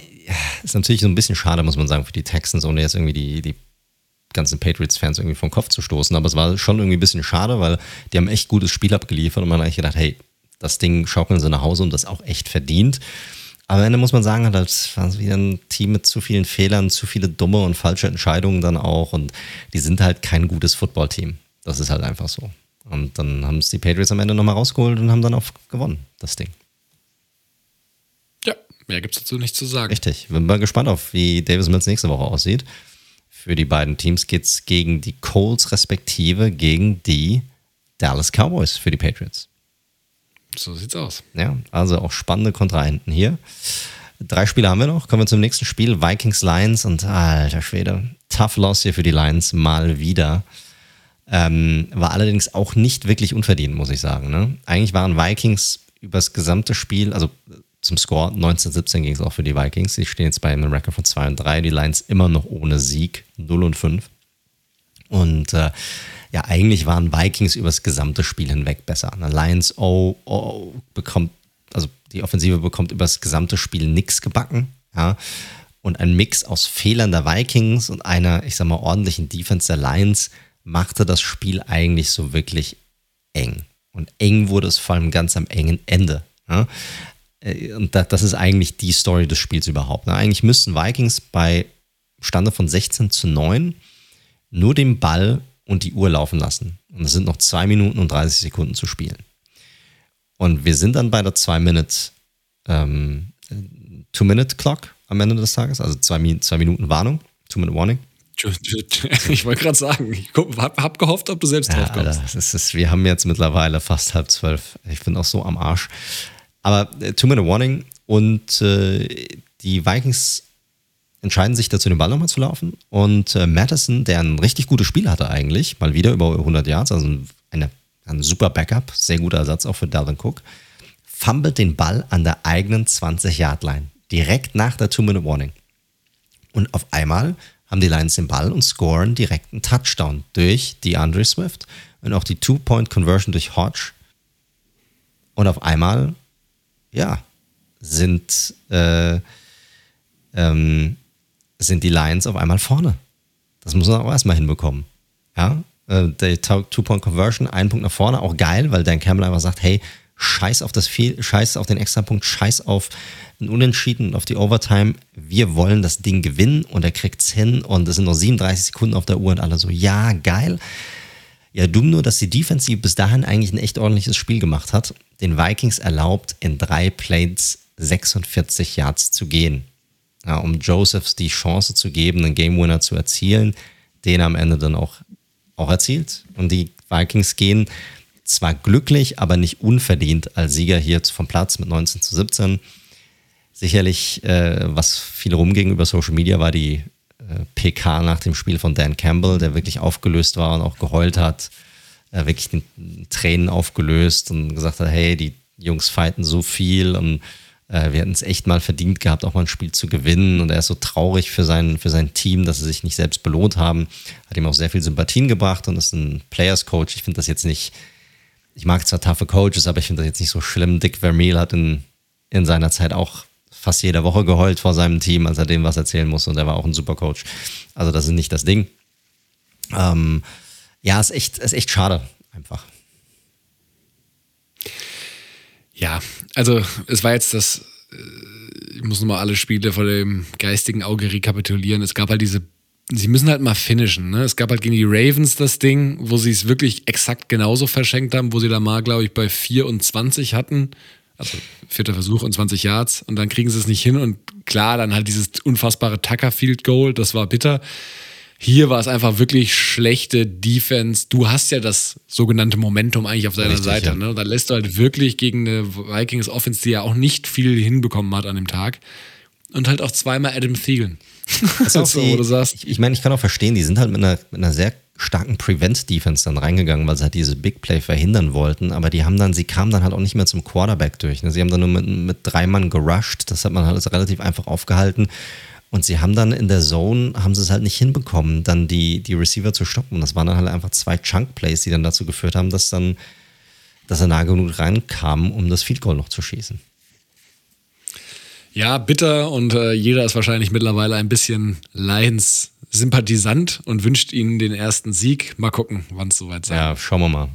Also Takeaways fürs, äh, fürs Spiel. Justin Jefferson hatte mal wieder ein super Spiel gehabt. Ne? Äh, sieben Receptions, 124 Yards. Äh, vor allem fast das meiste davon in der ersten Halbzeit. Da hat er über 100 Yards schon gehabt. Also da hat man schon gedacht, okay, das wird ein mega krasses Spiel. In der zweiten Hälfte haben es die Lions dann in der Defensive schon einen, Ticken besser hinbekommen, muss man sagen.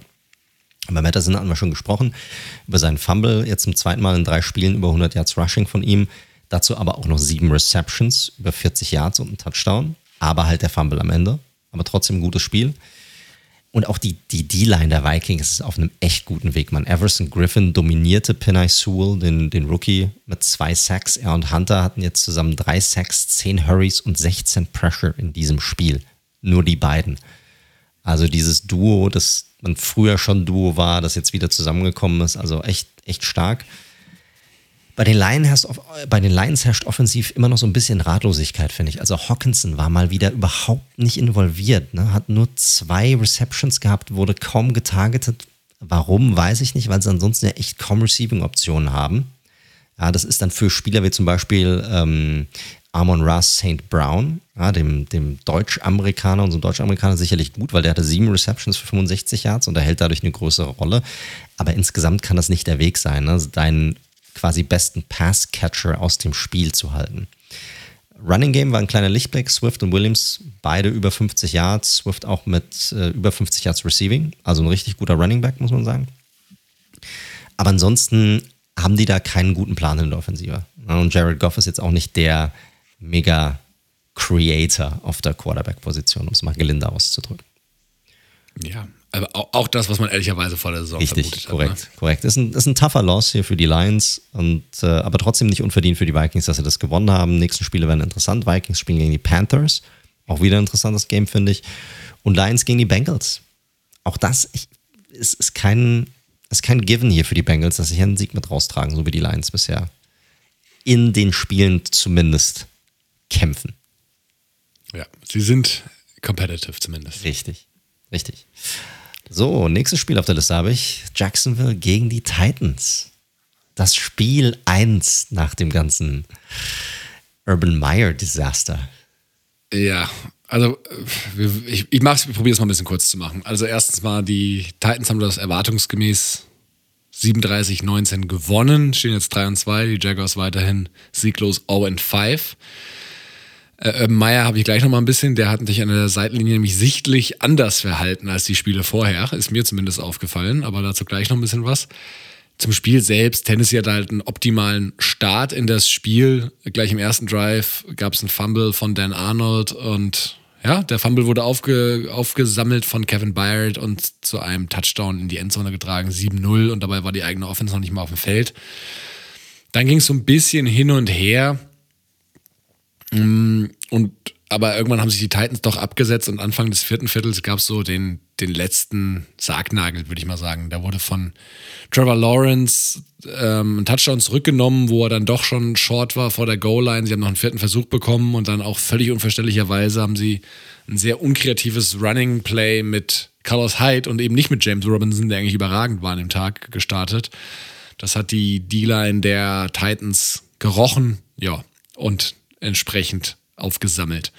Und das war so ein bisschen der Dagger an der Stelle. Deswegen, ansonsten zu dem Spiel, vielleicht mal auf die Quarterbacks oder erstmal auf die Titans schauen, machen wir so rum. Tannehill, wie die ganze Saison, unspektakulär, aber fehlerfrei. Ich meine, klar, Julio hat immer noch gefehlt. AJ Brown gefällt mir immer noch nicht diese Saison. Klar, der hat mit Verletzungen zu kämpfen, aber das ist nicht der AJ Brown aus der Vorsaison.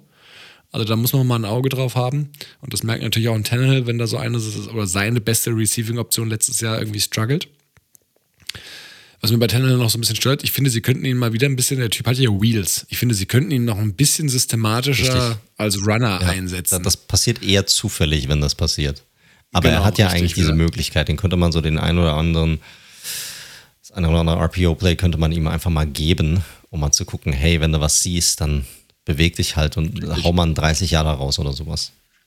Ja, ja, gerade wenn eben, wie gesagt, dein zwei, äh, erst letzte Woche zwei, deine beiden Top-Receiver gefehlt haben und diese Woche dein einer und der andere nicht in Form ist. Naja.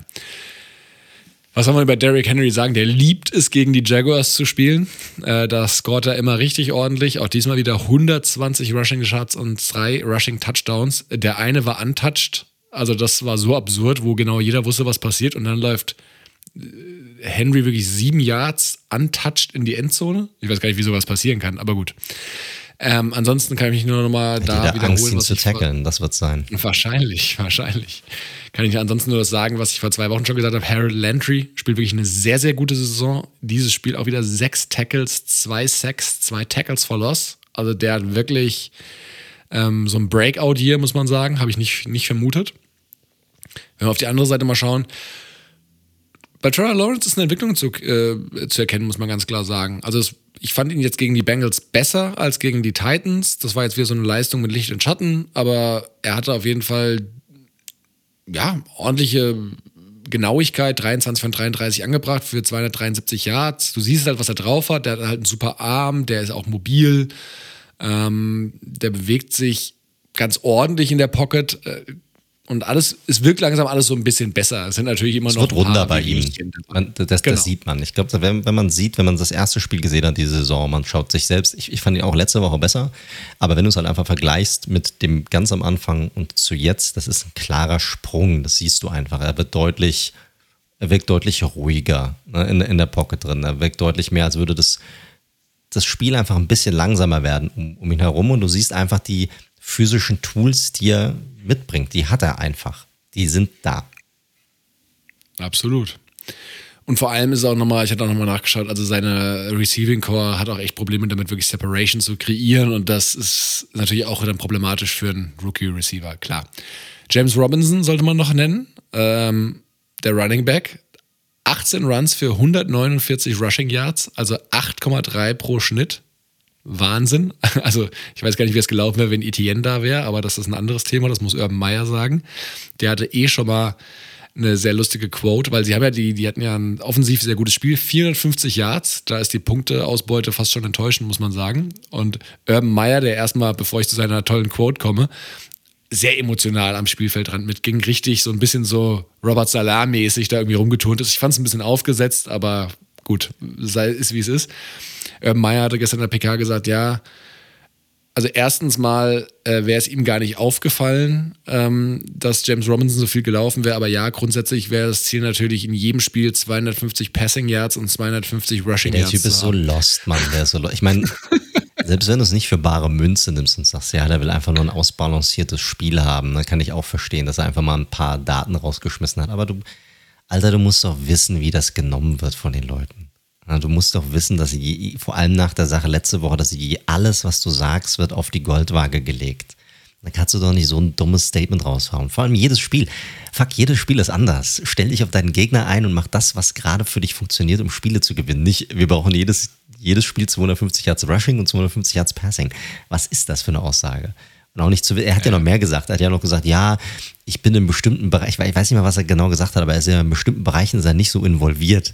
Also in, in, in andere ist er ja mehr involviert. Ich glaube, hauptsächlich die Offensive und das Kicking-Game und in der Defensive ist er nicht so, nicht so wirklich, nicht so wirklich involviert. Da muss er dann nochmal gucken, was da irgendwie so passiert ist und so. Und denkst, Alter, du bist der Head Coach, man, du musst alles wissen. Du musst wissen, was jeder einzelne Position Coach macht und was die Aufgabe von jedem einzelnen Spieler auf dem Feld ist. Das ist der Typ, den ich als Head Coach will. Nicht jemand, der sagt, oh, da muss ich nochmal gucken, weil so wirklich involviert bin ich in diesen Teil halt nicht. Alter. Ja, es bleibt awkward. Aber ey, er hat es immer gesch immerhin geschafft. Er ist nicht der erste Head Coach, der resignen musste oder gefeuert worden ist. Das stimmt, das stimmt. Er ist nicht der Erste. Da hast du recht. Da hast du recht. Was krass ist, ne? weil er sich schon viel Scheiße geleistet hat, aber das, was Gruden halt abgezogen hat, ist er toppt halt trotzdem immer noch selbst einen Urban Meyer, zum jetzigen Zeitpunkt zumindest. Ja, dann, aber mehr gibt es zu dem Spiel nicht zu sagen. Also es war, glaube ich, die erwartete, die Titans haben es halt die Woche vor gegen Jets gestrauchelt. Ich war aber auch davon ausgegangen, dass das nicht nochmal passiert. Henry einfach über sie gelaufen. Ja, die Jaguars, das ist halt so ein Auf und Ab in den Spielen. Ich glaube aber schon, dass sie nochmal einen Sieg erringen werden, klar. Äh, und bei den Titans haben wir auch schon oft genug gesagt, die werden halt ohne, nicht mit wehenden fahren, aber sie werden die Division gewinnen. Fertig. Richtig, richtig. Und damit kommen wir zum allerletzten Spiel heute. Wir gucken nochmal ganz schnell und kurz auf den Thursday Night von letzter Woche. Daniel freut sich schon gegenüber, also jubelt schon quasi, dass wir hier fast am Ende sind. Wir haben die drei Stunden Marke nämlich schon geknackt. Mal gucken, wie lang es noch wird. Äh, Seahawks Rams, Leute, ganz fix. Ähm, die Rams haben das Spiel gewonnen, 26-17. Rams stehen jetzt bei 4 und 1. Die Seahawks mit einem negativen Record, 2 und 3. Und ich fand, das war ein schwieriges Outing für beide Teams. Ne? Die Offensiven kamen nie so richtig in Schwung. Und ich meine hier ganz spezifisch die beiden Passing-Offensiven, die nicht so richtig in Schwung kamen. Matt Stafford, schon wieder ein Spiel, wo, er, wo ich fand, dass er nicht so bombenmäßig aussah, war überall mit seinen Würfen ähm, und hatte Glück, dass er nicht noch mehr Turnovers kreierte, als er eh kreiert hat in diesem Spiel. Ähm, aber da hat halt die Secondary der Seahawks halt auch einfach kräftig mitgeholfen, muss man sagen. Da war das ein oder andere Play dabei, das war teilweise purer Slapstick. Ähm, auf der anderen Seite hattest du Russell Wilson mit Problemen, weil seine Waffen größtenteils aus dem Spiel genommen wurden und auch der Pass Rush, vor allem auch über Aaron Donald, einfach stark war bei den Rams. Da muss man einfach sagen. Beide Quarterbacks am Ende mit Hand- bzw. Fingerverletzungen, wobei Wilson die größere oder die schwerwiegendere hatte und dann auch raus musste und dann von Geno Smith ersetzt wurde. Also Geno Smith geht sicherlich als der Quarterback in diese Geschichte der NFL ein, der äh, dafür verantwortlich ist, wunderbare Quarterbacks ähm, zu ersetzen, mehr oder weniger. Und äh, ich muss aber sagen, dass Smith dann auch ein echt gutes Spiel hatte. Der war ruhig, der war akkurat, traf gute Entscheidungen, hätte unter Umständen sogar die Chance auf ein Comeback gehabt zum Schluss, wenn Tyler Lockett bei der Route, die er gelaufen ist, nicht ausgerutscht wäre und dann der Pass von Smith zu einer Interception verkam. Ansonsten Takeaways aus diesem Spiel, puh, schwierig, ne? Also was passiert mit Seahawks ohne Wilson? Gino sah echt nicht schlecht aus. Ich muss aber ganz ehrlich sagen, ich persönlich vertraue ihm jetzt noch nicht über einen längeren Zeitraum. Also er muss erstmal zeigen, dass er das irgendwie hinbekommt.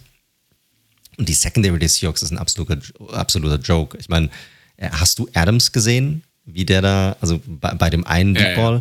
Ja, Im Coverage. Ey, Alter, ich, ich, ich raste nicht. Ich meine, der Ball ist Liability, da. Du, du brauchst, du brauchst dich nur umdrehen. Da weißt du, wo der Ball ist. Stattdessen dreht er sich nochmal um. Und wenn er sich das nächste Mal wieder umdreht, hat der Receiver schon den Ball gefangen und ist eigentlich schon weg. Also das war boah, das war echt übel. Ich meine, für jemanden, der so viel Kohle bekommt, alter Schwede. Äh, bei den Rams machte Woods, also Robert Woods, den Cooper Cup sozusagen, äh, hatte 150 Yards Receiving, aber Stafford sah jetzt schon zum zweiten Mal echt in Folge, ich muss sagen, meh aus, also nicht so wirklich richtig geil. Und ähm, ja, muss man mal gucken. Also so, so, wirklich gut hat das jetzt nicht, nicht funktioniert. Auf der anderen Seite, du siehst halt, was für Waffen die Rams einfach haben und das ist auch mal eine Performance, wo die Seahawks, die Cup ganz gut rausgenommen haben. Aber halt auch die Problematik, dass der eine oder andere Ball, der hätte auch einfach intercepted werden können oder halt wenigstens Incompletion sein können, der halt einfach durchkam, der halt nicht hätte durchkommen dürfen. So. Und bei den Seahawks, ich weiß nicht, was hältst du von Gino? Glaubst du, der kann das, der kann das Schiff so weit auf Kurs halten, dass die Seahawks hier irgendwie doch noch Playoff-Chancen haben, wenn Wilson zurückkehrt? Oh, das ist tricky, ne? Also ich gebe dir ja recht, der sah jetzt echt nicht verkehrt aus. Ähm, Gerade am Anfang war der ja wirklich lights out, die ersten ja. 10, 11 ja, äh, Plays, Würfe, wie auch immer. Ja, aber das ist halt ein Drop-off. Ich finde halt, diese Seahawks-Team lebt halt so viel von Russell Wilson, der es eigentlich immer wieder geschafft hat, in den letzten Jahren ein eigentlich in der Summe in der Summe, Leute, ne? Also ich weiß, dass die Stars haben, aber in der Summe dann durchschnittliches Team ähm, doch immer wieder so reinzuhieven, dass man sie zumindest als Contender gesehen hat und jedes Jahr ja auch mit Wilson als Top Ten Team sieht. Von daher, pff, der muss da irgendwie hoffen, da, ich habe jetzt den Schedule nicht vor Augen, aber einen ausgeglichenen Rekord bis dahin und dann, ob es irgendwie mit Hängen und Würgen irgendwie mit 9-8 reicht. Irgendwie so. Ja, muss man sehen, vor allem in dieser Division, die ja echt stark ist, ne? Und du hast halt jetzt, die Seahawks sind jetzt schon drei Spiele zurück, was die Cardinals angehen, die ja 5-0 sind zwei Spiele hinter den Rams, also wird nicht einfach hier. Ja, muss über die Wildcard logischerweise gelöst werden. Richtig. Gut, damit sind wir durch für heute, Leute. Was bleibt noch? Und, yeah. Was bleibt? Wir kommen zu den Tipps. Ja, Tippspiel. Das habe ich all over gewonnen diese Woche. Ich habe sage und schreibe mit zwei anderen, so fair muss ich sein, aber ich habe 14 von 16 richtig getippt letzte Woche. Ja, muss man sagen, du machst das schon richtig gut. Also Leute, ihr, ihr hört gerne auf den Daniel, äh, was die Tipps angeht, weil ich bin im unteren Gelände anzusiedeln, was die Tipps angeht. Da von mir solltet ihr euch nicht beeinflussen lassen, was das betrifft. Aber ich hoffe trotzdem, dass ich natürlich jetzt nochmal aufhole. Vielleicht kriege ich es auch nochmal hin. Ja, mal schauen, mal schauen. Lass uns doch. Lass uns einsteigen. Ja. Ich gehe wie immer die Tipps durch und dann äh, gucken wir mal, was, was passiert. Thursday Nighter, wir hatten es schon gesagt, Tampa Bay Buccaneers gegen die oder bei den Philadelphia Eagles. Wen hast du hier als Sieger? Ja, keine große Analyse, warum. Tampa Bay ist das bessere Team. Tampa Bay for the win. Richtig, richtig. Dann Miami Dolphins bei den Jacksonville Jaguars. In der Tat ein Spiel, wo die Jaguars eine Chance auf den ersten Sieg haben. Ich glaube aber, dass Miamis Defense hier wirklich mal wieder ein starkes Spiel haben wird und gehe mit Miami. Ich tippe mal auf die Jaguars zum ersten Mal in dieser Saison. Ich hoffe, dass sie gewinnen. Ich, ich glaube, die, die Möglichkeit ist noch nie so groß gewesen wie jetzt in diesem kommenden Spiel. Nächstes Spiel super spannend. LA Chargers bei den Baltimore Ravens. Ja, sicherlich ein, ein absolutes Highlight-Spiel und das Highlight-Spiel im frühen Slot-Minimum. Mm, also generell ist ja die Achillesferse der Charger sicherlich die Run-Verteidigung, hatte ich vorhin gesagt, und deswegen sollten die Ravens da schon Chancen haben. Kollege Bateman äh, kommt fürs Passing-Game wohl auch zurück, der macht seinen ersten Auftritt. Aber ich finde die Chargers einfach so krass gut bisher. Ähm, ist ein 50-50-Ding, aber ich gehe mit den Chargers. Ich gehe auch mit den Chargers, weil die mir vor allem auch defensiv zusätzlich gut gefallen und ich sehe sie momentan auch als das bessere Team an, deshalb für mich auch die Chargers. Minnesota Vikings bei den Carolina Panthers 2 und 3 gegen 3 und 2. Super schwierig. Äh, das ist jetzt aber kein Highlight-Spiel, ehrlich gesagt, muss ich sagen. Ähm, ich glaube, dass Oh, die haben mich beide nicht überzeugt, offensiv in den letzten Wochen, muss man sagen. Ich tippe oft auf die Vikings, ich gehe aber jetzt mal mit Carolina.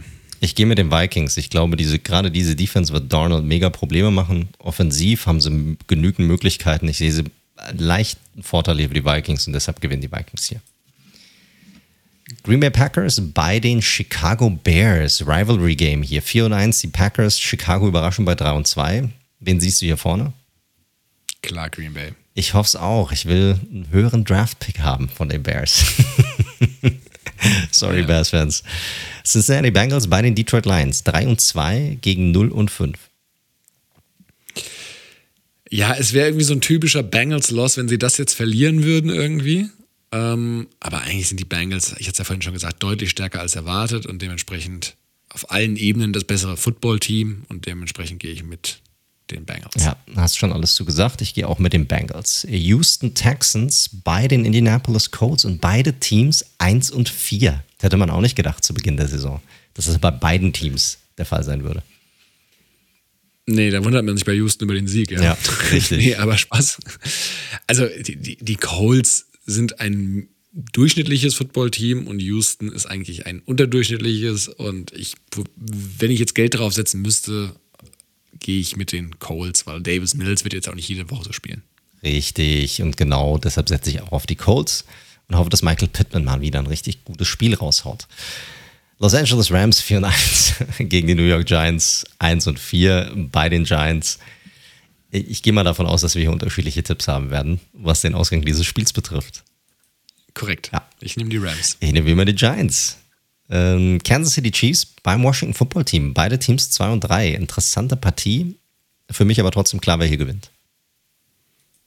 Ja. Chiefs for the win. Chiefs for the win.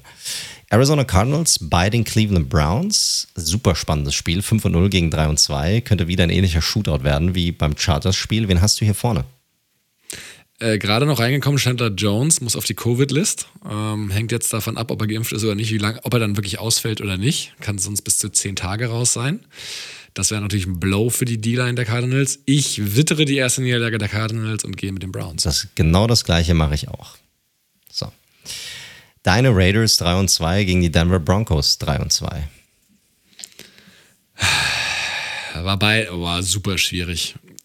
Ich mache gerade mal ein Desperate. Mir, ich, ich könnte mir vorstellen, das implodiert jetzt auch richtig bei den Raiders, ehrlich gesagt. Ich gehe mit den Broncos. Ich gehe auch mit den Broncos. Broncos for the win. Dallas Cowboys 4 und 1 bei den jungen Patriots 2 und 3. New England ist noch nicht so weit und Dallas ist das bessere Footballteam, deswegen Dallas. Ja, ich muss leider sagen, ich gehe ja auch mit Dallas. Die sind momentan zu gut. Ich glaube, es wird ein engeres Spiel als jetzt zum Beispiel gegen die Giants, aber ich glaube, dass die Cowboys das Ding gewinnen werden. Seattle Seahawks bei den Pittsburgh Steelers, so ein bisschen der Sunday Nighter, den keiner gucken will. Äh, beide Teams 2 und 3, Seattle ohne Russell Wilson. Wen siehst du hier vorne?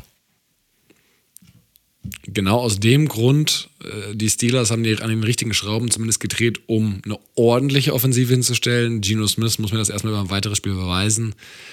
Die Defense von den Steelers ist Welten besser als die der, 49, äh, der 49ers, der Seahawks und dementsprechend Pittsburgh. Alles gesagt. Ich sehe auch Pittsburgh hier ganz, ganz knapp vorne.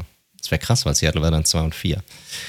Der Monday Nighter auch wieder ein interessantes Spiel. Letztes Spiel hier bei uns. Buffalo Bills bei den Tennessee Titans. Bills 4 und 1, Tennessee 3 und 2. Wer gewinnt? Bills. Ich sehe die Bills auch hier vorne. Und damit wären sie bei 5 und 1. Tennessee wieder auf 500 und trotzdem Leader der Division. Und damit sind wir am Ende. Submit Week 6 Picks Yeah, Baby, wir sind durch. Hat nur drei Stunden 15 gedauert insgesamt. Wunderbar. Leute, ich mach's kurz. Ihr hört Red Zone, der Football Podcast. Ihr findet uns auf allen gängigen Podcast-Plattformen über Spotify, Google Podcast, Apple Podcast, Stitcher, you name it. Wir sind da drauf. Falls es euch gefallen haben sollte, drückt heftigst den Abonnieren-Button. Solange bis ihr auch tatsächlich abonniert. ähm, hinterlasst gerne eine Bewertung, hilft uns auch gerne, freut uns auch immer wieder. Wenn ihr uns schreiben möchtet, folgt uns gerne auf Social Media. Wir sind zu finden auf Twitter unter dem Handle at redzone underscore live oder auf Instagram unter dem Handle at redzone.live. Dort findet ihr alle unsere Takes, könnt Hallo sagen, könnt Fragen stellen und so weiter und so fort. Ansonsten aber auch gerne über unsere Webseite, über das Kontaktformular unter www.redzone.live. So, und ansonsten bleibt mir nichts anderes übrig, als mich bei euch da draußen herzlichst dafür zu bedanken, dass ihr auch diese Woche wieder mit eingeschaltet, haben, äh, eingeschaltet habt. Mich bei dir, lieber Daniel, auch zu bedanken, dass du so lange mit dabei warst in der heutigen Episode.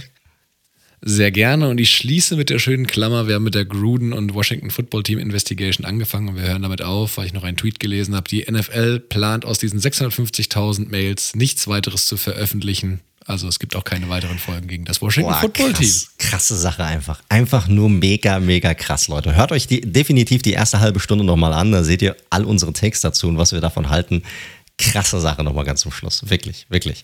Gut, mit diesem Take verabschieden wir uns heute. Wir wünschen euch eine mega, mega, mega geile Woche und wie immer bleibt gesund und bis zum nächsten Mal. Adios.